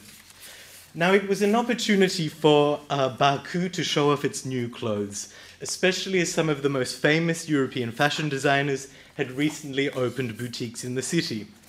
The First Lady of Azerbaijan, here in the blue, blue dress, and the always stylishly dressed Mehriban Alieva headed the organizing committee for the Eurovision Song Contest 2012. The interval act in the contest was performed by Emin Agalarov, the son of a billionaire and the husband of Mrs. Alieva's daughter Leila. Leila herself is the editor of the glossy magazine Baku, which is published by Condé Nast, one of the world's leading media companies, which also has other magazines such as Vogue, The New Yorker, and GQ. The Aliyevs love their brands. But while the Eurovision Song Contest branded Azerbaijan in 2012, it also attracted the attention of the international media to the Aliyev family and the authoritarian government of its patriarch and Azerbaijan's president Ilham Aliyev. Azerbaijani non governmental organizations organized the initiative Sing for Democracy during the contest to draw attention to the democratic deficit and human rights violations in Azerbaijan. I was there at the Eurovision Song Contest in Baku in 2012, and on the surface of the Caspian Sea, one could see the reflection of a new Baku that was rising from the profits of the Azerbaijani energy sector. With construction projects such as the Flame Towers, a collection of three skyscrapers lit up like flames, or the Carpet Museum, which was built in the form of a rolled up carpet, Baku hoped to put itself on the world map as a major tourist destination. An entire city district was newly developed for the Eurovision Song Contest, with some residents being evicted as a result. The venue for the contest was the purpose built Crystal Hall, which you can see here. It was built by a German company, and it lies next to a national flag square, which hosts one of the world's tallest flagpoles. The Crystal Hall was covered with lights that flashed in the colors of the national flag uh, of each state as its performer was on the Eurovision stage. Now, the waters of the Caspian Sea could not beautifully reflect these lights because of the pollution of the sea, and it was a fitting metaphor for the 2012 Eurovision Song Contest. Much economic light dimmed by a gloomy political background. Azerbaijan used Eurovision not only to brand itself as a tourist destination, but also to convince around 100 million European viewers that Azerbaijan, a state on the geographical border between Asia and Europe, and with a majority Muslim population, is in fact European. Although Azerbaijan lags behind the standards of European liberal democracy, it looks to the political model of secular Turkey and not to its southern neighbor, theocratic Iran, with which Azerbaijan has tense relations. Iranian clerics even criticized Azerbaijan for hosting the contest, which they considered a decadent Western event, especially due to the well known affinity of sexual minorities, especially gay men, for Eurovision. Iran was fuming, the fans were flaming. I knew Rebecca would get that joke. Azerbaijan is just a current example of how an authoritarian state has used Eurovision in its cul- cultural diplomacy to burnish its international image. Russia and Belarus are two further recent examples of how authoritarian states use the contest as cultural diplomacy, or we can say even cultural propaganda. But liberal democracy has never been a condition for the participation of a state in the Eurovision Song Contest. During the Cold War, Portugal and Spain entered Eurovision at a time of right wing dictatorship, and Yugoslavia was the only one, com- one party communist state in the contest uh, during this same period. Now, with the burgeoning literature, uh, scholarly literature on Eurovision in recent years, the contest has usually been seen by academia as well as media commentators as a forum to promote European integration, cultural diversity, and even the rights of minority ethnic and sexual groups. Think, for example, the, the win of uh, Conchita Wurst in 2014.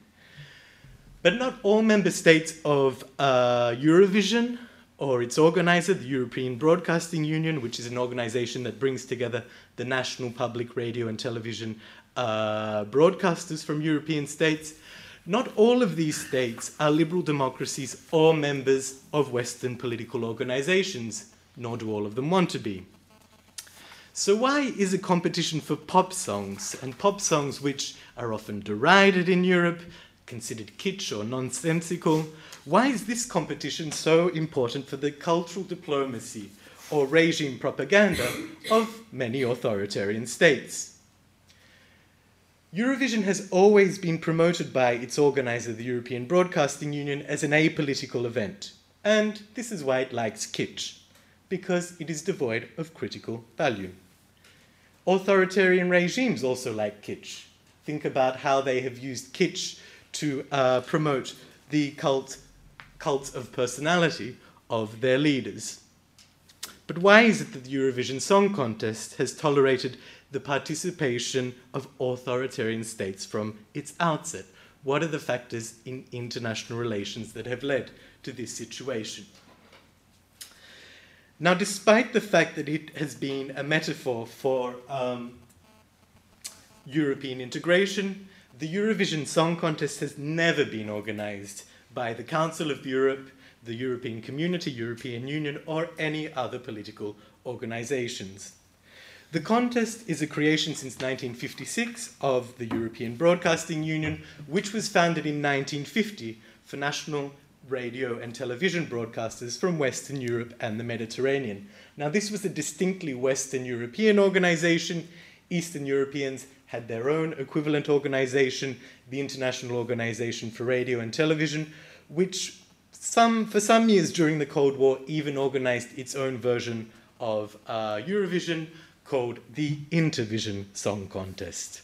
But that was stopped uh, twice uh, for political reasons because of political upheaval in Czechoslovakia, the Prague Spring, and in Poland, the rise of the Solidarity movement.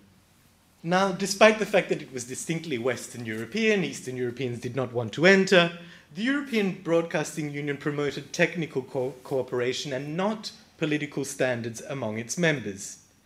Membership in the European Broadcasting Union has always been based on the technical criteria of inclusion in the European broadcasting area, which is an area defined by the International Telecom- Telecommunications Union, an agency of the United Nations. And that area includes continental Europe plus the Mediterranean Rim.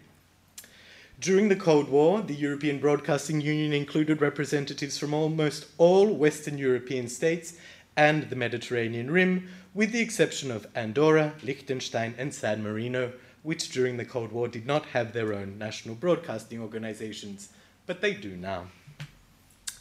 What all member states of the European Broadcasting Union had in common was that they were not part of the Soviet bloc, even if they were not fully in all Western organizations or pursued different foreign policies.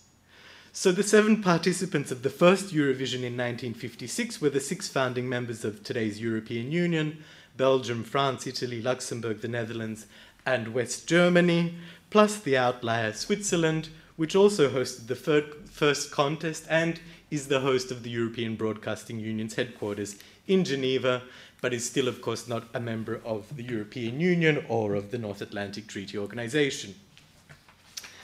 But the Eurovision, uh, the European Broadcasting Union, and hence the Eurovision Song Contest, has always been open to all members of the European Broadcasting Union, whether they're Western European li- liberal democracies or not, so long as they fulfill the technical requirements to participate in the transition, transmission of uh, the Eurovision Song Contest.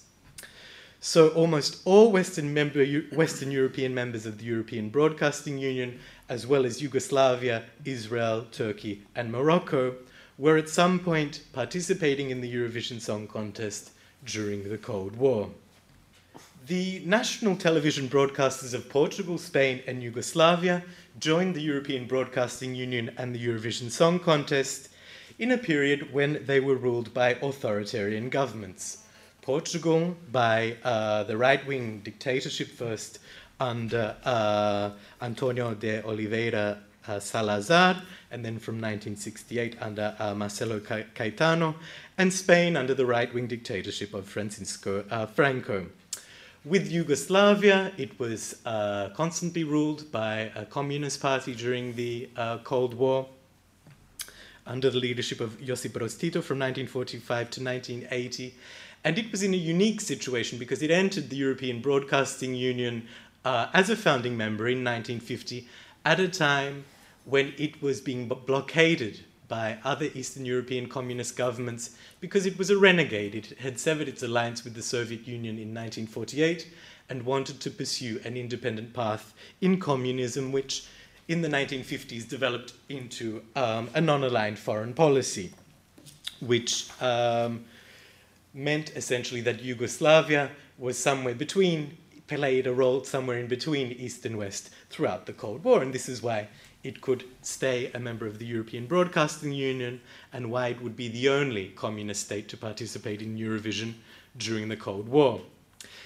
For these three states, Portugal, Spain, and Yugoslavia, membership in the European Broadcasting Union was a way of asserting that they were actually part of the Western Bloc, especially because they were prevented from entering other Western European organizations because of uh, their political standards, because they were author- authoritarian regimes. So it was, for example, that Portugal and Spain, while they were founding members of the uh, OECD, for example, the Organization for Economic Co- Cooperation and Development, they were not allowed into the Council of Europe because they were not liberal democracies, and they were also not permitted into the uh, European community in, until 1986.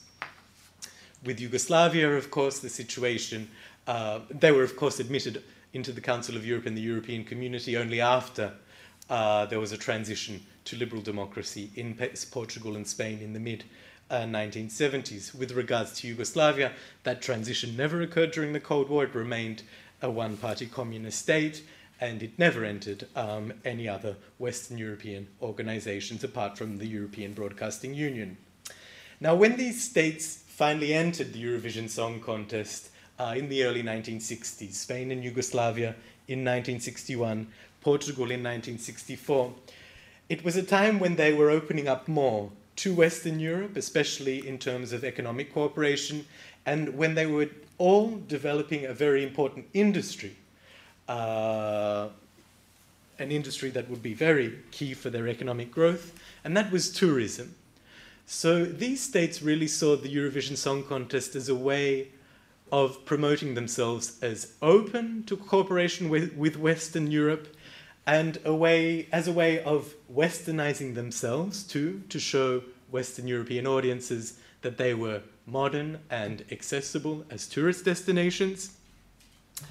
And uh, this was also seen in the lyrics, the styles of the songs that they sent to the Eurovision Song Contest, as well as the videos that they uh, produced to promote these songs. Uh, with regards to Yugoslavia, for example, in the 1980s, there are actually two songs which uh, thematize the uh, relationship between a local, uh, a Yugoslav local on the Adriatic coast, having a romance uh, with a foreign tourist. So that the first song was by Daniel Popovic in 1983. Uh, it was called Julie, and that was actually a big European hit. And then there was another one in 1987 called uh, I Wanna Dance, which had both English and Croatian lyrics. When it came to uh, politics, uh, the politics of these states, the internal politics especially, and how this was manifested in the Eurovision co- Song Contest, there was never any reaction from the European Broadcasting Union to censorship um, in these states to issues of media freedom, simply because the European Broadcasting Union always had the line we're an apolitical organization, we just want to promote technical uh, cooperation. But censorship was alive and well in the selections that took place in these countries for their Eurovision entries. For example, in 1968, Maciel ended up winning uh, the Eurovision Song Contest for Spain with the song La La La. Can you have an even less politically controversial title? Um, yet at the same time, be so cosmopolitan. Um, but she was actually a replacement for Joan Manuel uh, Serrat, who was meant to represent Spain that year, but insisted that he would sing in Catalan, which of course the Franco regime opposed because it suppressed regional languages and identities in Spain. And he was replaced with Maciel, who very happily for the uh, Franco government won the song contest and brought it to Spain in uh, 1969. There have even been rumors that uh, the Spanish government uh, bought votes across Europe um, in order to win the Eurovision Song Contest that year, but they haven't actually been proven. So I, I, um, I wouldn't, wouldn't believe them yet, but uh, perhaps we will see some documents that do indeed prove this fact. When it comes to Yugoslavia as well, uh, censorship also affected some of its Eurovision entrants. Um, Vice Vukov was a big Croatian star in Yugoslavia in the 1960s. He sang twice for Yugoslavia at Eurovision, in 1963 and in 1965. He was Dalmatian and was typical of these uh, Italian style crooners who were popular at the time. But in the late 1960s, he became a spokesperson for the Croatian Spring, a movement which sought more national autonomy for Croatia within the Yugoslav Federation. And when that movement was quashed uh, by the Yugoslav Communist Party in 1971, he was forced into exile and he actually came to Paris and he uh, ended up doing a PhD here in international relations, not at Sciences Po though, um, but at the uh, International uh, School for Higher uh, International Studies, which is part of was it was Paris too then. Pantheon Assas yeah. Mm-hmm. So he got a, he got a PhD here while he was in exile, and um, he later returned to Yugoslavia, but could only uh, in public once again in 1989 um, when uh, the system in Croatia began to be more liberalized. But he actually became a politician in Croatia afterwards and was very uh, anti nationalist um, in his views we also see the Eurovision Song Contest um, being used symbolically by different political movements in these countries um, to mark the transition to a liberal democracy. So in Portugal in 1978, in 1974, with the Carnation Revolution, one of the songs that is actually used as a signal on the radio to indicate the start of uh, the revolution was the Portuguese Eurovision Song Contest entry song that year, which was called After the Farewell. Um, Yugoslavia ended up winning the Eurovision Song Contest in 1989. No one knew that communism would fall by the end of the year across Eastern Europe. But in 1990, Zagreb ended up hosting uh, the first post Cold War Eurovision Song Contest the day before the first post communist multi party elections were about to be held in Croatia. Uh, Toto Cutugno from Italy won that year's contest with the song Together 1992 and the refrain Unite, Unite Europe. But as we know, Yugoslavia was about to disintegrate. Um, all of this would also be played out in the Eurovision Song Contest. But for many of Yugoslavia's successor states, the Eurovision Song Contest was one of the first Western European organizations that they could enter as independent states, and they consequently saw it as very important uh, for as an arena for nation branding, for affirming their uh, identities, newly established uh, national identities on the international scene. That especially applied to Croatia which was the most successful East European participant in the Eurovision Song Contest in the 1990s, despite the fact that it was also one of the states with one of the most authoritarian regimes under the rule of uh, Franjo Tudjman, who also exercised control over uh, Croatian television, which was one of the reasons why uh, Croatia's aspirations to enter the uh, European Union and the Council of Europe were uh, thwarted, and it occurred much later than it did than with other uh, Central and East European states. Uh, for countries, states from Central and East Europe that won the Eurovision Song Contest uh, after 2000, that's when they started winning, such as Estonia and Latvia, the Eurovision Song Contest was uh, very symbolically important and given a lot of um, attention uh, as well as financial investment by their governments uh, in order to brand them just before they entered the European Union in 2004. A similar situation was also the case for Serbia in 2008 when it held the Eurovision Song Contest, and uh, the contest was used as a major event to brand Serbia and, let's say, its return to Europe after the years of uh, international sanctions that resulted from its key role in the wars in the former Yugoslavia, and which led to rump Yugoslavia, Serbia, and Montenegro being the only state ever to be excluded from uh, the Eurovision Song Contest. Uh, Kiev, the Song Contest in Kiev 2005 is another example. It came just after the authoritarian, oh, uh, after the Orange Revolution that brought down the authoritarian regime of uh, Leonid Kuchma. And uh, the winner of the Eurovision Song Contest in 2004, Ruslana, she actually became a spokesperson for the Orange Revolution and is actually still a, a spokesperson for uh, that side of Ukrainian politics that, that seeks greater integration with the European Union. Then, of course, we have uh, Azerbaijan, as I mentioned, which seeks uh, much closer and better ties with uh, Western Europe, but which uh, still has an authoritarian regime in power. And Azerbaijan actually entered the Eurovision Song Contest because it is a member of the Council of Europe, which is strange considering that it is an authoritarian regime with a low level of media freedom. Um, but that change to the rule of who could enter the Eurovision Song Contest was only brought about in 2007. And when Azerbaijan did host Eurovision in 2012, it brought the European Broadcasting Union a lot of criticism that it was permitting an authoritarian state to host the Eurovision Song Contest. But the irony of it all was that this was because the council, the this was because Azerbaijan had been admitted to the Council of Europe, which was criticized by many um, non governmental organizations uh, in Europe, um, but which also reflected the hypocrisy of many West European governments because Azerbaijan is of interest to West European governments uh, for its energy sector.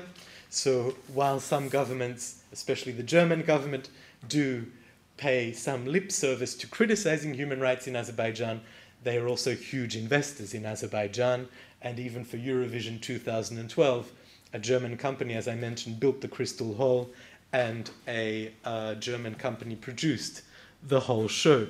Even though the woman, uh, the journalist Anke Engelke, who uh, declared Germany's votes at the end of uh, the Eurovision Song Contest in 2012, famously said that Azerbaijan is watching Europe because it is nice to vote and to have freedom. And the other major authoritarian state which takes a big interest in the Eurovision Song Contest and whose leader directly interferes in it is Alexander Lukashenko, who has been proven to have um, impacted or influenced the final results of Belarus's national selections in uh, recent years, and who also calls himself a fan of the Eurovision Song Contest. So I'll just end quickly with uh, Russia, because in recent years, with the tensions uh, worsening between Russia and the West, these have also been played out of, at the Eurovision Song Contest, for example, in the audience booing uh, Russia after the Russian entry is performed on stage, um, as well as in media controversies over the win of uh, Conchita Wurst, the Austrian bearded drag queen, with a lot of Russian politicians declaring after her win that this was a sign of uh, Europe's demise. Um, so much so that uh, some Russian politicians have said that they would like to uh, re establish the Intervision Song Contest as a healthier version of uh, the Eurovision Song Contest that could promote more traditional uh, family values. Um, and they would like this to include members of the Shanghai Cooperation Organization. So they would like it to be more of a uh, Eurasian song contest. And finally, I want to end with Turkey, which, uh, like Russia, criticizes the Eurovision Song Contest because it favors five countries Germany, France, Italy, Spain, and the United Kingdom which are, direct, are allowed to directly enter the final of the Eurovision Song Contest without having to go through the humiliation of the semi finals that the countries of the rest of us um, have to go through. Um, but Russia and Turkey claim that it is, it is unfair that these five countries should be uh, directly admitted into the final when they have bigger populations. Well, at least Russia has a bigger population than all of these countries, while Turkey is uh, bigger than all of them, with the exception of Germany.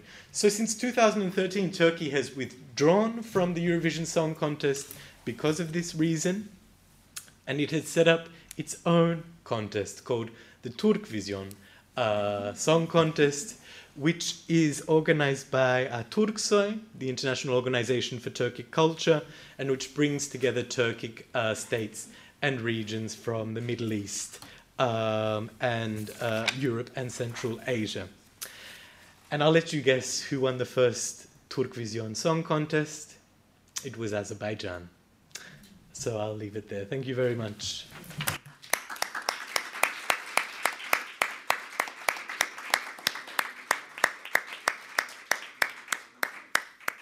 Merci beaucoup, Dean. Euh, je vais m'occuper du prochain communicant parce qu'on a un peu dépassé le temps et ensuite euh, on prendra les questions générales. Vous avez une présentation en anglais, en français assise, une présentation en anglais debout, maintenant une présentation en français debout, euh, pour faire un peu de variété. Je m'excuse du très mauvais jeu de mots du titre. C'est un jeu de mots qui a été, qui a été fait en anglais, qui a été retraduit en français. J'ai cherché quelque chose qui fonctionnait, c'est ce que j'ai réussi à trouver. Euh, donc, pour commencer, euh, je veux dire que l'engagement d'artistes en faveur d'une cause humanitaire ou leur prise de position euh, face à une politique publique, ce n'est pas nécessairement un phénomène nouveau. Par contre, ce que l'on voit maintenant, c'est des interventions qui sont résolument tournées vers l'étranger et des actions qui visent non plus simplement à mobiliser les populations en faveur d'une idée ou d'une cause, mais qui visent souvent à pousser les États ou des institutions comme la Banque mondiale, le FMI à modifier leur politique, à modifier leur politique publique euh, par l'entremise de campagnes transnationales qui ciblent des décideurs et auxquelles participent non seulement des vedettes, mais aussi toutes sortes de réseaux d'activistes. Donc, cette question-là a longtemps été inexplorée ou du moins négligée dans la littérature, surtout en relations internationales et, en sciences politiques en général. Euh, malgré le fait qu'on ait progressivement abandonné le paradigme statocentrique, qu'on soit, soit éloigné de l'État comme acteur central, qu'on s'intéresse de manière croissante aux questions de mondialisation, euh, de mouvements sociaux transnationaux, euh, pour reprendre le terme de Beck, d'une structure politique polycentrique, euh, où l'État partagerait ses, ses, actions, ses relations avec d'autres acteurs. Et pourtant, la littérature n'a pas progressé particulièrement rapidement par rapport à ce phénomène-là, jusqu'à euh, les dix dernières années, on a commencé vraiment à s'intéresser à ça. Euh, depuis dix ans, la littérature s'est beaucoup enrichie, mais il reste encore certaines limites dans ce qui est fait par des auteurs comme Andrew Cooper qui parle de celebrity diplomacy, euh, où, il met très bien en évidence la manière dont ces nouveaux acteurs représentent une nouvelle forme de diplomatie. Mais on peut être déçu de voir que dans son, travail qui parle beaucoup de Bono, euh, il n'y a aucune place pour la musique de YouTube, la musique de Bono, ou du moins le rôle que la musique pourrait jouer dans la création d'un diplomate ou dans la création d'une célébrité qui joue un rôle diplomatique. Donc pour lui, Bono est une saine célébrité au même titre que Angelina Jolie ou George Weah. Euh, il n'y a pas de différence entre les différents types de célébrités. Euh, on a aussi les travaux de John Street ou Street avec Haig et Savigny, où il, identifie bien une façon de théoriser la relation entre la musique et la politique. Euh, par contre, il manque, selon moi, dans ces travaux-là, un bon encadrement théorique euh, des relations au niveau des relations internationales, et en particulier de la place que ce que Margaret Keck et Catherine Sicking euh, appellent des Transnational Advocacy Networks. en français, on parle de réseaux transnationaux de plaidoyer. C'est très, très moche comme expression, mais il n'y a pas vraiment de meilleure traduction que ça qui a été donnée jusqu'à présent. Donc, dans, ma présentation, je vais parler un peu de Transnational Advocacy Networks. Je vais, je vais utiliser le terme réseau transnational de plaidoyer, même si je sais que c'est très, très, très pénible à entendre. Donc, dans ma recherche, je me suis donné trois objectifs. Euh, d'abord, tenter d'améliorer l'encadrement théorique de l'analyse des interventions de la vedette de la musique dans les enjeux internationaux et transnationaux, afin de mieux saisir les facteurs de réussite, en particulier en incorporant le concept de réseau transnational de plaidoyer. Euh, le, deuxième, le, deuxième, objectif, c'était à partir de l'examen d'un grand nombre de cas, d'identifier une série de facteurs qui pourraient expliquer la réussite de ces interventions-là. Et accessoirement aussi développer une typologie des interventions. Euh, le troisième objectif, c'était à partir d'analyse de l'intervention de Bono dans les débats sur l'annulation des dettes impayables des pays les plus pauvres en 1999-2000, de tenter d'élucider les conditions sous lesquelles les interventions peuvent avoir un impact sur les enjeux qu'elles visent. Euh, vu le thème de la conférence, vu les limites de temps, les contraintes de temps, aujourd'hui, on va surtout discuter du troisième aspect, avec un retour aussi sur la notion de Transnational Advocacy Network. Donc, pourquoi Bono? Pourquoi 1999-2000 euh, Depuis deux décennies, le travail de Bono est devenu désormais l'exemple paradigmatique du celebrity diplomat, du celebrity politician. Euh, rarement a-t-on vu une personnalité du monde de la musique ou du monde du spectacle être présent de manière aussi durable et aussi intense et aussi directe dans la sphère politique. Euh, pourtant, les analyses qui s'intéressent à Bono, qui s'intéressent à son travail pour l'Afrique, qui s'intéressent à son travail dans le cadre de Live Aid, s'intéressent rarement à sa première intervention, son premier grand moment, qui était cette intervention pour Jubilee 2000 en 1999-2000. Euh, donc, on a des travaux comme euh, Bono Made Jesse Helm Cry, qui est un excellent article de James William Busby sur Jubilee 2000 et la manière dont ils utilisent les cadres stratégiques.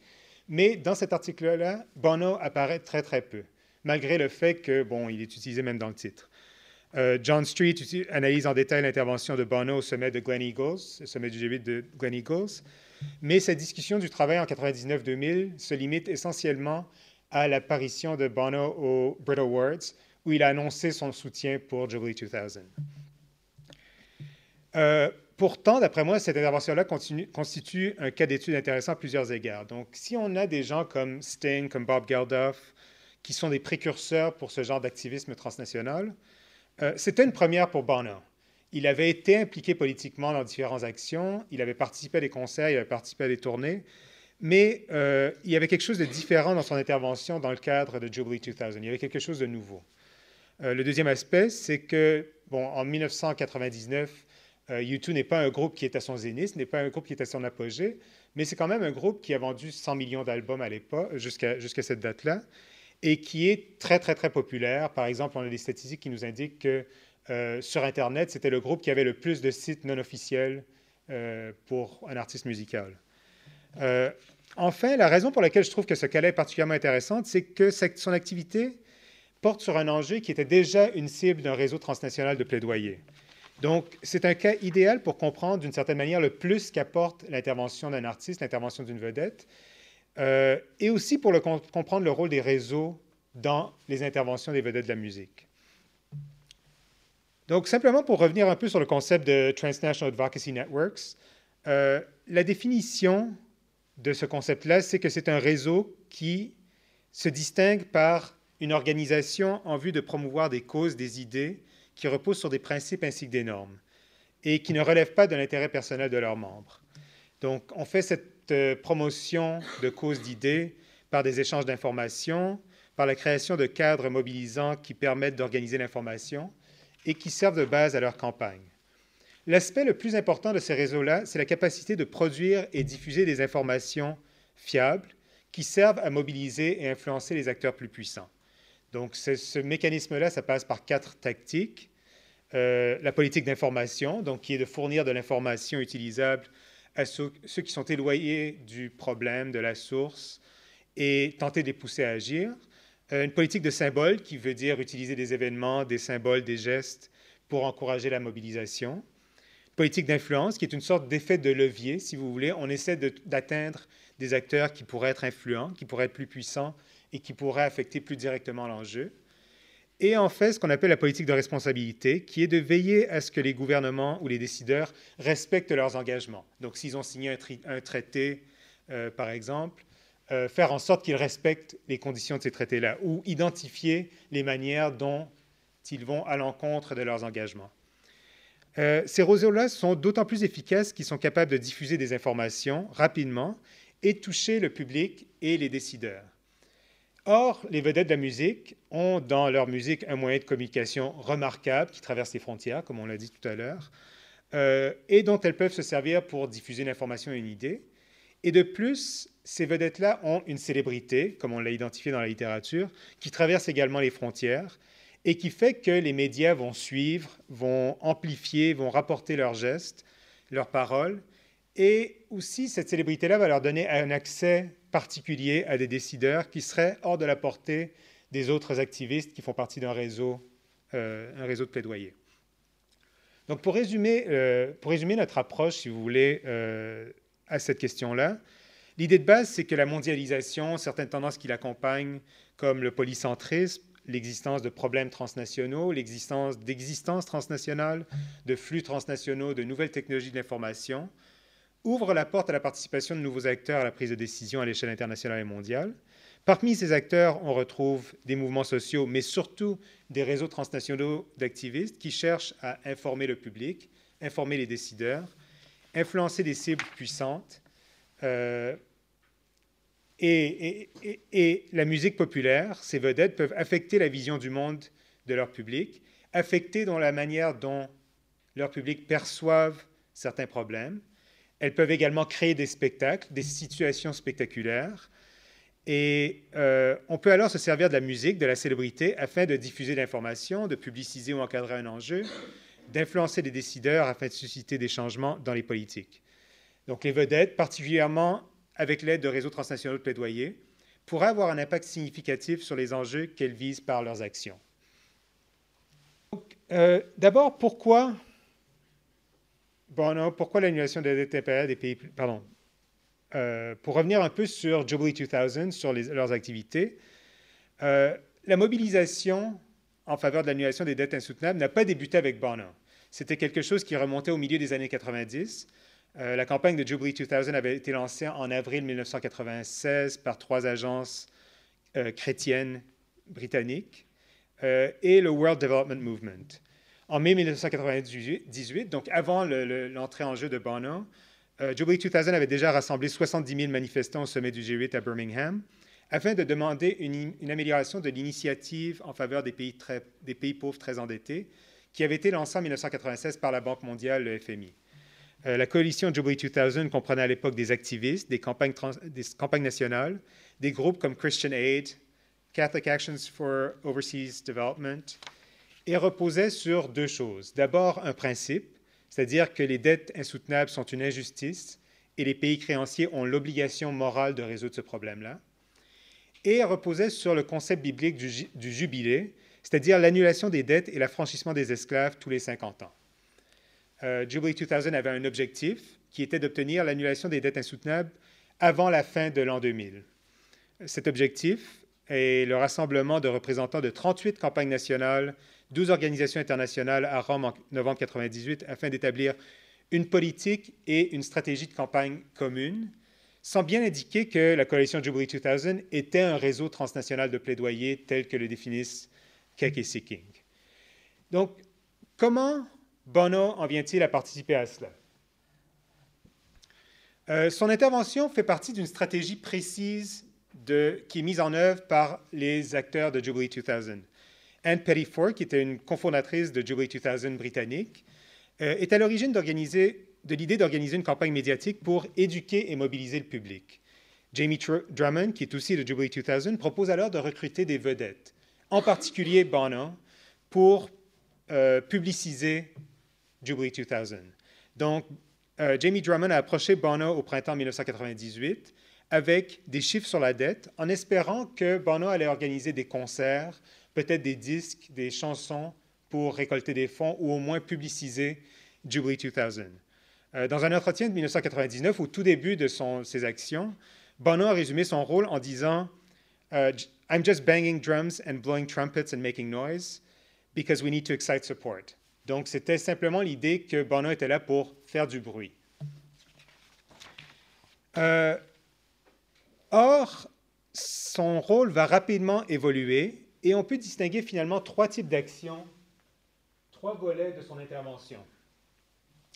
Donc, le premier volet repose sur la notion selon laquelle les vedettes peuvent susciter une euh, couverture médiatique. Donc, cette stratégie concernait principalement les actions de Bono en Europe, Bono euh, d'abord en Grande-Bretagne, et ça touchait à la politique d'information d'un réseau transnational de plaidoyer. Donc le désir était de susciter la mobilisation du public afin de faire de Jubilee 2000 un mouvement populaire. Ça se manifestait de plusieurs façons. Donc, la, publication par Bono d'une série d'éditoriaux dans les journaux européens, des entrevues où il parlait des activités de Jubilee 2000, où il mentionnait certains chiffres précis sur la dette. Il soulignait qu'il avait l'appui d'économistes comme Jeffrey Sachs, euh, qu'il qu'il faisait partie d'un mouvement. Euh, il y avait aussi des déclarations publiques de son appui pour Jubilee 2000 au Brit Awards, comme j'ai déjà mentionné, au Festival di Sanremo en Italie. Euh, parfois, il va même jusqu'à créer l'événement pour attirer l'attention.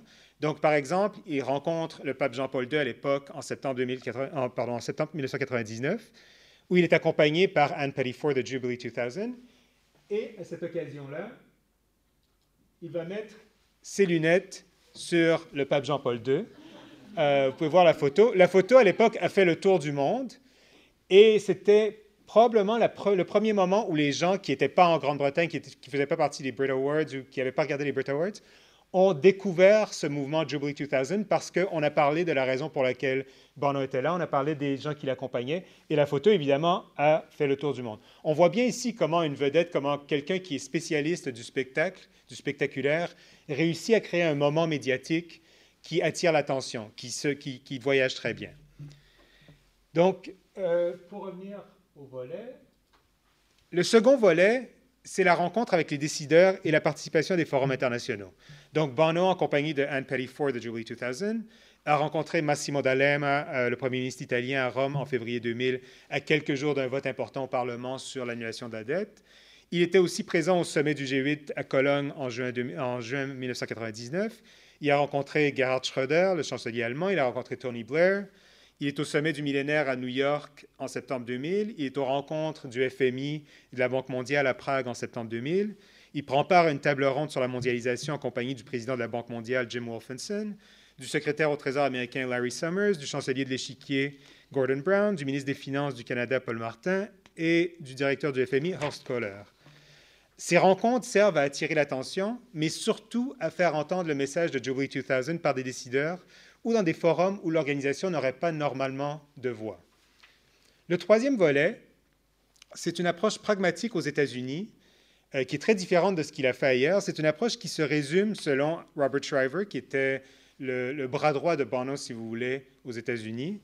Euh, il m'a résumé cette, cette intervention-là en me disant que leur objectif, c'était get the money. C'était assez simple, c'était pragmatique, c'était pas d'aller à Oprah et parler de Jubilee 2000, c'était pas d'organiser des conférences de presse, c'était pas d'organiser des concerts, c'était d'obtenir les fonds nécessaires à financer la contribution américaine à l'annulation des dettes et à l'annulation des dettes bilatérales. Euh, donc, plutôt qu'aller à Oprah, plutôt qu'aller euh, à la télévision, il va d'abord à Harvard pour rencontrer Jeffrey Sachs, un économiste. Il va à New York pour rencontrer Paul Volcker, pour rencontrer David Rockefeller, et même pour rencontrer Robert Barrow, qui est un économiste de droite, conservateur et opposé à l'annulation de la dette euh, des pays les plus pauvres. Ici, le but est de s'assurer que Bono dispose de la crédibilité, des connaissances nécessaires afin de défendre sa cause auprès des décideurs importants dans l'administration américaine au Congrès. Ensuite, Bobby Shriver, qui est aussi fait partie de la famille Kennedy, met en contact Bono avec Arnold Schwarzenegger, qui était à l'époque son beau-frère, qui va le mettre en contact avec John Kasich, qui est maintenant candidat à la présidence américaine, mais qui était à l'époque président du comité de la Chambre des représentants en charge de l'allocation des fonds du budget. Donc un comité très important pour obtenir un financement pour faire passer une mesure budgétaire. Euh, Bono a présenté ça, sa, façon d'agir dans ces situations-là, comme, une situation, il se posait toujours la question en se disant Where's the Elvis? Où est la personne importante? Où est la star ici à qui je dois parler? Et dans certains cas, c'était John Kasich. Si vous avez suivi l'élection américaine, vous pourrez imaginer que penser à John Kasich comme The Elvis, c'est un peu, un peu étrange. Euh, euh, mais je vais revenir à John Kasich dans un instant avec une autre anecdote qui va, qui va vous surprendre à son sujet. Euh, il est aussi allé rencontrer le président de la Chambre des représentants, Dennis Hastert, euh, le leader de la majorité à la Chambre, Dick Armey, le président du sous-comité chargé de l'élaboration du budget d'aide étrangère, Sonny Callahan, le sénateur Jesse Helms, qui était très conservateur, très, très opposé à l'aide étrangère. Et dans ces rencontres, il va présenter la dette, l'annulation de la dette, comme une injustice, comme une question morale à dimension spirituelle. Euh, tous les gens qu'il a rencontrés dans ces contextes-là, c'était des républicains. C'était souvent des républicains très à droite, très conservateurs, où on utilisait la dimension spirituelle pour encadrer la question de l'annulation de la dette d'une manière qui pourrait peut-être les pousser à accepter cette annulation-là euh, sous une dimension spirituelle plutôt qu'une dimension technocrate ou économique. Donc, euh, les, méthodes utilisées par Bono sont intéressantes à plusieurs égards. D'abord, la célébrité est un élément très important, c'est le dénominateur commun dans la plupart de ses interventions. Euh, de plus, si la musique est la source de sa célébrité et surtout de sa crédibilité comme acteur politique, euh, son activité pour Jubilee 2000 ne touche pas vraiment à la musique. Par contre, le fait d'être musicien lui permet de tisser des liens plus personnels avec ses cibles. Donc, quand il a rencontré Orrin Hatch, euh, sénateur républicain, Orrin Hatch lui a fait écouter ses chansons. Euh, il a dit Oui, oui, je fais de la musique moi aussi, écoutez ma musique. Il était très, très, très excité d'écouter, de, faire écouter ses chansons à, euh, à Bono, comme un, étudiant à l'université qui veut vous faire entendre sa musique, qui est vraiment très, très excité. Orrin Hatch était très content de faire écouter ses chansons à Bono. John Kasich a parlé à Bono de Radiohead, qui était son groupe préféré à l'époque. Euh, ce qui est intéressant aussi, ce qui est important pour moi, c'est l'intégration de Bono au sein du réseau transnational de plaidoyer, qui semble totale. Quand il se présente, il dit I'm with Jubilee 2000. Euh, quand il rend visite à des, acteurs politiques, il est accompagné de représentants de euh, Jubilee 2000. Il diffuse l'information du réseau et participe à son cadrage stratégique de l'enjeu. Donc, dans ses éditoriaux, il parle de l'an 2000 comme a key moment in time. Il souligne dans euh, des entretiens que l'aliénation de la dette est a moral, not intellectual question, qui était finalement le, le motto de, Jubilee 2000. Conformément à la définition de cake-seeking, on se trouve bien une tentative de promouvoir des causes, des enjeux qui reposent sur des principes, par la création de cadres pour produire, organiser et diffuser l'information. Euh, juste une chose intéressante, c'est que Bono, après le 11 septembre 2001, il a continué à faire un travail semblable, mais il a changé de cadre. Au lieu de parler de questions morales, de questions spirituelles, soudainement, c'est devenu une question sécuritaire. Annuler la dette, aider l'Afrique, c'est une question de sécurité nationale. Euh, pour ce qui est des résultats, bon, l'intervention peut être considérée comme une réussite à plusieurs égards. Le travail a été un succès au niveau de la diffusion de l'information. Jubilee 2000 a noté que euh, après les Brit Awards, ils ont reçu beaucoup de couverture médiatique dans des journaux qui n'avaient pas parlé de Jubilee 2000, qui n'avaient pas parlé de l'annulation de la dette auparavant. En matière d'engagement, de changement dans les politiques, il y a beaucoup aussi d'engagements qui ont été pris. On a annoncé la révision du processus euh, pour l'annulation des dettes des pays qui faisaient partie de l'initiative PPTE. On a annoncé une augmentation des fonds disponibles. Le lobbying de Bono à Washington a obtenu finalement le passage de la mesure, de la loi qui devait octroyer le montant pour financer les engagements des États-Unis. Et la direction de Jubilee 2000 a mentionné l'importance de Bono euh, dans la réussite de ces, objectifs. Donc, ils ont dit Bono got meetings with people we couldn't meet with. Bono helped us reach a new audience that normally wouldn't be interested in world economic issues. Uh, there's no doubt that Bono played a role here aux États-Unis and helped open some doors. Euh, donc, rapidement, comment expliquer cette réussite? Euh, Il semble vraiment y avoir trois facteurs clés qui ressemblent à ce qu'on a retrouvé quand j'ai fait de la recherche sur d'autres interventions. On retrouve un peu toujours la même chose. D'abord, l'intervention n'a pas été une question de jour ou d'heure. C'était une intervention prolongée. Euh, il a travaillé sans relâche pendant pratiquement deux ans. Ça lui a permis de développer non seulement les connaissances, mais aussi la crédibilité nécessaire et pour être vu comme un représentant légitime de Jubilee 2000 dans les contextes où il se présentait.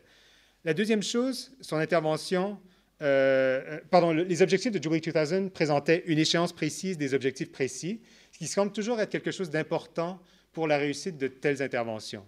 Et finalement, le facteur clé pour moi, c'est que les actions étaient vraiment intimement liées à celles d'un réseau transnational de plaidoyer qui était fondé sur l'idée que l'annulation des dettes est une question morale.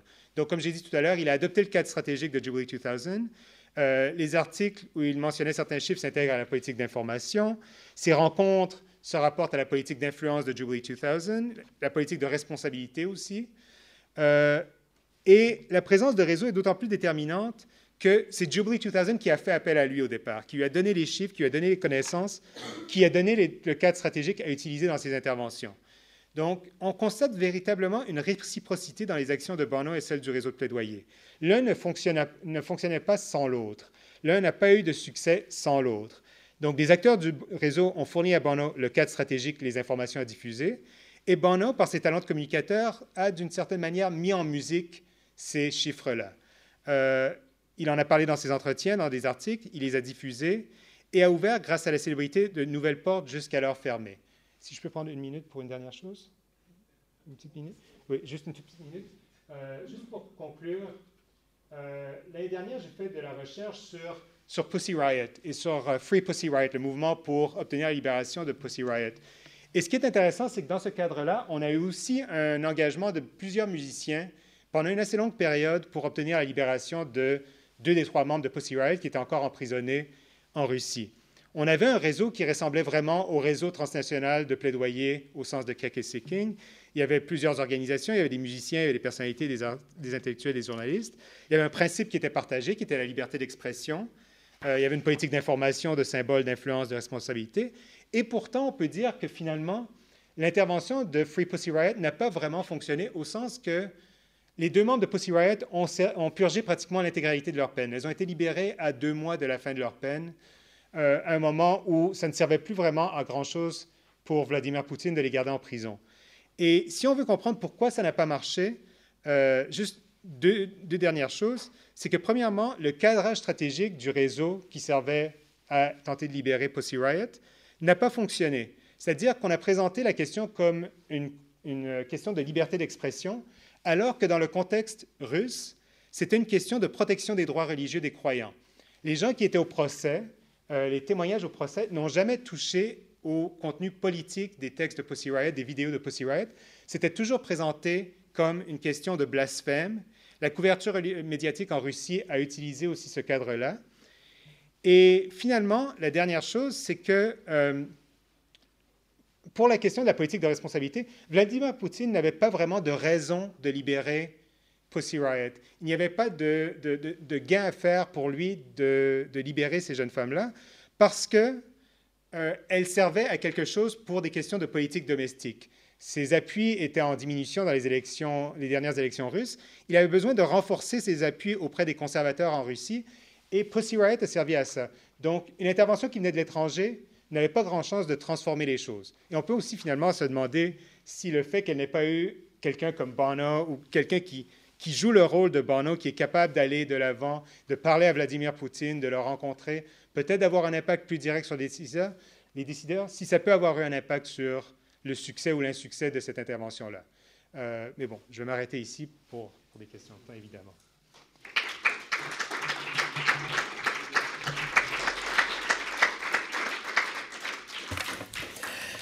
Merci beaucoup Thierry. Euh, bon, je suis un petit peu embêtée parce qu'on est, on est assez en retard. Euh, et puis la prochaine présidence aussi doit se faire de manière euh, voilà, dans, dans le temps.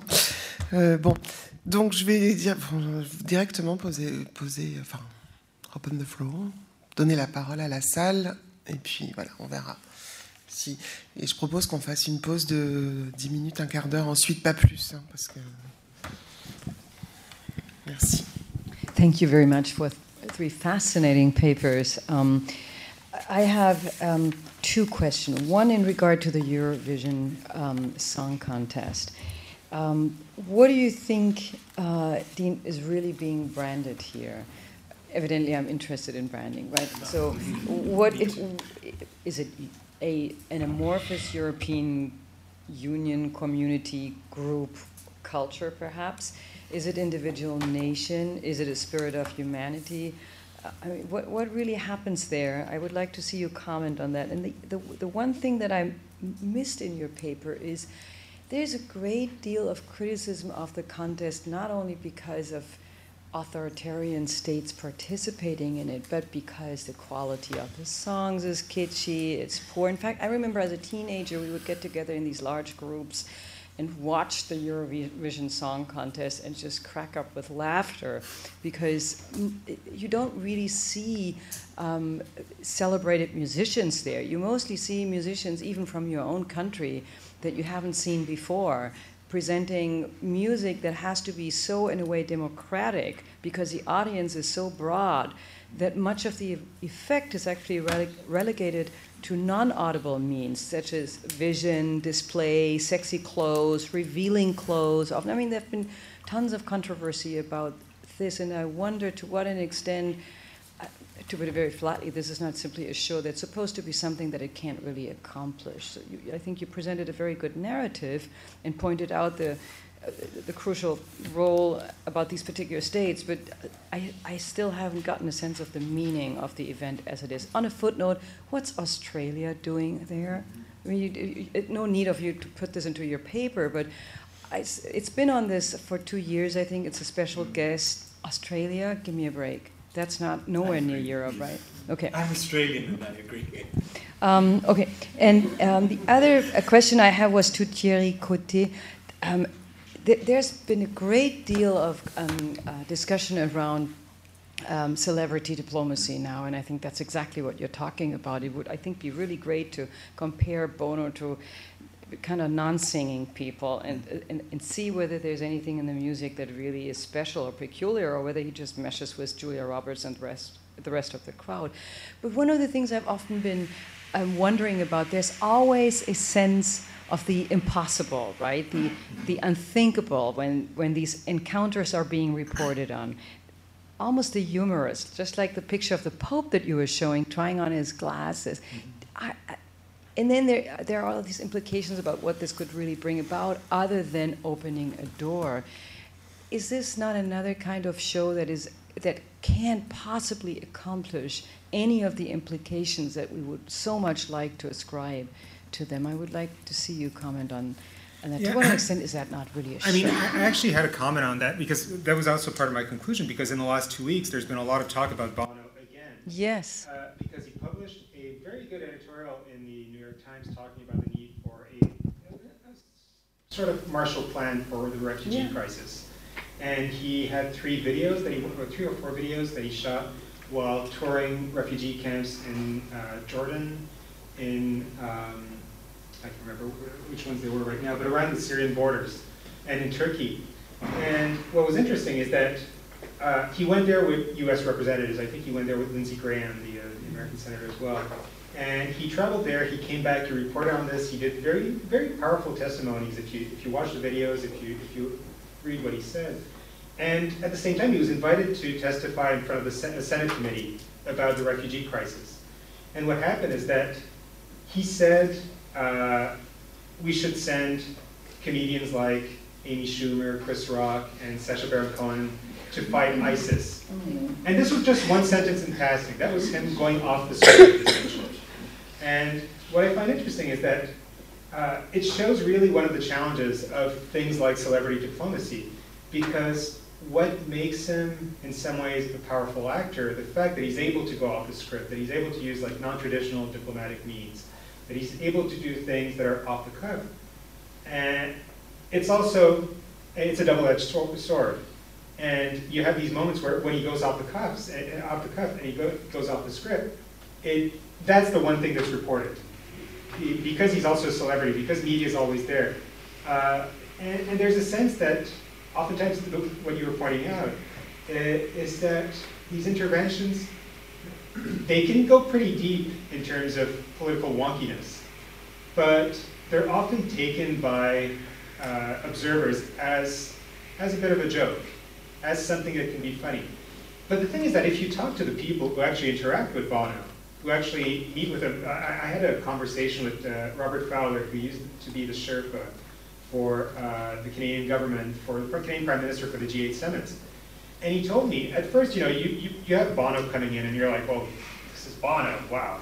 Uh, and, and then he sits down with them and they have like an hour and a half conversation about the challenges of debt cancellation, the challenges of aid in, in Africa. And time and time again, people I've talked to, they, there's actually there was one good quote in one of the articles that I read where they were saying, you know, you have sometimes you have like Bonnie Raitt walk in and talk about we need to save the whales uh, or, or save dolphins or, or whatever, but that's about it. And then you have Bono walks in and he knows his stuff. He knows his stuff better than most of our advisors do.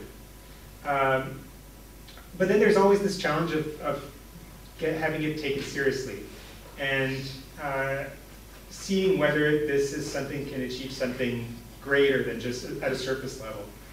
And I think that's why I kind of wanted to bring in the, you know, the transnational advocacy networks because then you have a context where it's not, for example, you know, John Lennon going around and saying, give peace a chance.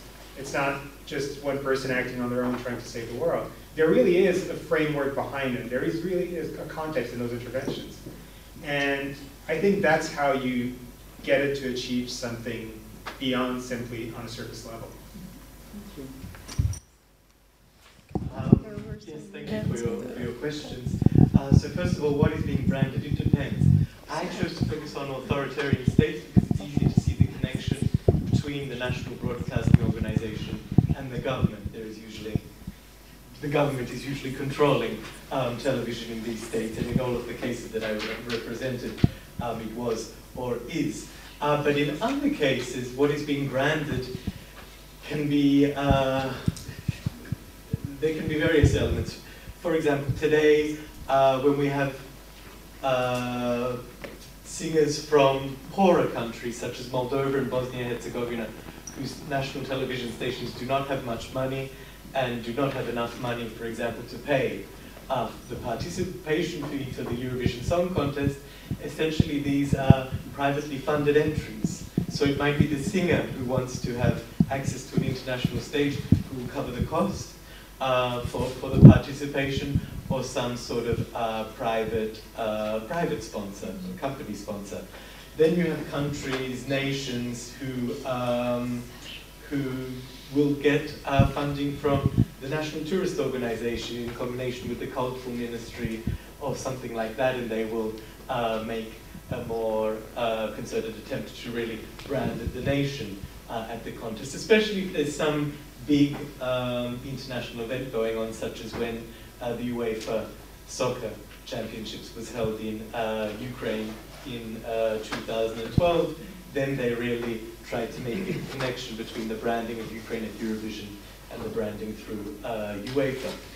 Um, when it comes to Europeanness, not except with the examples that I mentioned, Estonia and Latvia, you don't really see a concerted effort in, in that regard, or a collective effort by several by several uh, participants. The EC did try in the 1980s to use Eurovision to promote some of its events, the Europe Cinema, the Europe Tourism, and so on, but that quickly faded out because the EBU and the European Union have very different ideas of what European integration should be.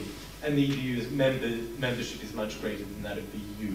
So the EBU has really tried to distance itself from the EU's attempts in uh, that regard.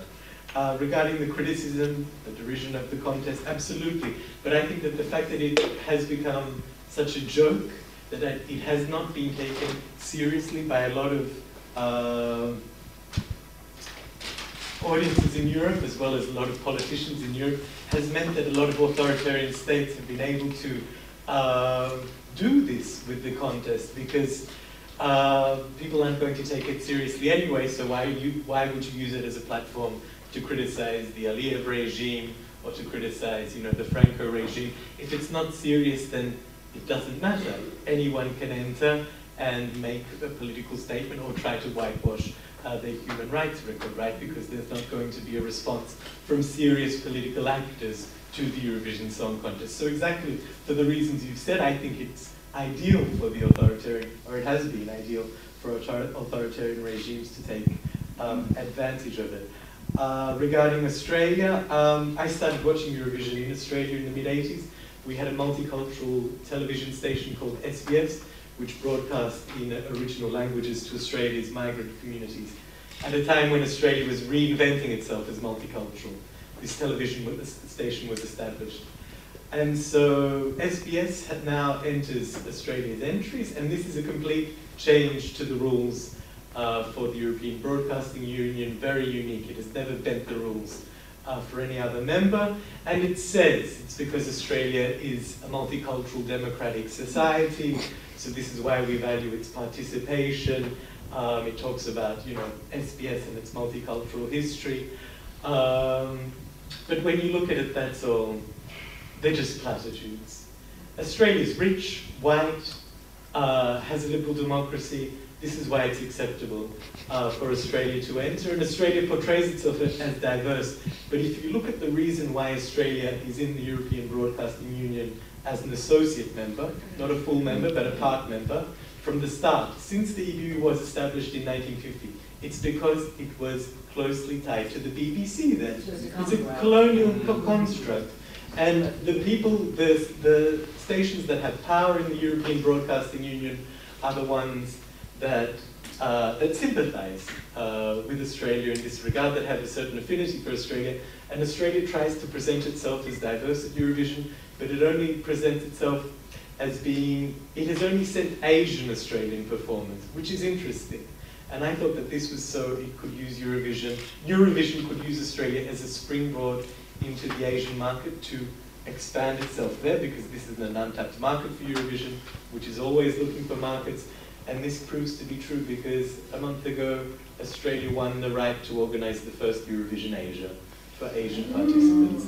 So all of this stuff about Australia being multicultural, going back to its, you know, European, multicultural European roots and so on, it's just a facade. In the end, it's all just about making money and um, expanding the markets of, of Eurovision, I think. I'm very cynical about, about Thank you. On va, je suis vraiment désolée, mais on va prendre une question très très rapide, s'il vous plaît, et après, on va faire vraiment une toute petite pause. Je suis, absolument désolée. Euh, je suis Michael Espanu, je fais une, thèse sur la diversité linguistique dans les chansons, dans les musiques populaires. Donc j'ai une question pour, pour Isabelle. Euh, merci pour euh, cette présentation. Euh, ça vient avec une remarque. Moi j'ai pu faire un entretien avec quelqu'un du pôle spectacle de, de, de l'Institut français, donc à la limite on peut, on peut en parler après. donc sur les différences bureau export Institut français, c'est une très bonne question. Ma question, elle, porte véritablement sur les en fait, tout le background qu'il y a dans l'intervention euh, publique euh, en France euh, avant d'être d'être à l'export, c'est-à-dire les SMAC par exemple, qui organisent des, qui ont des dispositifs de, enfin voilà, qui organisent des résidences pour des artistes, qui sont souvent du coup ces mêmes artistes qui bénéficient après soit du, bureau, enfin de l'aide du bureau export, soit du de l'Institut français. Et par exemple, moi j'ai eu l'occasion de, parler avec beaucoup de, de gens qui travaillent de, soit donc dans les SMAC ou dans les, dans les salles qui sont aidées et qui, euh, et qui disent que les groupes français, en fait, ils ne sont pas équipés pour, pour arriver en Angleterre face à la concurrence parce qu'ils euh, sont... Euh, bah, ils ont trop l'habitude de jouer dans des bonnes conditions et ils sont pas assez, d'une certaine manière, ils sont pas assez punk, je dirais, ou pas assez dans la concurrence, pas assez habitués à des, conditions difficiles, etc. Et donc ça se répercute sur, sur ce faible, cette faible visibilité qu'ils ont, euh, qu'ils ont euh, en Angleterre, et, euh, etc. Donc, enfin, je me demandais du coup si dans, votre projet sur, sur l'export, vous, vous abordiez aussi ces questions-là. Merci. Alors, euh, je pense que votre remarque est, très très juste. En fait, j'ai pas eu le temps de parler des critères de sélection des artistes qui sont soutenus par euh, le Bureau Export ou l'Institut français.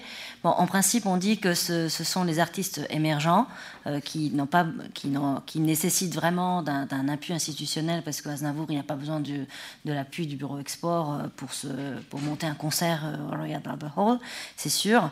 Euh, mais c'est vrai aussi que donc cette difficulté qui rencontrent les artistes français au Royaume-Uni euh, tient au fait que les conditions matérielles du marché euh, britannique sont très différentes et donc et beaucoup plus euh, dures en fait, euh, concurrentielles qu'en France. C'est ce que disait euh, justement Eric Van Porter dans son dans son intervention dans le workshop que, que pour les, les groupes les groupes français qui étaient sélectionnés pour euh, cette tournée We Love ou pour les autres, euh, pour les showcases dans les festivals, euh, que pour eux c'était plus un entraînement qu'autre chose en fait qu'ils étaient tellement choyés euh, dans le contexte français, ils étaient tellement habitués à, être bien payés, à, avoir de bonnes conditions, tout ça entre guillemets évidemment. Je pense que si, on parle, compare pas les conditions, si on reste sur le contexte français, les conditions ne sont pas si bonnes, mais comparé au contexte britannique, euh, il semblerait que bah, les conditions en France seraient beaucoup plus faciles, beaucoup plus plus, euh, positives. Donc pour, les artistes et que l'expérience en Angleterre, c'était plus un entraînement qu'autre chose et qu'ils le prenaient en, tant que tel.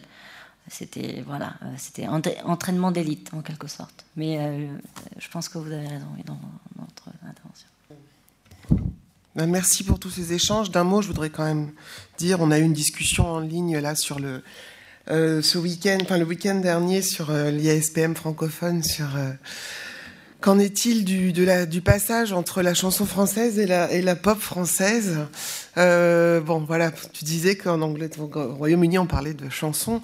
Maintenant, en France, on parle de French pop en anglais pour parler de la chanson française. C'est juste une petite euh, parenthèse hein, pour euh, voilà.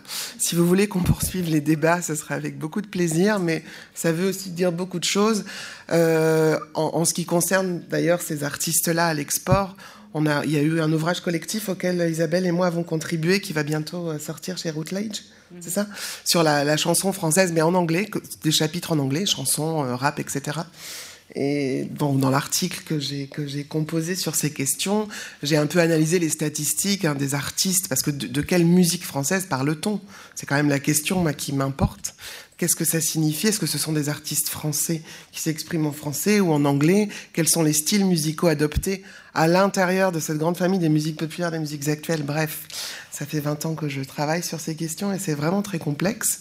Euh, et euh, bah, finalement, on se rend compte que la plupart des artistes ont des noms de groupes anglais et chantent en anglais dans des formes très très modernes en tout cas, et que la question de la chanson, la question de la patrimonialisation de la chanson, finalement, elle n'apparaît pas forcément dans ces, dans ces logiques à l'international. Donc ça pose évidemment d'autres questions des œuvres que j'aurais aimé aussi vous poser.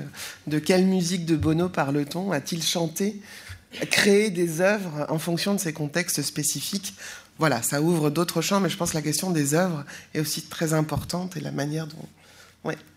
Juste une petite euh, remarque par rapport à... Pardon, juste une petite remarque par rapport à ce que vient de dire euh, Cécile. Vraiment, c'est très très court. En fait, les Anglais, parce que j'ai pas parlé des, réactions du public, parce que j'ai aussi mené une petite enquête euh, ethnographique sur les réactions. Normalement, des, étudiants, des étudiants de français et, et du public au concert. Et pour la plupart, en fait, ils regrettaient le fait que les artistes français utilisent l'anglais pour chanter. Il dit, bon, pour certains, ils appréciaient, ils disaient que c'était chic, c'est sympa, parce qu'on cherchait quand même la francité, même lorsqu'ils parlaient en anglais, même chez Daft Punk, ils, retrouvent, ils sont capables de retrouver la francité, mais pour la plupart, ils regrettaient le fait qu'on ait recours à la langue, France, à la langue anglaise pour, euh, pour chanter, euh, voilà, euh, pour la musique française, pardon. Voilà. C'est, c'est.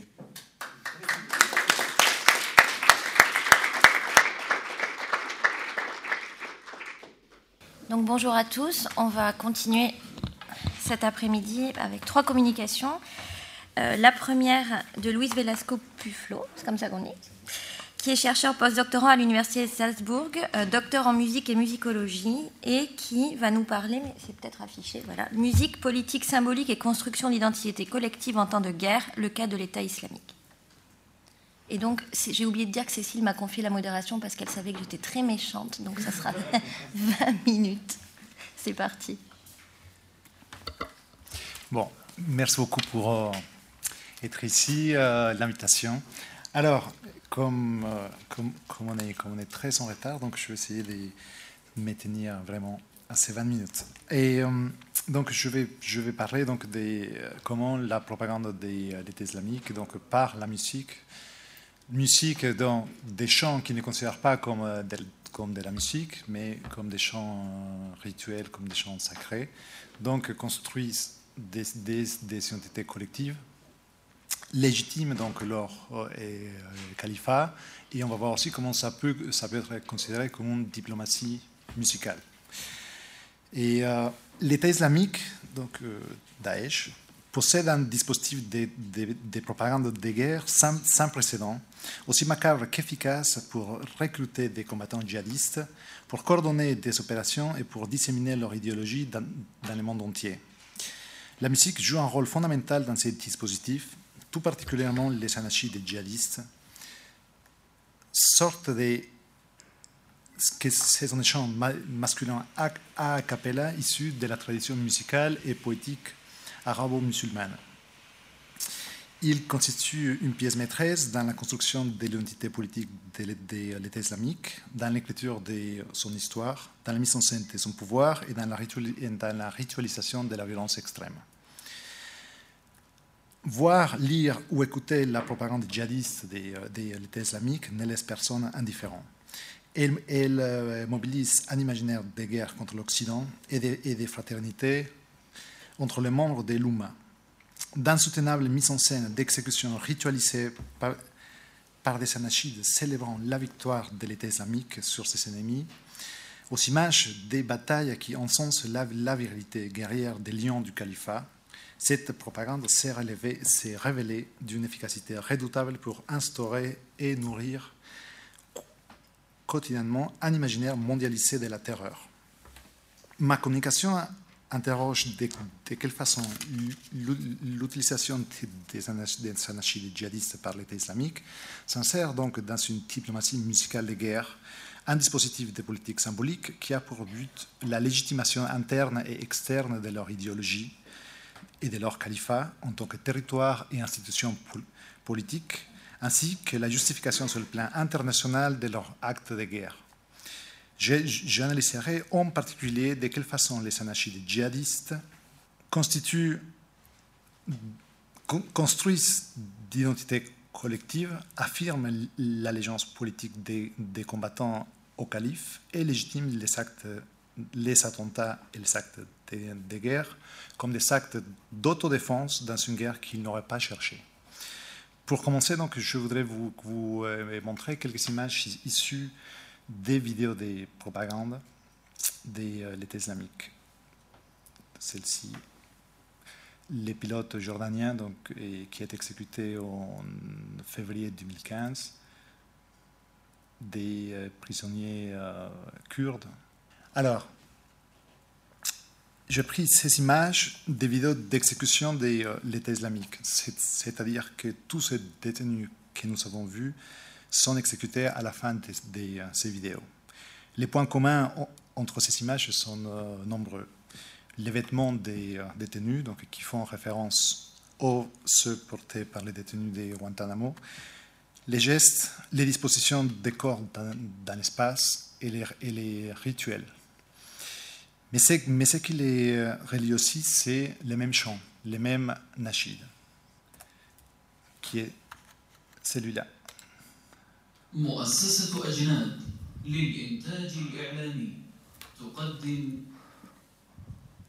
قريبا قريبا ترون العجيبة صراعا رهيبا وسوف ترى بعقر ديارك تكون المعارك لأجل دمارك حسام الثرى قريبا قريبا ترون العجيبة صراعا رهيبا وسوف ترى بعقر ديارك تكون لأجل دمارك حسام الثرى مشينا بسمر لجد Alors, et euh, c'est un chant dont c'est c'est un, c'est un nachid, donc qui a la fonction de désigner les, les ennemis du euh, califat et qui trace donc une euh, frontière entre un nous et un eux et qui justifie et sacralise surtout les châtiments des ennemis.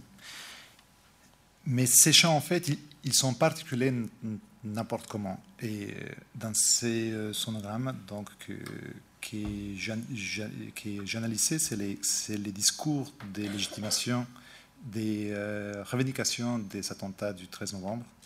Et on voit bien, en fait, la, la- l'introduction, c'est. Il y a les discours de légitimation et des justifications.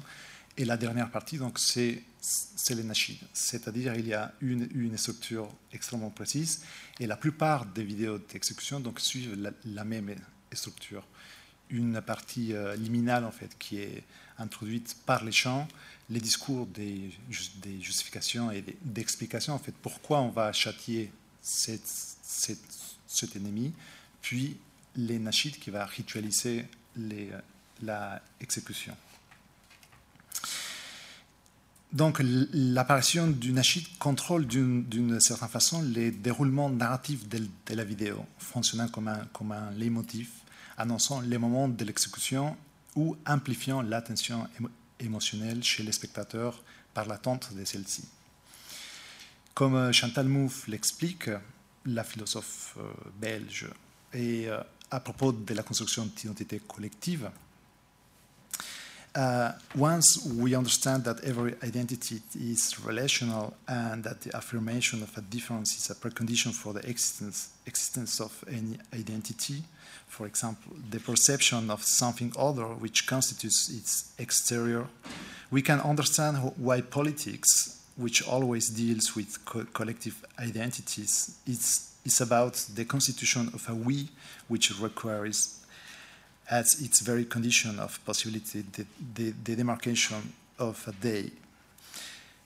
Donc, euh, nashids a cette fonction, donc cette fonction rituelle de euh, différencier les, personnes qui sont à l'intérieur du, du, groupe et celles qui sont à l'extérieur, qui, sont les ennemis. Et surtout, donc, avec, cette dimension émotionnelle, donc euh, mobilisant des affects. Chantal Mouffe poursuit donc if artistic practices can, can play a, a, decisive role in the construction of new forms of, of subjectivity, it is because in using resources which induce emotional responses, they are, they are able to reach human, being, human beings at the affective level.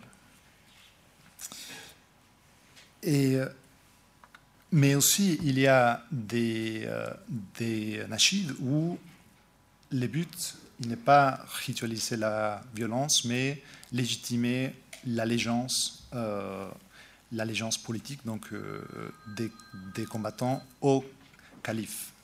Par exemple, on va voir les, les débuts de ces nashids en allemand. Je vous laisse les découvrir. Der Islam شاشات أنا دارفون الله أبو بكر بغدادي هي الشوي غني يدخل صوت شاخ دولتنا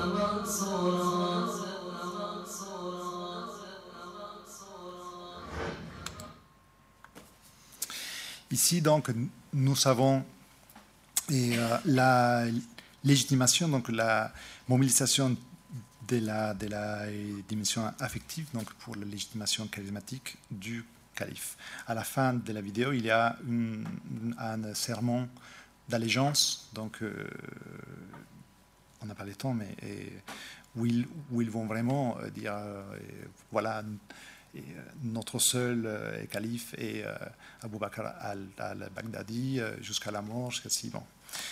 Et donc ici, en fait, on n'est pas du tout dans cet univers violent. Il y a une image, des images des fraternités et, entre les combattants. On ne voit pas des femmes et on voit donc des combattants avec des civils, des enfants. Et il y a donc ces, ces répétitifs qui va et, louer donc cette allégeance politique. Je vais, je vais continuer avec deux deux extraits. Donc, euh, celle-ci est la, vidéo, donc euh, une des vidéos des revendications donc des, attentats du 13 novembre, donc qui a été, qui a été diffusée une, semaine plus tard, où on entend les, mêmes nashids donc, qui étaient utilisé dans les, euh, dans les communiqués des revendications qui étaient, qui étaient diffusés les lendemains des attentats. Avancez, avancez, avancez, avancez sans jamais reculer, jamais capituler. Avancez, avancez, avancez, avancez, guerrier invaincu, à la nature des tués sauves. Bismillah, Alhamdulillah, Rabbil Alamin. Aujourd'hui, nous avons appris une nouvelle. Nos frères français qui, sont, qui ont fait cet acte en France à Paris, Alhamdulillah, c'est une très très bonne nouvelle pour nous. Mais ça, nous répondons juste à votre agression. C'est vous les terroristes. Vous mentez dans les médias, vous mentez sur nous. Quand vous venez dans les pays musulmans, c'est vous qui violez, c'est vous qui volez, et c'est vous qui tuez. Et subhanallah, nous, on se défend juste. J'encourage à tous les frères français, subhanallah, et à tous les frères du monde, de faire, la même, de faire la même chose, de se préparer de les combattre. Alors, ici, dans- donc, nous, et, nous avons un discours où, tout simplement ils vont justifier, ils vont renverser symboliquement. Euh, l'attentat, c'est des, euh, l'autodéfense.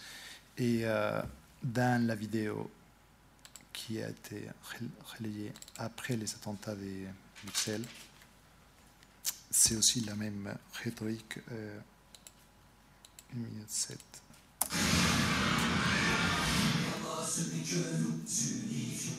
Ceci est un message au peuple croisé, américain, européen et russe.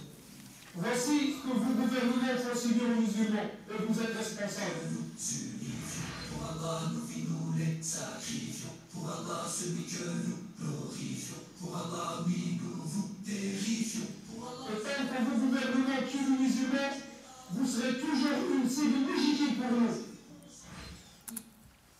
Alors, et euh, donc il y a, il y a cette euh, justification et la, et la, et la demande en fait implicite, donc de, si vous continuez, donc nous, nous allons continuer, du coup il faut, il faut arrêter.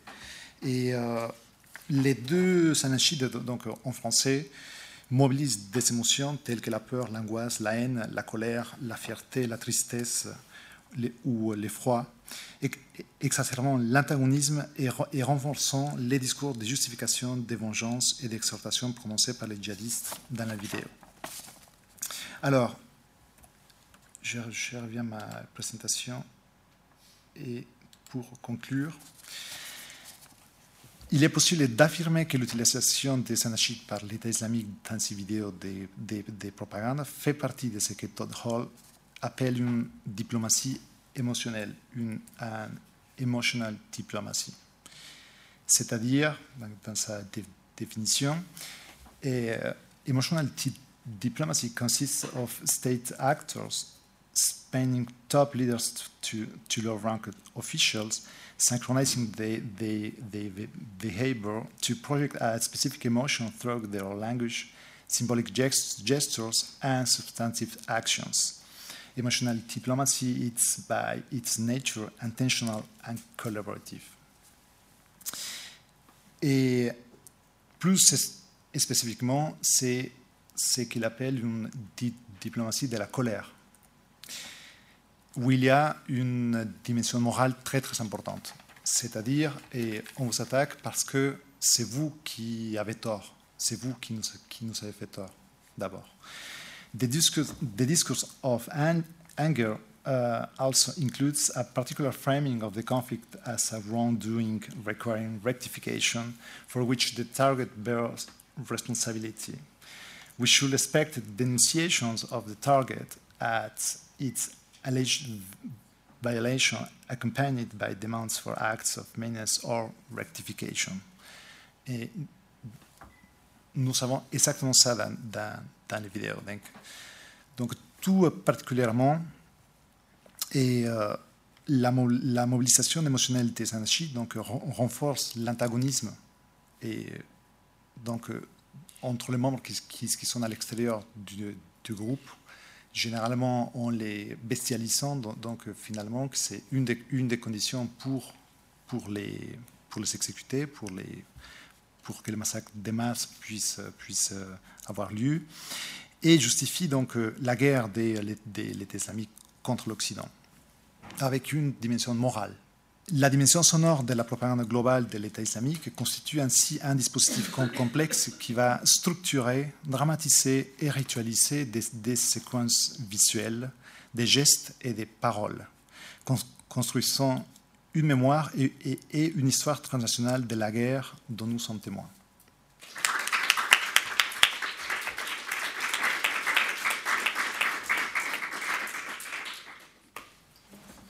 Faut que je rappuie. Merci beaucoup, Louis. On posera les questions à la fin des trois communications. Alors, on accueille maintenant Frédéric Lamancia. Euh, Frédéric Lamancia, qui est maître de conférence en géographie culturelle à l'Université catholique de Lyon et à l'Université Lumière Lyon 2.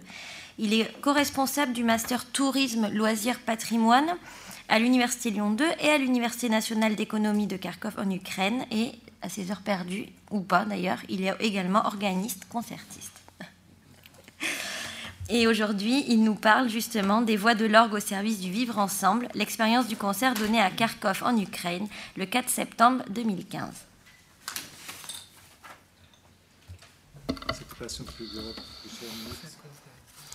Bien, pendant que la technique est en train de, de se mettre en musique, si j'ose dire. Voilà. Je remercie euh, les organisateurs et tous les, artistes présents euh, dans l'organisation de ce colloque. Je voudrais euh, juste euh, préciser peut-être le fait qu'il s'agit plus du récit d'une expérience et peut-être moins d'une analyse méthodologique au sens stricto sensu. Mais c'est réellement le récit d'une convergence d'opportunités qui a conduit à cette, à cette expérience.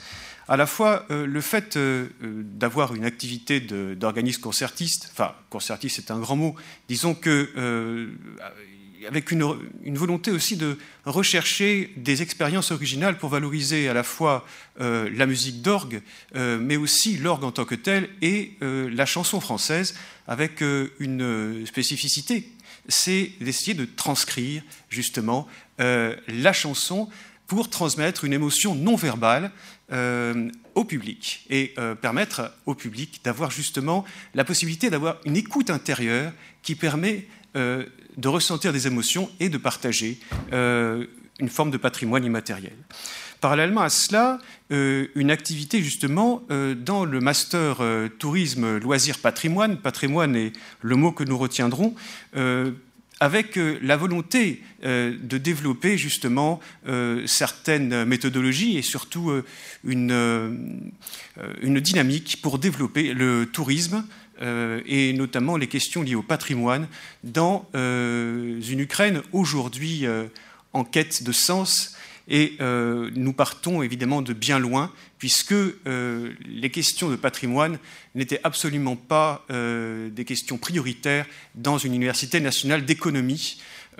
Et nous sommes arrivés là-bas avec Isabelle Lefort, ma collègue, pour essayer justement d'ouvrir de- des perspectives et de permettre à ces, ces étudiants de développer leur patrimoine matériel et immatériel. Donc, c'est vrai qu'il y a euh, donc euh, la question de l'orgue en Ukraine qui a fait l'objet justement de cours, euh, puisqu'il y a réellement, comment dire, dans les objets patrimoniaux, un questionnement qui peut se poser à travers l'instrument, mais également la musique qui dépend de l'orgue.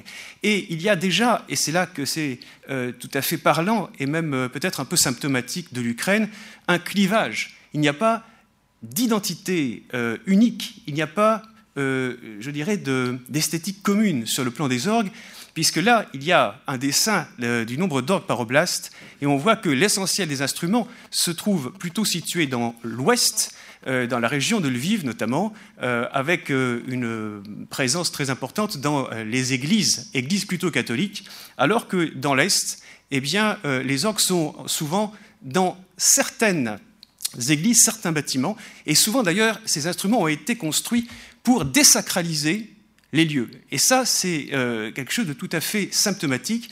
Il y a une frontière, euh, je dirais, euh, peut-être un peu celle du Dniepr, qui fait qu'au-delà du côté de l'Est, eh bien, les orgues dans des églises orthodoxes, ça n'est pas logique. Eh bien, ces églises-là ont été désacralisées. On a transformé l'autel doré avec un orgue c'est ce que nous verrons.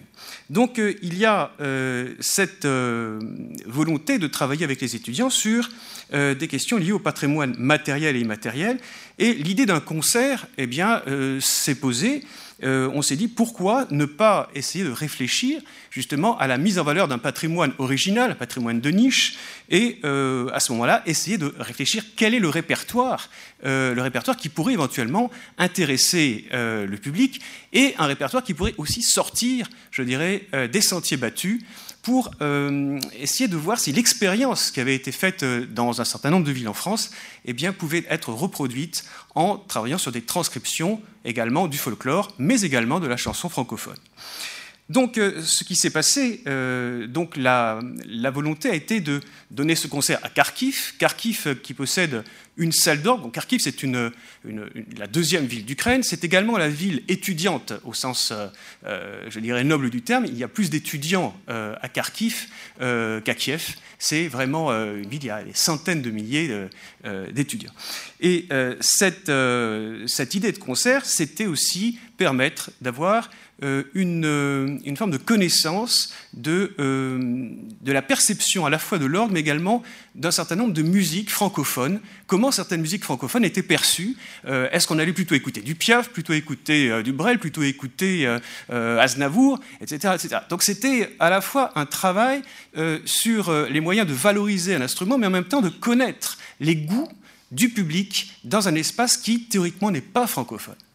Donc euh, ce, travail, au début, euh, était un travail patrimonial, mais très vite, avec euh, les événements, eh bien, il va prendre une dimension politique et le concert va être annulé suite à la, au problème politique que vous connaissez.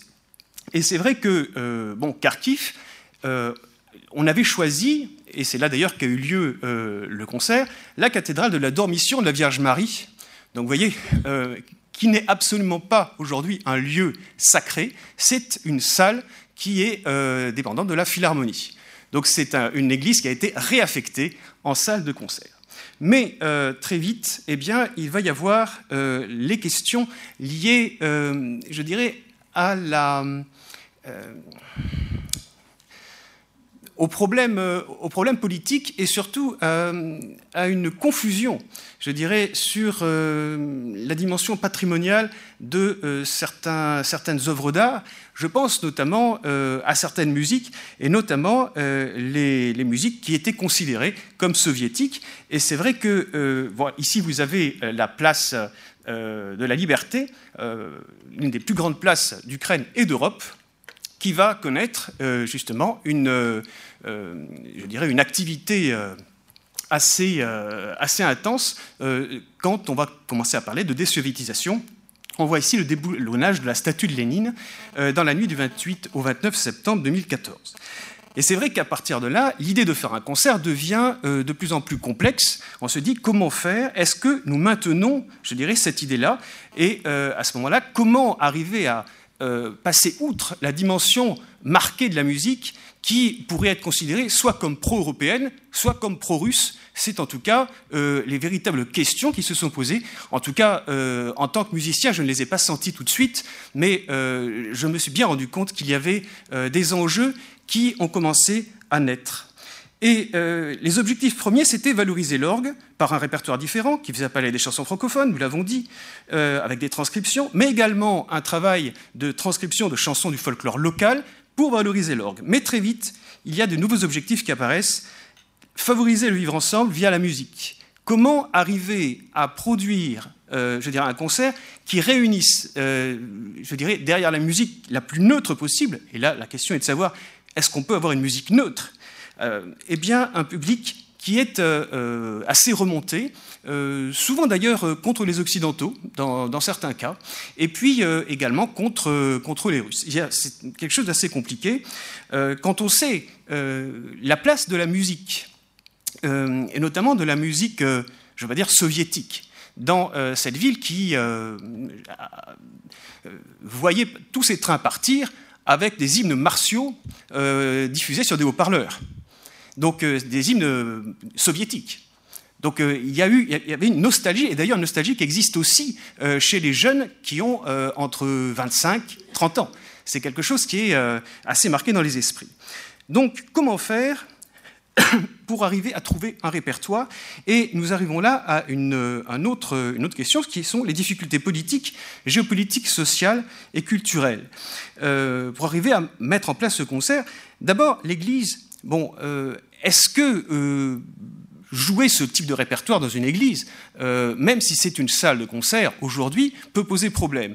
Il faut savoir que l'Église orthodoxe revendique aujourd'hui plus que jamais euh, le réinvestissement d'un certain nombre d'églises, donc, euh, euh, et quitte à faire dégager les orgues. il y a une, aujourd'hui, on construit des églises neuves en Ukraine. Il n'y a pas d'argent, mais les églises neuves se construisent régulièrement, avec des toits dorés. Donc, bon, a priori, ça ne posait pas de problème. Autre problème, par contre, c'est sur le sens qu'on donnait à ce concert, en sachant que l'oblast de Kharkiv est plutôt euh, sous la main de politiques pro-européens, alors que la municipalité serait plutôt pro-russe. Ce qui veut dire que ça pose un problème euh, de, euh, j'allais diplomatique pour le coup, que, que choisir pour ne pas déplaire à l'un, plaire à l'autre, ou alors on passe outre. Mais passer outre, ça veut dire trouver un répertoire avec un dénominateur commun qui ne va pas avoir d'incidence, je dirais, sur le, plan de la, sensibilité euh, par rapport à une, je dirais, un, souvenir euh, vis-à-vis de conflits. Alors, il y a euh, une un, autre problème, c'est qu'au départ, le concert devait se faire dans le cadre de l'Alliance française, ensuite Institut français, Institut culturel français, et la conférence de presse qui annonçait le concert, normalement, était prévue à l'Institut culturel français. Mais le maire de Kharkov a voulu que la conférence de presse ait lieu à la mairie. Et là, on a eu euh, donc euh, un certain nombre de problèmes, puisque euh, finalement, l'Institut culturel français a décliné l'invitation. L'ambassade, qui devait envoyer quelqu'un, a fait la sourde oreille. On n'entendait plus personne. Il a fallu que je téléphone à l'ambassade pour savoir ce qui se passait et pour expliquer ce que j'allais dire parce qu'ils avaient manifestement très peur, et je me suis rendu compte après coup que la situation était réellement explosive. Certes, je n'avais pas l'intention de jouer l'hymne russe, euh, pour le coup, je serais allé en prison euh, euh, absolument directement, mais je n'avais pas non plus l'intention de jouer l'hymne ukrainien, qui d'ailleurs, quand on écoute les paroles, ça commence par L'Ukraine n'est pas encore morte. Alors, très honnêtement, c'était absolument pas mon intention, mais il a fallu préciser que c'était un travail universitaire euh, et c'était une expérience universitaire, et en fin de compte, ça l'était. Mais il y avait aussi une autre dimension qui était de récolter des fonds pour les réfugiés de guerre, euh, réfugiés de guerre dont certains d'ailleurs ont été invités au concert. La salle était pleine, euh, et donc ça a permis aussi de pouvoir apporter de la musique et pas uniquement de l'argent à la population. Après, la question du choix, la question du choix musical, c'est vrai qu'il y a des partitions euh, partition géographique et partition musicale. Et euh, comment arriver à trouver une musique ukrainienne? Parce que euh, cet aspect désoviétisation est très gênant. désoviétisation, je crois qu'il y a surtout les esprits qu'il faudrait désoviétiser. parce que pour l'instant, la question du choix des musiques, sur le plan francophone, c'était difficile, mais c'était faisable. il fallait savoir ce qui plaisait. Et ça, ça a été des enquêtes euh, qui ont été euh, réalisées pour ensuite, après, réaliser les transcriptions en fonction euh, des attentes. Par contre, pour le choix de certaines musiques folkloriques, alors là, la question s'est posée. Parce que, bon, bien évidemment, on peut jouer Tchedrik, le fameux Noël ukrainien. Noël ukrainien qui est très connu. Mais ce Noël ukrainien, il n'est pas aujourd'hui euh, il passe pour un Noël ukrainien, mais à l'origine, c'est un compositeur ukrainien, bien sûr, qu'il a écrit, mais il a écrit euh, au moment où euh, l'Ukraine était envahie par les nazis, et ensuite ce Noël est parti aux États-Unis, il a circulé dans le monde entier, il a été plus ou moins accaparé par les Américains, qui en ont fait un chant. Et c'est vrai que on le note. bon, également, ce Noël, on le retrouve euh, dans euh, le film Maman, j'ai raté l'avion, dans euh, les batailles de Noël des Simpsons. Et c'est aujourd'hui ce, Noël de Mikola Leotoshvich, eh bien, la chanson Sonne les cloches, qui est donc souvent chantée aux États-Unis. Donc ça veut dire que finalement, il n'est pas tant plus ukrainien qu'internationales. Ensuite, il y a les variations de Minka de Beethoven. Bon, c'est pas franchement ukrainien, c'est à l'origine une musique de Beethoven qui a été reprise par les Ukrainiens. Et on pourrait ainsi finalement prendre des exemples à l'envie. Il n'y a donc manifestement pas une musique fédératrice, hormis l'hymne ukrainien, euh, qui permettrait justement de pouvoir réunir tout le monde. Donc le choix s'est porté sur certaines musiques euh, folkloriques euh, qui étaient à la fois slaves, et c'est vraiment là-dessus que j'ai vraiment voulu insister, slaves, mais sans être forcément en lien direct avec une approche soviétique. Donc le, les choix encore deux minutes? C'est parfait. Les choix euh, se sont portés sur euh, euh, des extraits de. Enfin, des, des transcriptions de chansons liées à la vie de tous les jours, souvent aux chevaux d'ailleurs. Alors, la première, Décellez vos chevaux, les gars, c'est une chanson qui est une mélodie du 19e siècle, qui est assez populaire et qui a été retravaillée par des folkloristes en 1918.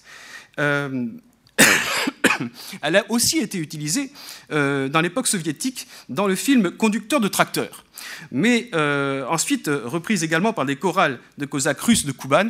Ça reste malgré tout une chanson qui est relativement chantée encore aujourd'hui dans la, la, sphère ukrainienne.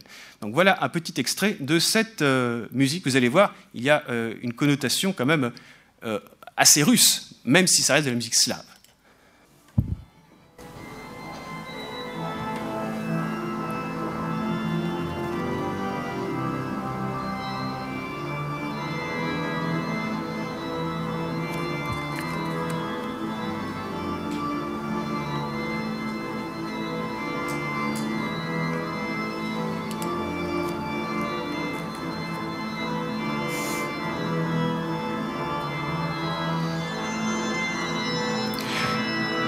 Au moment des répétitions, quand il s'agissait de transcription française, pas trop de réactions. Mais quand j'ai commencé à jouer des transcriptions de musique slave, tout un tas de personnes sont sorties, assez étonnées de voir qu'on pouvait également jouer ce type de répertoire à l'orgue. Et puis, il y a eu ensuite une adhésion complète de la salle. Ils sont mis à applaudir en rythme. Voilà. Après, euh, bon, une autre euh, musique qui a été euh, choisie, alors, musique qui était. qui fait penser un. Il y a une âme slave également.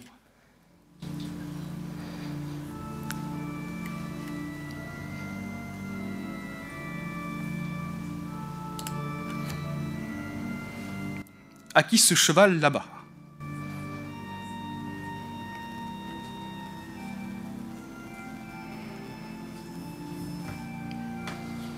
Le choix de variations improvisées permettait de casser aussi le rythme et d'avoir beaucoup plus de liberté.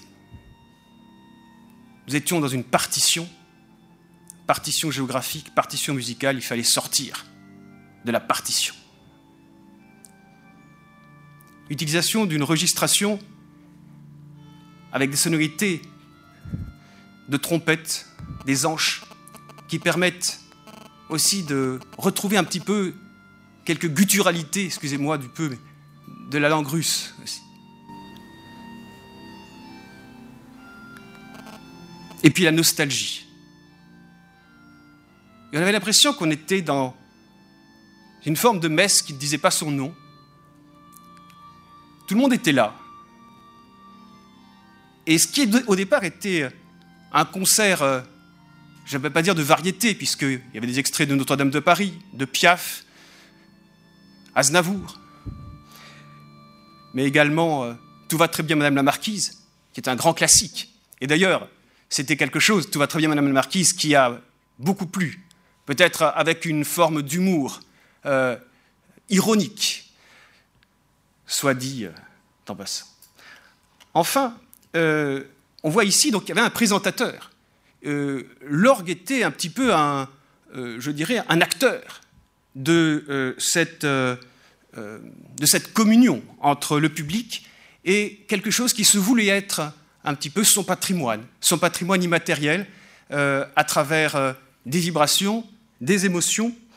Et nous avons ici un dernier petit extrait, Galia, porteuse d'eau. Et là, il y a un moment où la transcription disparaît. On joue et on se perd dans l'immensité des plaines d'Ukraine. Il y a un moment où on ne peut plus être rationnel. Et je crois que c'est un instant euh, où il n'y a pas d'explication à donner.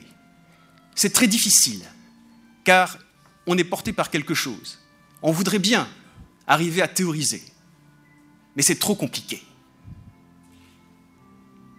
Parce qu'à ce moment-là, on sent qu'il se passe quelque chose.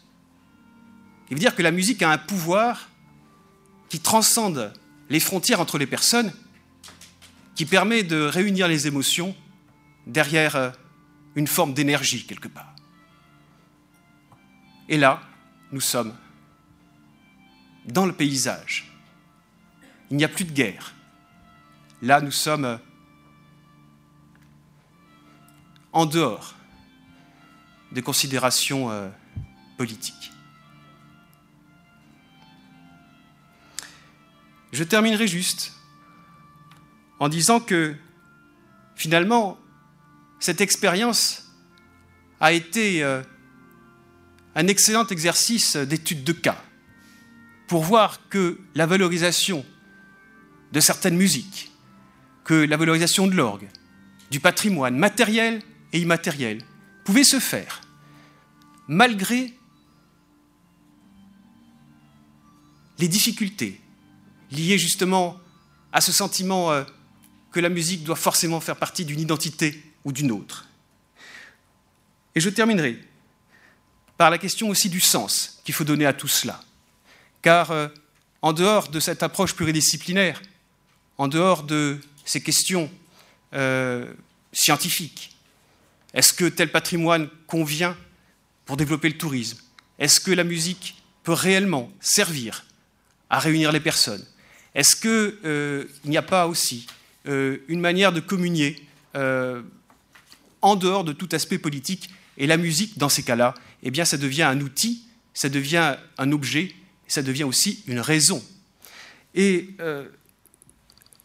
quand la science, quand les recherches universitaires, rejoignent aussi des questions artistiques, des questions qui sont plus liées à des questions éthiques, philosophiques. Eh bien, euh, le sens de son action permet aussi de comprendre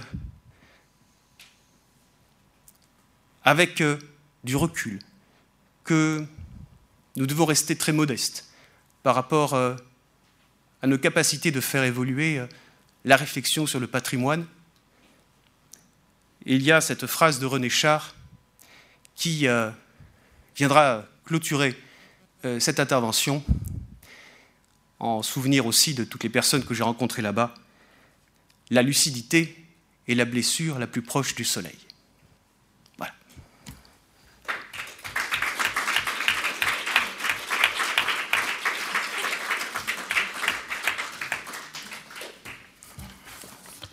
Merci beaucoup Frédéric pour cette euh, communication euh, qui est un peu plus légère que celle de Louise. Puis je sens qu'on va retourner, donc c'était judicieusement placé entre, je pense qu'on va retourner dans des choses moins plus sinistres. Euh, avec Martha Amico qui vient donc clore cette journée. Martha qui est anthropologue, postdoctorante du programme Fernand Brodel à la Fondation de la MSH de Paris et qui nous présente le travail qu'il occupe en ce moment, consacré aux diplomaties musicales pendant le conflit du Mali. Voilà, on y est. Des scènes internationales aux politiques patrimoniales. C'est à toi. Donc, bonjour à tous et merci d'être restés si tard pour euh, entendre la fin de ce, de ce colloque. Euh, donc, en fait, ma communication porte sur les représentations musicales de l'unité nationale et de la paix qui se produisent au Mali, donc un pays de l'Afrique de l'Ouest, pendant un conflit armé qui est encore en cours et qui a commencé en 2012.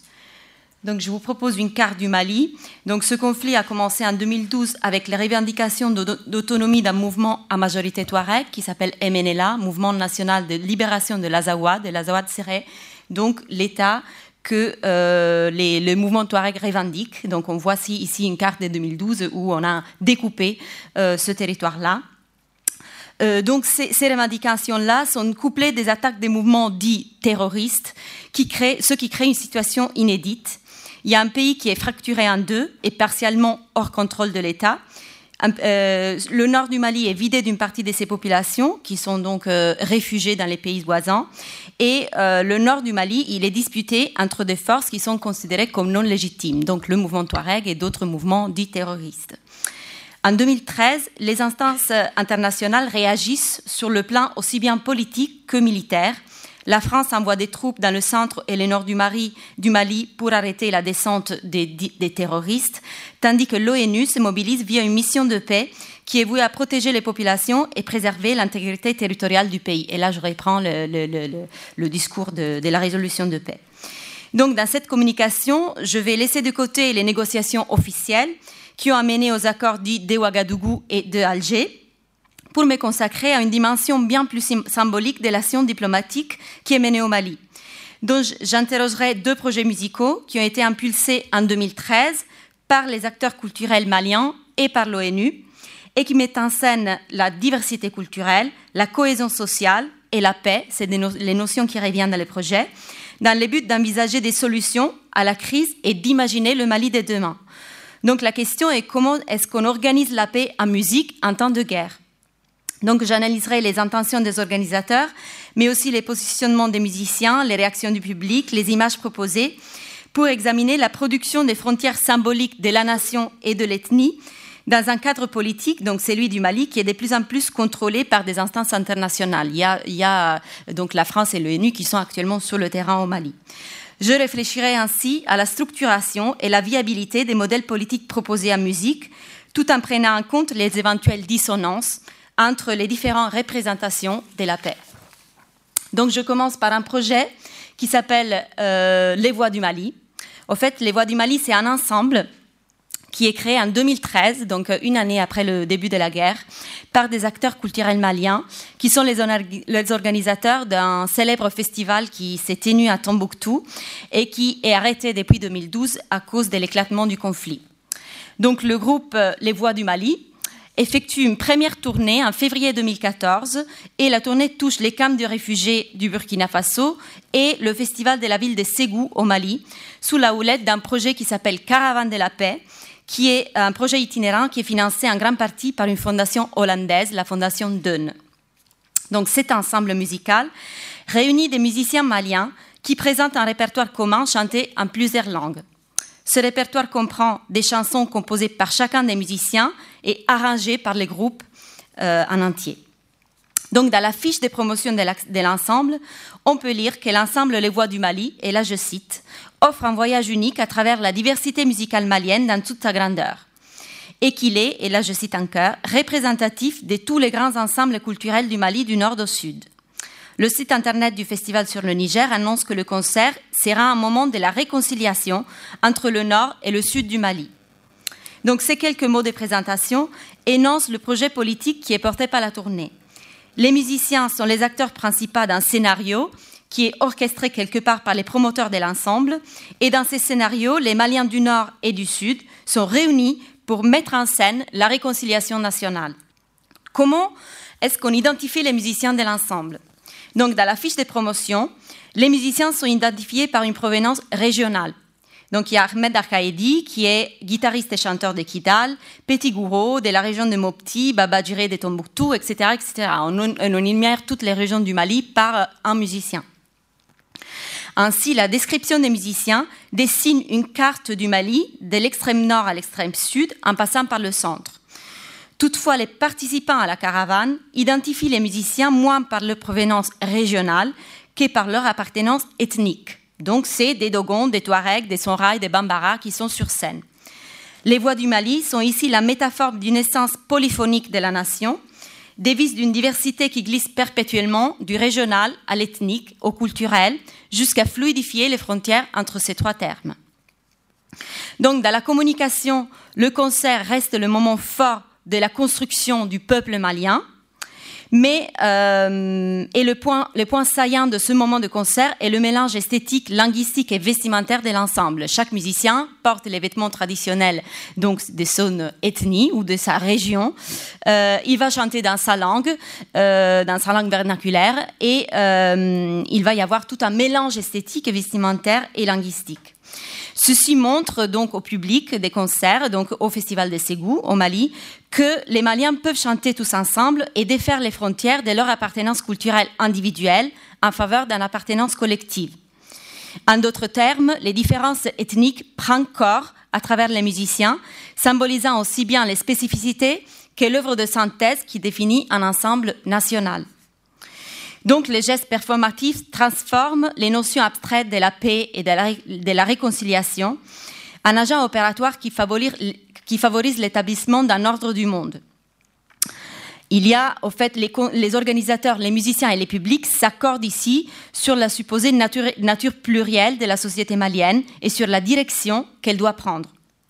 Donc, pour reprendre l'étude sur l'ethnicité des Poutignans et Strepfénard, la désignation des des différentes populations représentées par les musiciens entraîne un processus d'ethnicisation fictive, dans le sens où le fictif désigne le fait qu'elle résulte d'une fabrication, mais non qu'elle soit sans effet sur le réel.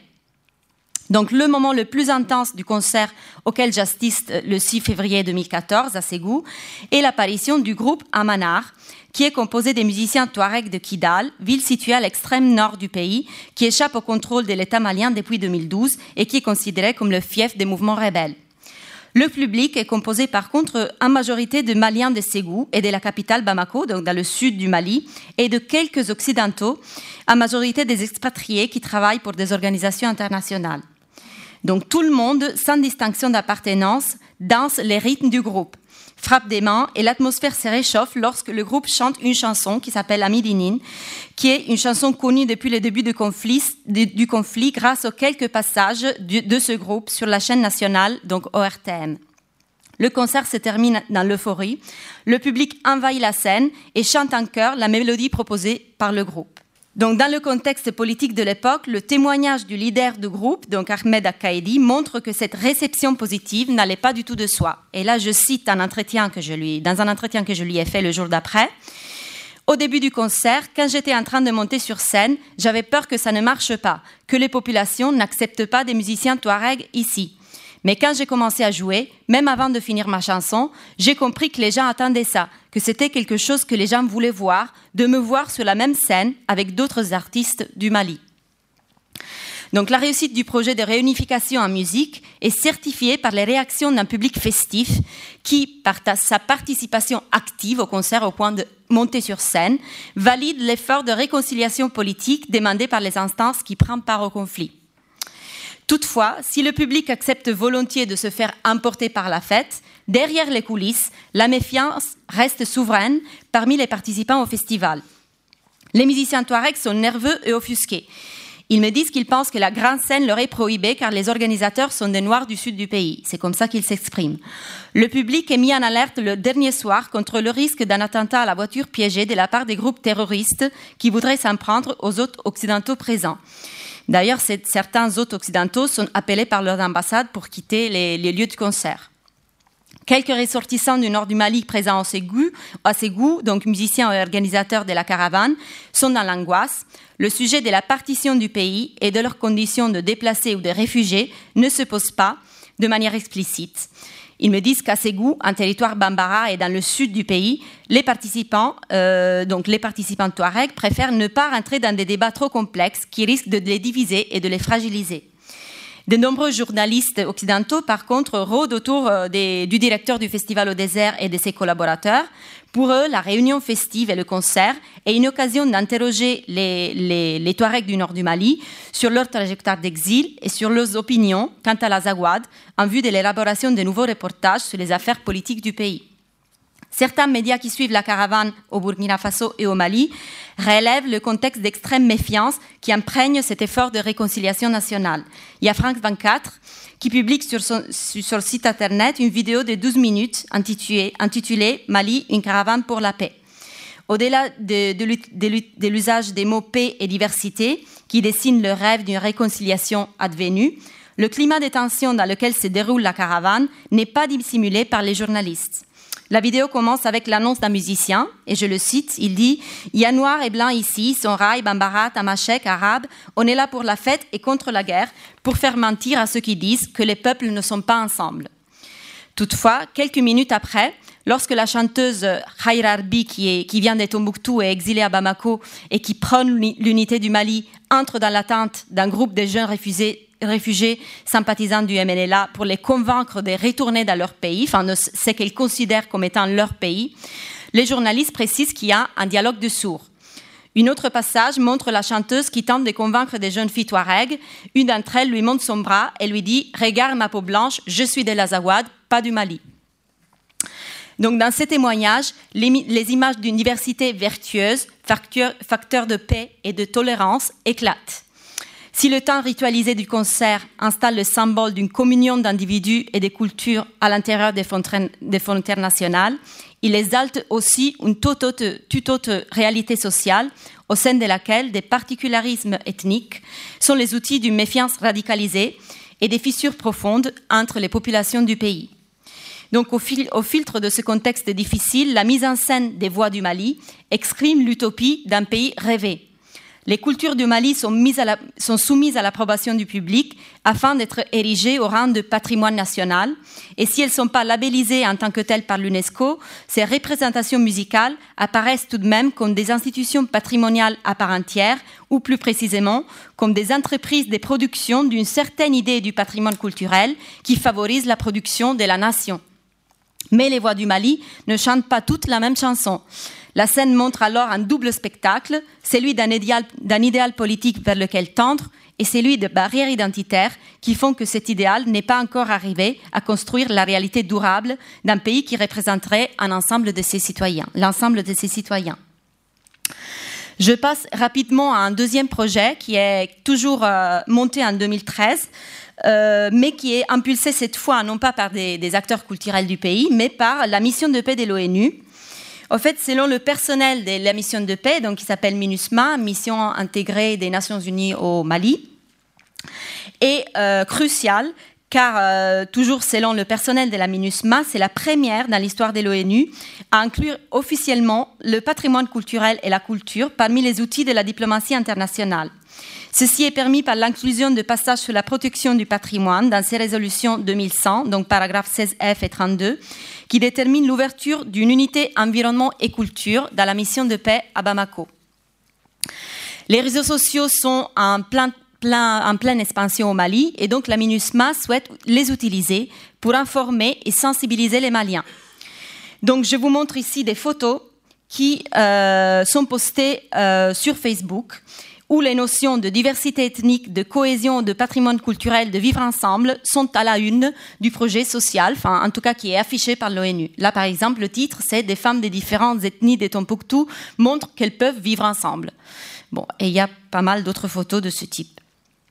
Donc en juillet 2013, euh, donc deux mois après son installation au Mali et avant que l'unité culture soit opératoire, la mission se lance dans l'univers musical via la conception d'un vidéoclip qui sensibilise le public à ces opérations. Le service qui prend en charge ce projet est le PIO, donc Public Information Office, qui s'occupe de la communication et promotion pour la MINUSMA. Le titre de la chanson est euh, La MINUSMA en chanson, la paix en bleu. La légende affirme, et là je cite, que quatre artistes maliens accueillent la MINUSMA en chanson dans quatre langues, Sonraï, français, bambara et touareg. Donc quel portrait du pays nous donne la vidéo à l'arrivée des forces internationales? Et je vous euh, laisse regarder juste un petit extrait. Ça marche pas sur le PowerPoint, donc je le prends ici.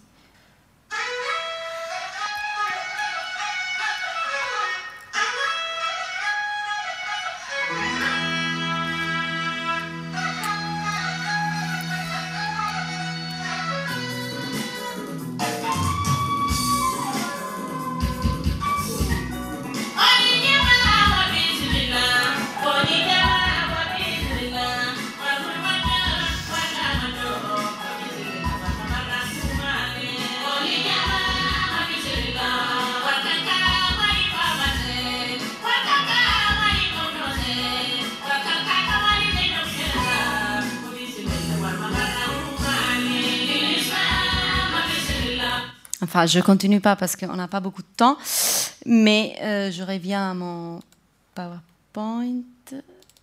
Donc, euh, du côté, on n'a pas eu le temps de voir toute la vidéo, mais du côté des artistes, les rôles sont répartis très équitablement. Il y a deux femmes et deux hommes. Il y a deux ressortissants du nord du Mali et deux du sud du Mali. Il y a deux rappeurs et deux chanteuses de répertoire pop malien.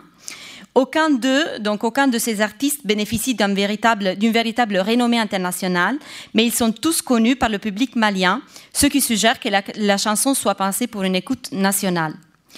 Les deux chanteuses chantent en langue tamashek et sonrail, qui sont parlées dans les régions du Nord, sont habillées en tenue traditionnelle et affichent le même signe vestimentaire qui est associé au Touareg, c'est un étui brodé en cuir peint qui pend sur le devant autour du cou.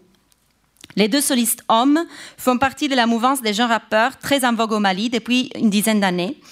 Il y a Milmo, qui est un peu l'idole de la jeunesse, euh, qui est reconnu comme une voix des de sans-voix, qui réélabore les imaginaires globaux du rap pour se consacrer à des sujets de l'actualité de son pays et conscientiser les Maliens sur les méfaits de la classe politique. Donc pour l'occasion, les rappeurs sont habillés par contre en tenue sportive à l'occidental. Ils chantent en bambara et en français et leurs déclamations sont accompagnées d'un sample sur un rythme deux temps. Bon, on n'a pas eu le temps de l'écouter, peut-être on le fera pendant la discussion. Donc l'objectif principal du texte de la chanson, élément très important, euh, vous avez vu dans la vidéo qu'il est traduit, donc je vous ai mis certaines parties dans le, euh, dans le PowerPoint. Donc l'objectif principal est d'encourager les Maliens à accueillir la MINUSMA, bien évidemment. Euh, donc il y a les deux femmes qui formulent des mots de bienvenue. Il y a un des deux rappeurs, Kis Dawara, qui énumère les vertus de la, mission de paix. Et il y a mille mots, donc, euh, qui se concentre, par contre sur l'enjeu démocratique et circonscrit la mission de la MINUSMA au bon déroulement des élections. Donc, je vous fais défiler les, les commentaires, enfin les, les, textes. Donc, le montage, le montage de la vidéo renforce les messages de la chanson. Les images des sessions d'enregistrement, on, a vu une, une, courte image au début, euh, montrent les coulisses du projet tout en suggérant comme une urgence, comme si les musiciens s'étaient donné rendez-vous de toute hâte pour affirmer leurs propos aux Maliens. Ces images, donc dans le studio, s'alternent à d'autres images des casques bleus, d'avions de guerre, de la signature de la résolution, des concertations avec les civils, d'enfants et de femmes souriantes, de l'aéroport de Tombouctou, etc. Ainsi, si d'une part, par la présence des quatre chanteurs, si la présence des quatre chanteurs valide l'idéal d'un Mali bienveillant et respectueux des différences culturelles, les, images des moments saillants du conflit rappellent que cet idéal est menacé et que l'entente nationale dépend pour l'instant de l'issue des affrontements armés et des négociations dont la MINUSMA se porte garante à côté des Maliens.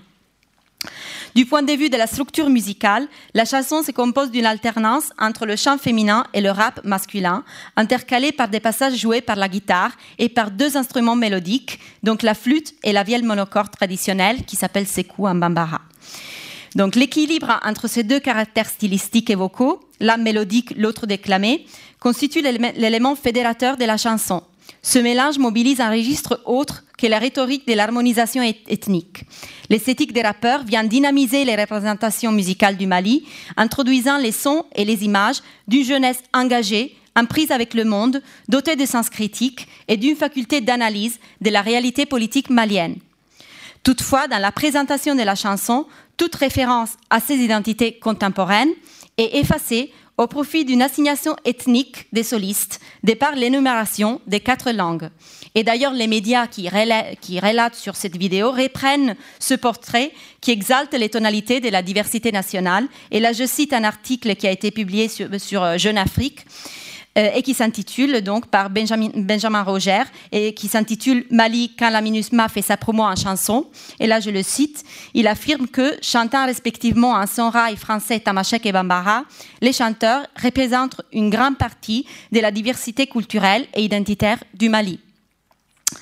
Donc, pour conclure, euh, les deux cas que je viens d'exposer, donc euh, les, les, voix du Mali et la chanson de la MINUSMA, euh, dans ces deux cas, les acteurs culturels maliens et les organisateurs les, et l'ONU inventent des représentations musicales qui orchestrent une résolution possible au conflit. Toutefois, si leur engagement favorise des démarches de création artistique, il adosse aussi aux musiciens des nouvelles étiquettes ethniques. Par le principe un musicien, une ethnie, Ces projets défendent des identités imaginées comme fixes et immuables, délimitées et représentées en son et en image, et légitimées par la performance musicale elle-même. Les mises en scène des ensembles montrent alors les espoirs des dialogues, mais aussi les impasses de la gestion politique des particularismes culturels au sein des États-nations postcoloniaux, qui oscillent sans cesse entre les pôles de la négation et de la reconnaissance de l'altérité.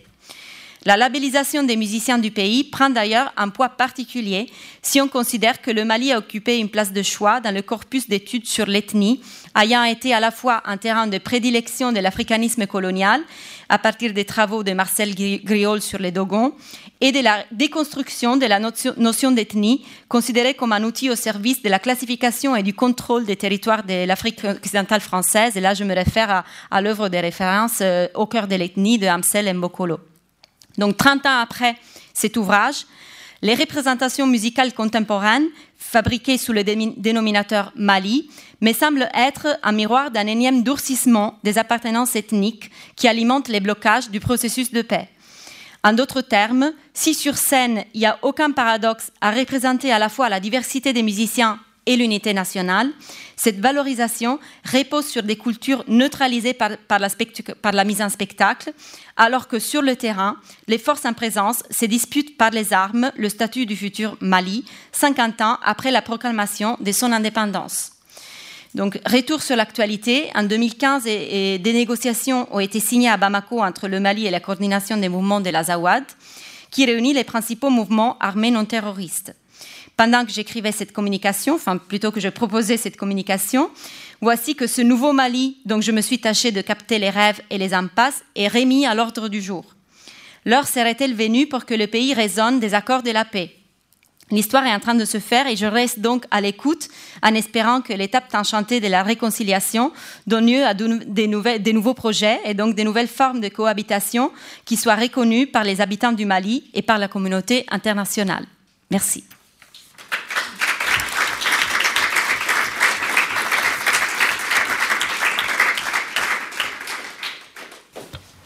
Merci Martha. Combien de temps pour les questions 10 minutes. Oui, bonjour, Marie Jourdain, étudiante de sécurité internationale. C'est pour la première intervention, vous, nous avez montré une vidéo euh, sur la fraternité, enfin, mettant en scène la fraternité avec que des hommes. Et je me demandais, au niveau des vidéos de propagande, plus à destination des femmes, est-ce qu'on utilise de la même façon euh, des chants et quelle serait la différence par rapport euh, au chant que vous avez proposé? Mais bon, je vais être court. En fait, euh, généralement, la, je n'ai pas vu en fait des vidéos où il y a des femmes mises en scène comme ça. Et les anachis, en fait, ils sont par définition donc chantés par des hommes. Les femmes, en fait, elles sont recrutées par, par d'autres réseaux avec, avec d'autres. Il y a d'autres d'autres façons, en fait, euh, réseaux sociaux. Euh, J'ai une question. C'est des chants a cappella parce que les instruments sont considérés impurs, c'est ça? C'est ça, c'est ça. D'accord. Et euh, donc, c'est un, c'est un, c'est, un régime extrêmement genré, en fait. Les genres, il y a des, ils sont des rôles très spécifiques. Et, et donc là, en fait, c'est, c'était un, c'était un, c'était un en allemand, donc destiné à la, aux combattants djihadistes allemands. Et, et, en fait, à l'époque, euh, il a eu, euh, il a eu quelques, quelques fuites, comme quoi une cellule djihadiste, donc des combattants allemands, et il savait énormément des soucis, des, euh, des légitimités en fait. Les, les, les, gradés de l'État islamique, en fait, ils savaient, ils, savaient des, soucis pour, pour, les contenir. Ils sont envoyés à un, médiateur et les Allemands, en fait, ils l'ont ils ont exécuté. Du coup, euh, les djihadistes, en fait, des, euh, des l'État islamique, en fait, finalement, ils, sont allés et ils, et ils ont tué la moitié des Allemands. En fait, c'était une espèce de... Du coup, en fait, ce sont des ce sont, ce sont, des conflits internes. Il y a aussi plein de conflits internes qui nous échappent, mais qui, ce n'est pas un hasard si euh, il en fait chaque vidéo comme ça, ce sont des, semaines d'investissement des, des, dizaines ou, des, voire, voire des centaines des, des milliers d'euros. Ça dépend de la sophistication de, de la vidéo. Et donc, ce n'est jamais un hasard. J'ai une question de Béotienne aussi parce que je trouvais ça très intéressant. Est-ce qu'il euh, y, a des, y a des célébrités de chanteurs de Nashid qui se construisent au fur et à mesure? Est-ce que faire appel à tel chanteur de c'est, euh, ça a un sens ou pas? Alors, et, euh, c'est, se passe en fait, c'est qu'on ne les voit jamais chanter en fait. Ce n'est pas justement, ce n'est pas de la chanson humanitaire où la mise en scène, elle porte sur sur, sur le performance, sur, sur l'acte, sur la mise en scène de, de, de, comment on fait ça. Et là, en fait, c'est qu'il y a une autre chose, une particularité, c'est que dans les exécutions, tout ça, et euh, ceux qui exécutent, en fait, ils n'écoutent pas les nashids. Ils sont là et c'est, de la post-prod, en fait. Et euh, par contre, et, ça, en fait, mais la seule façon de, de, savoir, c'est de, faire, de, faire, des entretiens avec des djihadistes, que bon, j'espère pouvoir, pouvoir en faire.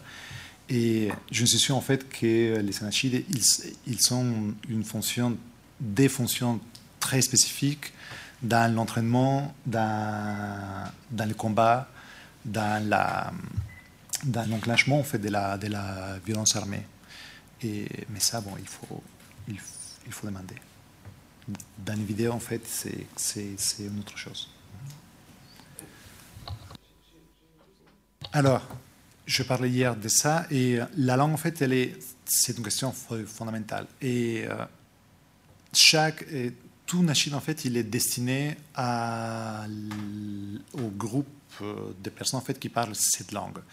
Les musiciens, en fait, ce n'est pas possible qu'il ait été des musiciens. En fait, les musiciens, c'est ce qu'ils arrivent, en fait, c'est qu'ils prennent. Ils, ils, vont demander qu'est-ce qu'ils savent faire. Ah, mais tiens, je suis musicien, ah, mais, ah, très bien, tu, sais faire quoi? Tu, sais chanter Ah, mais oui, ah, mais vas-y. Et donc, qu'on compose quelque chose. Et, et euh, du coup, c'est vraiment destiné, et, mais c'est utilisé dans, des contextes, en fait, très spécifiques. Les nashids qui ont entendu dans les, communiqués des revendications des, attentats du 13 décembre, ils l'ont posté sur un, sur, un, sur un blog djihadiste quelques jours avant. Et en fait, il avait prêt déjà. Il était prêt pour après l'insérer dans, dans ses communiqués. En allemand, c'est la même chose. J'ai entendu parler qu'il y a aussi euh, des anachides en, en, chinois. Bon, ça, je ne l'ai pas trouvé en euh, mandarin, parce qu'en fait, il y a des combattants euh, chinois. Et je ne l'ai pas trouvé tout simplement parce que je pense que pour les chercher, il faut aller les chercher en chinois. Et, et, et donc, finalement, là, on voit que, que, les, que les, chercheurs aussi, voilà, il y a, je cherche avec mes outils. Euh, une question pour M. l'inventaire Pierre Morel.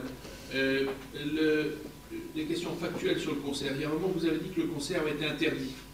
Vous avez évoqué une interdiction. Euh, deuxièmement, euh, le choix de la date, euh, parce que c'est un an après les accords de Minsk 1, quasiment.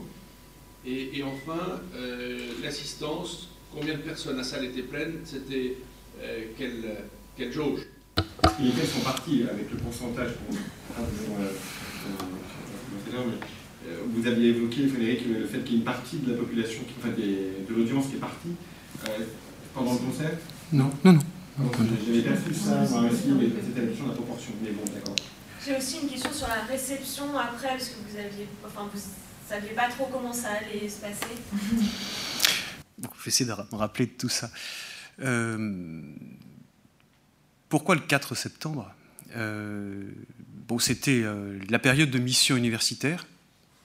Donc on a choisi le 4. Bon, très honnêtement, on n'a pas voulu, on n'a pas voulu y attacher trop d'importance. ça aurait pu être le 5 ou le 3. La salle était libre le 4. Voilà. je ne sais plus la première question, mais. Alors, en fait, il n'y a pas eu d'interdiction. Euh, il y a eu euh, le sentiment que euh, l'ambassade de France était gênée était gênée parce qu'elle n'avait plus le contrôle de la situation. Et l'idée a été récupérée par la mairie de Kharkov. Et le problème, c'est que c'était plus possible de reculer parce que c'était également un projet universitaire. Donc, comment faire pour arriver à, je ne vais pas dire sauver les, meubles, sauver les orgues, je ne sais quoi, et arriver malgré tout à aller au bout de l'expérience, qui était quand même une expérience locale, sans euh, euh, se retrouver avec euh, une ambassade de France qui soit à dos. Parce que quelque part, au départ, c'était un projet qui émanait de l'Institut culturel français. Alors, est-ce que c'était une occasion pour le maire de Kharkiv de faire une opération promotionnelle? Sans doute que ça l'a été un petit peu, mais la priorité, c'était quand même un concert humanitaire. C'est devenu un concert humanitaire. Et euh, alors, le, public. Euh, le public est resté jusqu'au bout. Euh, je dirais qu'il est parti. Il, est parti dans son enthousiasme au moment où il, a réellement entendu quelques chansons d'Aznavour, qui, notamment la chanson du film Téhéran, enfin bon, il y a une vie d'amour, il y a tout un tas de, il y a un répertoire qui, marque le public qui n'était d'ailleurs absolument pas. Euh, beaucoup est venu par curiosité, parce qu'ils euh, ont toujours entendu du Bach ou euh, des swing, enfin des, musiques de, répertoire traditionnel. la salle était pleine, il y avait 350-400 personnes. 20 personnes invitées, c'était les réfugiés, qui sont d'ailleurs venus à la fin me donner une fleur ou quelques petits gâteaux. Enfin, c'était quelque chose d'assez émouvant de voir euh, finalement des gens qui n'avaient rien et qui venaient vous apporter euh, quelque chose. Il y en a qui, qui pleuraient, il y en a qui étaient. Euh, et alors, la réception par le public, c'est vrai qu'il y a eu un moment où il s'est passé quelque chose, c'est quand le, on a commencé à jouer le répertoire, le répertoire folklorique. Et le public a commencé à, réagir comme s'il n'était plus dans un lieu de concert, mais s'il était sur une place, euh, en tapant des mains. Et ils avaient oublié, je dirais, ils avaient oublié le contexte, ils avaient oublié les, questions de temporalité. Ils étaient dans quelque chose qui n'appartenait ni au temps ni à l'espace, une forme de, bulle anachorète euh, intemporelle, euh, dans laquelle ils pouvaient vraiment s'exprimer. Et c'est vrai qu'il y a eu aussi des réactions. La, responsable du musée des beaux-arts qui était là, bon, ça m'a été rapporté, qui était, elle écoutait, puis elle dit Mais, mais c'est pas possible, mais, mais ça ressemble. Mais non, mais c'est ça. Mais c'est, mais elle ne s'attendait pas. Euh, bon, c'est vrai que le, travail de, transcription s'est fait à la virgule près. C'est-à-dire que pour transcrire, moi j'ai travaillé non pas à partir de musique, mais à partir du texte. La transcription à l'orgue, je ne travaille jamais à partir de la musique, toujours à partir du texte. Et curieusement, eh bien, il n'y a pas de texte qui est chanté. Et c'est peut-être ça qui fait aussi la force de l'expérience, c'est que euh, le fait qu'il n'y ait pas les paroles, ça permet aussi d'avoir euh, une communion euh, à travers du non-verbal. Et les paroles sont parfois source, je dirais, de, de, tension. Et, là, pour le coup, eh bien, tout le monde s'est reconnu. Voilà. Donc, je ne sais pas si j'ai répondu à toutes les questions, je crois que oui. Voilà. Est-ce que tu as repéré l'émergence de d'œuvres de chansons, que sais-je, qui essayent de transcender justement le rapport à l'ethnicisation?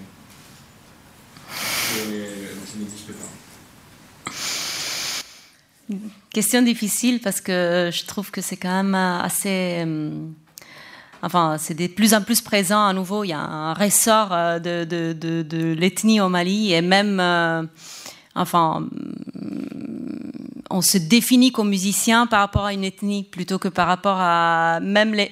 Alors à l'extérieur, il, il est possible que les musiciens se définissent comme maliens, mais à l'intérieur, ils vont se définir, euh, enfin, de plus en plus euh, comme, euh, voilà, étant des chanteurs Sonra ou Bambara. Alors, les, les Touaregs, ça, c'est évident. Et il y a d'ailleurs des, des, des cas curieux où les, les, groupes Touaregs sont définis en Europe en tant que maliens euh, et hein, au Mali, pas du tout en, tant que malien. Donc il y, a des, il, y a des, il y a des contradictions de ce type entre la scène internationale et la scène nationale. Après, je n'ai pas encore entendu, et justement, c'était un peu ma conclusion, enfin, j'aimerais entendre quelqu'un qui arrive à se définir au-delà de ces catégories et euh, qui sont des catégories qui sont voilà qui sont euh, enfin qui qui datent et qui ne sont pas opératoires en ce moment pour la résolution du conflit il me semble du moment où euh, où finalement ça, ça répartit le territoire du Mali et notamment du nord du Mali. Enfin, ça sépare le nord et le sud du Mali, les populations du nord et du sud du Mali. Et j'ai l'impression que tout le monde est victime de ce, de ce, paradigme et que du coup, il est, il est très difficile de se définir autrement que par l'ethnie. Surtout que voilà, la définition par l'État, enfin par la nation, la nation elle est, très fragile en ce moment et donc on se, réfère à l'ethnie. Mais j'ose espérer que dans les prochaines années, quand on sera un peu plus avancé dans le processus de paix, peut-être que les musiciens se seront plus libres. Les rappeurs le sont déjà quelque part un peu plus, euh, la jeune génération, de, s'exprimer au-delà de, des cadres imposés, mais, c'est en train de se faire, je, dirais. Aussi pour Martha. Euh, au niveau euh, de. Est-ce qu'il y a eu un retour d'expérience de la part de l'ONU sur, euh, sur, sur le succès ou pas de la vidéo? Parce que voilà, il y a eu la vidéo, mais est-ce que ça a vraiment eu son succès escompté? Et est-ce qu'elle compte pouvoir réutiliser ce, type de, de vidéoclip dans d'autres conflits, sur d'autres théâtres à l'avenir? Alors, au fait, le, la vidéo, c'est vraiment la première, euh, la première action, euh, enfin, de, de, diplomatie culturelle ou de tentative d'utilisation de la musique de la part de l'ONU au Mali. Mais au fait, c'est parce que c'était vraiment deux mois après leur arrivée au Mali, donc ça s'est fait un peu de toute hâte. Mais en fait, après ça, il y a une unité culture qui a été ouverte à Bamako et c'est la première fois qu'il y a une unité culture ouverte au sein d'une mission de paix. Et là, du coup, euh, il y a beaucoup de projets qui ont été montés, enfin, qui, qui, qui sont en ces moments en train d'être montés et qui, alors, qui n'utilisent pas le mot, on n'utilise pas le mot musique, on utilise le mot patrimoine immatériel mais on travaille avec des musiciens sur des projets. Euh, notamment, il y a un projet qui, bon, que j'espère suivre l'année prochaine, de, de reconstitution d'un orchestre euh, qui dont les instruments avaient été brûlés par les islamistes en 2012, donc qui est projet qui, est financé par, par la, par la MINUSMA, par l'ONU. Donc effectivement, il y a un tas de projets qui se montent et les vidéoclips, j'ai l'impression pour l'ONU, c'est un peu euh, tombé dans l'oubli, dans le sens que bon, finalement, c'était vraiment les premiers mois de la mission. L'unité culture n'était pas encore euh, encore, établi et donc du coup ils ont fait cette vidéo pour que, pour que les Maliens, enfin voilà, pour avoir quelques, un retour chez les Maliens, mais maintenant ils vont vraiment établir, ils établissent des liens avec l'UNESCO sur place pour monter des projets de protection du patrimoine. Là, c'est le seul cas que j'ai pu repérer depuis 2012 au Mali auprès des, bah, des, de l'ONU et aussi des deux ONG, etc., où on, on, fait un vidéoclip des musiques. On ne parle pas de patrimoine immatériel. Là, on est carrément dans le domaine de la musique et même de la, fin, de la musique. Euh, euh, des labels musicaux, etc. Donc euh, j'ai l'impression que tout ça a été abandonné très vite lorsque l'unité culture a été ouverte pour se référer à une, enfin voilà, une, notion beaucoup plus consensuelle auprès des organisations internationales, qui est celle de patrimoine. Et du coup, on, fait quand même appel à des musiciens et on fait quand même des projets de musique, mais sous un autre angle. Et finalement, en fait, bon, parce que là, ils, ils sont repris donc tous les codes de la chanson humanitaire, c'est aussi révélateur des, bon, de la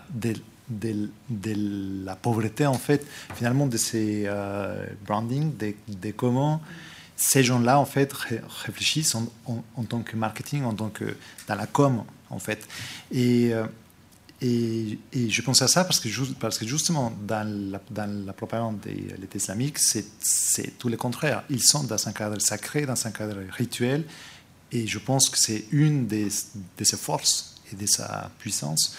Et, mais donc, dans ces marketing, et, euh, il me semble qu'ils ont pris vraiment les, voilà, les pires, les, les, toutes les choses qui, ne, marchent pas ou, qui peuvent fonctionner, mais, mais d'une échelle très très petite. Et, euh, donc finalement, c'est une contradiction en fait, parler des, patrimoines avec ces, paroles qui seraient dignes de euh, l'Azerbaïdjan d'un État autoritaire, d'une dictature militaire en tant en sens l'armée, l'armée d'occupation en fait, mais on, on l'a on, on le faisant passer donc par, par, par le sauveur, donc c'est une contradiction, mais c'est schizophrène des patrimoines en fait, non? Oui, oui, complètement. D'ailleurs, D'ailleurs, la vidéo a été, euh, a été faite donc par le service communication, alors que les nouveaux projets, comme le projet d'orchestre à Gao, sont faits par le service culture. Donc, il y a, une tension en interne au sein de la MINUSMA. Et d'ailleurs, les personnes qui sont arrivées après du service culture, euh, ils n'étaient pas du tout d'accord avec la vidéo. Mais ça avait été déjà fait de toute hâte pour... Euh, euh, voilà, à l'arrivée de la MINUSMA, parce qu'il fallait marquer de quelque façon et, se faire reconnaître par les populations. Et bon, voilà, dans l'entretien que j'avais fait avec la personne qui avait lancé le, projet, lui, il se disait, enfin, en toute ingénuité, il se disait la musique, ça va être le meilleur moyen. Mais euh, ça, ça vraiment réfléchir au, message qu'il avait, qu'il allait envoyer, notamment, voilà, aussi la connotation ethnique qui est vraiment un peu, enfin, euh, pas du tout, à mon sens, adaptée à celle qui est la mission qui se donne l'ONU au pays. Et puis voilà, tous les images, les clichés sur la guerre, etc. Euh, les, vidéos, là, je, je le laisse pour une autre conférence, mais les vidéos qui, qui étaient faites après sur euh, les projets d'orchestre où on parle de patrimoine sont faites d'une toute autre manière. Mais du coup, au sein même de la mission de paix, il y a des tensions entre des différents modèles de communication et de marketing et aussi de, de, enfin, de traitement des questions des politiques culturelles. Je pense que les questions, ça sera pour elle, mais je pense qu'il faut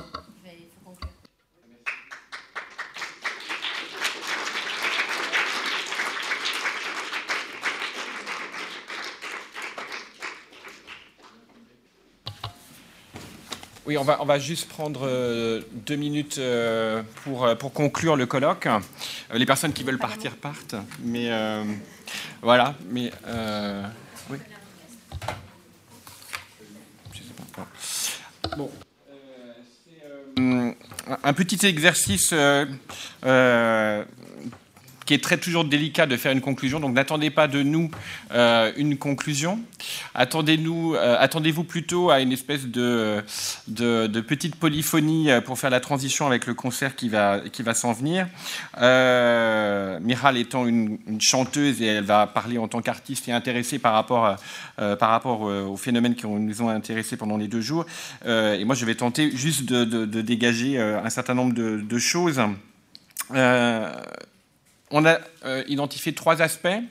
Euh, premier aspect sur la conception de la musique, ce qui se dégage en fait de ce colloque, c'est une conception extensive de la musique, de, des sons et des voix, des voix pas seulement des voix euh, esthétiques, des voix des musiciens sur sur les relations internationales. Ça, c'est la première la première chose qui émerge. Et puis la deuxième chose qui émerge, c'est sur les rapports entre scène internationale et, musique, et l'idée de scène et relations internationales. Et euh, bon, euh, je pense que ce qui se dégage, c'est l'idée qu'on peut aborder les relations internationales en termes acoustiques. Je trouve que c'est une bonne façon d'appréhender de, les choses. Je pense qu'à partir de ce que euh, je ne vais pas synthétiser évidemment tout ce qu'on a euh, entendu euh, pendant ces deux jours, mais il y a trois aspects qui, quand on parle de, de termes acoustiques et de scène, qui, qui mériteraient à mon avis justement d'être approfondis. Tout d'abord, le rôle du symbole. la scène, c'est un dispositif technique, mais c'est aussi la présentation de soi. C'est une interaction symbolique. Il y a un décor, il y a des coulisses, il y a un plateau. D'ailleurs, beaucoup de communications ont indiqué qu'il y a des choses qui se passent sur le plateau, mais il y a des choses qui se passent dans les coulisses et que la sociabilité, elle se passe aussi dans les coulisses. Euh, évidemment, ça, ça fait écho à tout un, tout un champ de relations internationales qui partent à partir de Goffman qui cherche à penser les choses. Il y a la question du répartition des rôles. Euh, répartition des rôles qui fait que ben, parfois, euh, pour Oscar Wilde, euh, les, les, les, rôles sont mal distribués, mais je dirais qu'aujourd'hui, les, cartes sont redistribuées hein, entre, les, entre les États, les acteurs non gouvernementaux, les musiciens, et finalement, c'est peut-être pas si nouveau que ça. Hein. les historiens euh, qui sont ici nous l'ont précisé. Et puis, il y a un troisième aspect qui avait été euh, indiqué par Jessica et sur lequel finalement les uns et les autres vous avez euh, euh, plus ou moins raisonné, c'est la question de la reconnaissance. Je pense que appréhender la question de la scène au prisme des termes acoustiques, c'est aussi la question de se faire entendre, mais c'est aussi la question de la reconnaissance. Alors avec des moyens marketing ou pas, ça, c'est une autre question d'ordre euh, épistémologique, mais en tout cas, cet enjeu de la reconnaissance est fondamental. Et je vais laisser la parole maintenant à, Michal, qui va évoquer le troisième point sur euh, le, concept de diplomatie musicale. Right, so for me, first of all, it's a great honor to be here, and I thank the organizers. It's a great pleasure I will take with me home, and for a long time, amazing discussions that open the mind. For me, diplomacy, uh, the act of bridging, is an art. Um, it's indirect or it's direct. It's about timing, it's about measures, it's about choosing the right melody and the way to present things. It seems to me, however, that we are, apart from music as a message or music as an act, we are actually talking here about music at the end and politics and the fine line between them. And the question is uh, where do we draw the line between them? That's what I think. It seems to me we are dealing um, here with a politicization of music, or perhaps even the depolitization of diplomacy, hence politics. Questions like Is music being used as a venue, an aesthetic to be heard in a concert hall, and create a social, cultural encounter, or we are subordinating the music for a diplomatic, political cause? Um, once we put music as an active actor in diplomacy, are we not abusing its pure abstract function? So, of course, it's a matter of interpretation. So, I'm saying we're engaging music in a politicization and depolitization um, act. We, we've also seen that um, if we want to defend music or a musician, or a musician, we engage in a depolitization act. So, hence, um, as we discussed today, hence a paradox. Um, I think that uh, we're engaging in a diplomatic act. Music isn't completely pure anymore. However, it should be giving the right focus and importance to an, as an effective actor. Um, it's difficult to define, I think, what musical diplomacy is and how um, is it different from other cultural diplomacies, if it's dance or, or art, same um, other arts. Perhaps um, it's the beauty, it's the soft power, it's the, it's the concert, the peaceful arena, a composition we order, a specific voice of an ar- artist that we seek. Um, however, we have also seen that music doesn't always come messageless or is uh, perceived as an harmonic tool. It can uh, create also misunderstanding, or in worst case scenarios, can support an emotional diplomacy and acts of terror. So perhaps uh, one of the goals and efforts in international study of music diplomacy um, should draw the attention on sensitizing diplomat practitioners that they should be thinking of their roles in terms of a performance the diplomat is an actor. And on the other hand, sensitizing academic science and scholars in international relations and politics um, to be maybe taking more seriously um, the matters as music and its role in diplomacy. Maybe our goal here in these two days, and I hope very much in the future, will be pushing for um, further recognition uh, in the academic arena of music as an effective and positive tool, source of power, and emblem of diplomatic and international, of course, relation studies. So the question, I think, uh, just as the fine balance between pure aesthetic music or a political tool, would be um, to what extent are we willing to go further? Merci, Michal. Et merci vraiment au soutien d'Alain Diakov, le directeur du CIRI, Olivier Martin, le directeur du CERLIS, à Céline Bellereau, Grégory Cal, Carolina Michel, Eva Koulécha, Joël Saïz, Nathalie Tenenbaum, Séverine Desageant, Julie Lazou et l'équipe euh, Alice Jacques qui est là, mais Raphaël Olivier et euh, Laura Audin. Et un grand merci à Cécile euh, d'avoir été euh, euh, la co-organisatrice. J'ai vraiment beaucoup apprécié de travailler avec toi. Et je vous invite tous à rejoindre du coup l'orchestre qui va jouer au 27 rue Saint-Guillaume en salle Le Roi-Beaulieu. Alors oui, la publication pour les intervenants, on va revenir vers vous le plus rapidement possible d'ici, à mon avis, une semaine ou deux concernant euh, la phase 2. Voilà. Merci à tous.